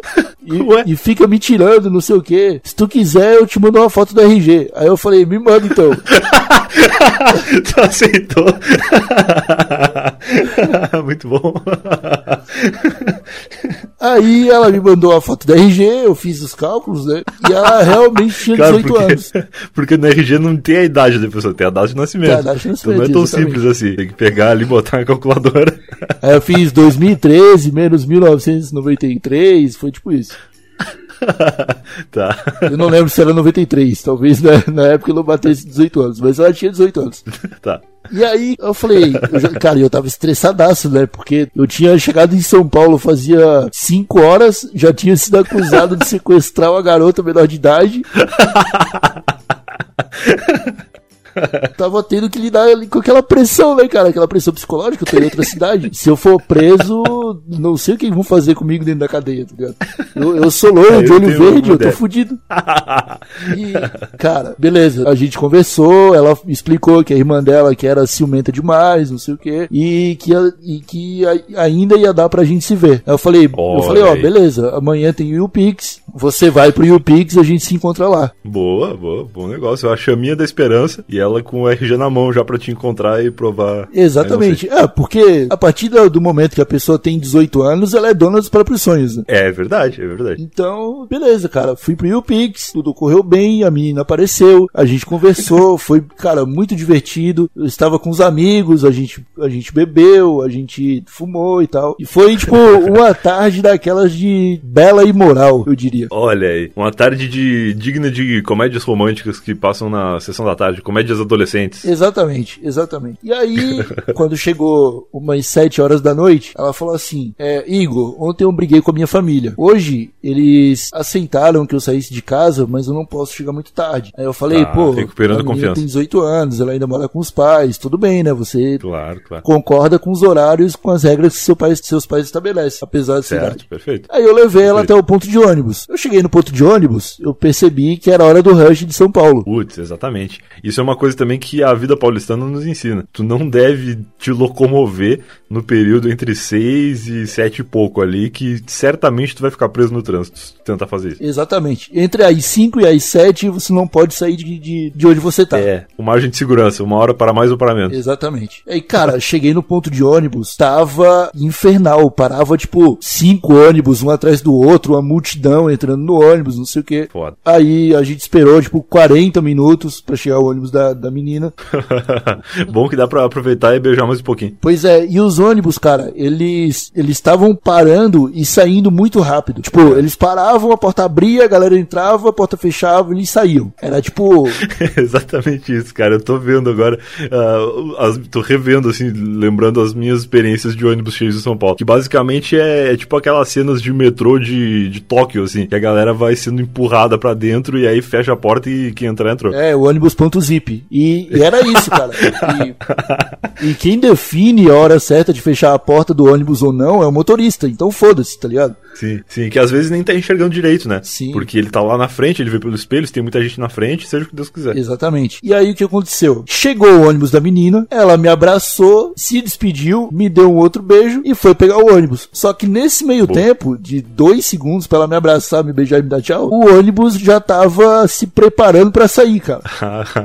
Correria. Aí o que ela fez? ela correu atrás do ônibus e Pô. que estava com todas as portas abertas. Certo. E aí ela entrou naquela porta do meio antes da catraca. A porta do cadeirante. Exatamente. Quando ela, Certo. quando ela colocou o pezinho ali, ela quase se tornou a cadeirante. Por quê? O ônibus andou? O, o ônibus, o motorista fechou a porta e ela ficou lutando contra a porta do ônibus, tá ligado? tipo, pra não deixar a porta fechar. E, cara, Nossa, eu tava, cara, eu, que- eu tava que uns 30 metros de distância, com muita gente na minha frente, e eu não tinha como chegar lá pra ajudar ela, e ninguém Claro. em volta dela tava ajudando ela. Certo. O ônibus acelerou e ela perdeu a força para contra, contra a porta para deixar a porta aberta e a porta fechou no pé dela e o ônibus andou. E ela foi de arrasto uns 3 metros na calçada assim. Cara, que absurdo, cara. É até errado rir disso. Mas é engraçado pra caramba. E aí, cara, a multidão finalmente acordou para o que estava acontecendo.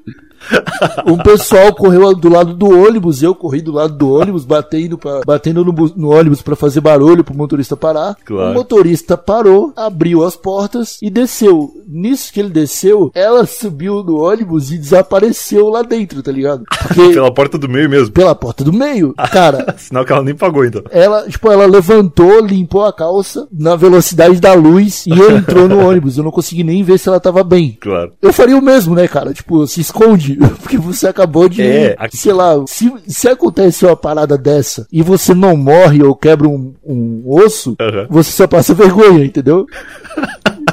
É aquele período que tá todo mundo olhando se se machucou ou não pra saber se pode rir.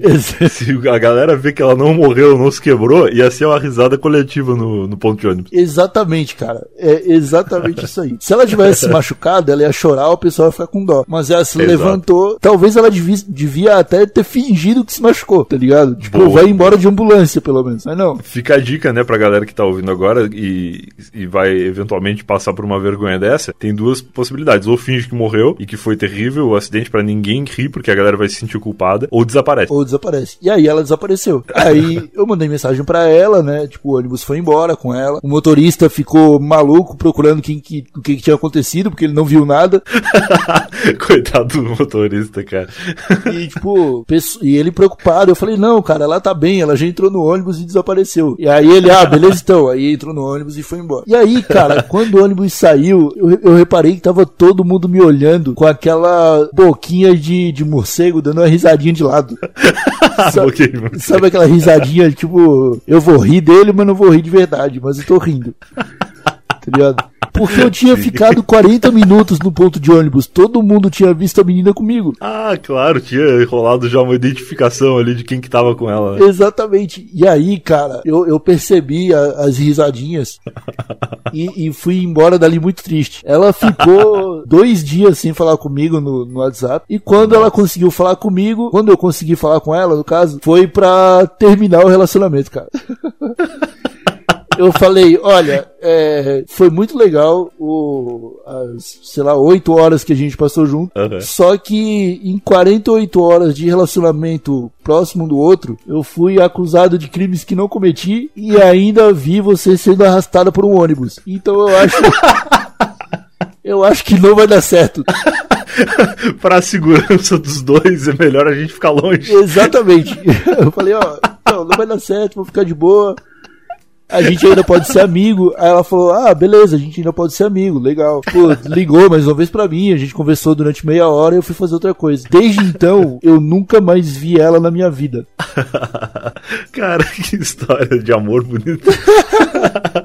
É uma história de, de amor maduro, que as pessoas elas, elas entraram no consenso, elas falaram, olha, se a gente continuar junto, a gente vai morrer. então, pro bem de todos, é melhor a gente se separar. É o Romeu e Julieta moderno. Exatamente. E esse foi mais um Eu Tava Lá, o Almanac Eu Tava Lá.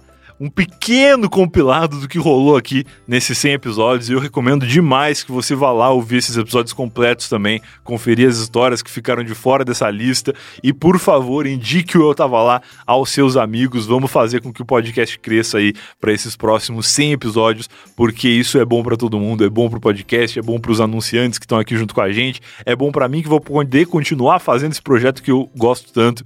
E enfim, tem muita coisa boa que vai rolar ainda nesse segundo ano, nesse terceiro ano, né? Nessa entrada para o terceiro ano do Eu Tava Lá. E é isso. Um beijo pra você, obrigado por ter ouvido o podcast até aqui. Esse provavelmente é o maior episódio de podcast que eu já montei na minha vida e eu espero que que seja por muito tempo o maior e o único, assim, isolado, porque eu não pretendo ficar publicando episódios de três horas e meia toda semana aqui. Foi um negócio realmente muito especial e eu agradeço a você por ter ouvido até aqui, por ter dedicado um pouquinho da sua banda larga aí para fazer esse download. Espero que você não tenha estourado o seu 4G ou o seu plano de dados para poder consumir esse episódio. Mas se você tiver feito isso, eu espero que tenha valido a pena, porque para mim valeu demais lembrar tudo isso e termino aqui agradecendo. Muito obrigado, um beijo e tchau. Até semana que vem.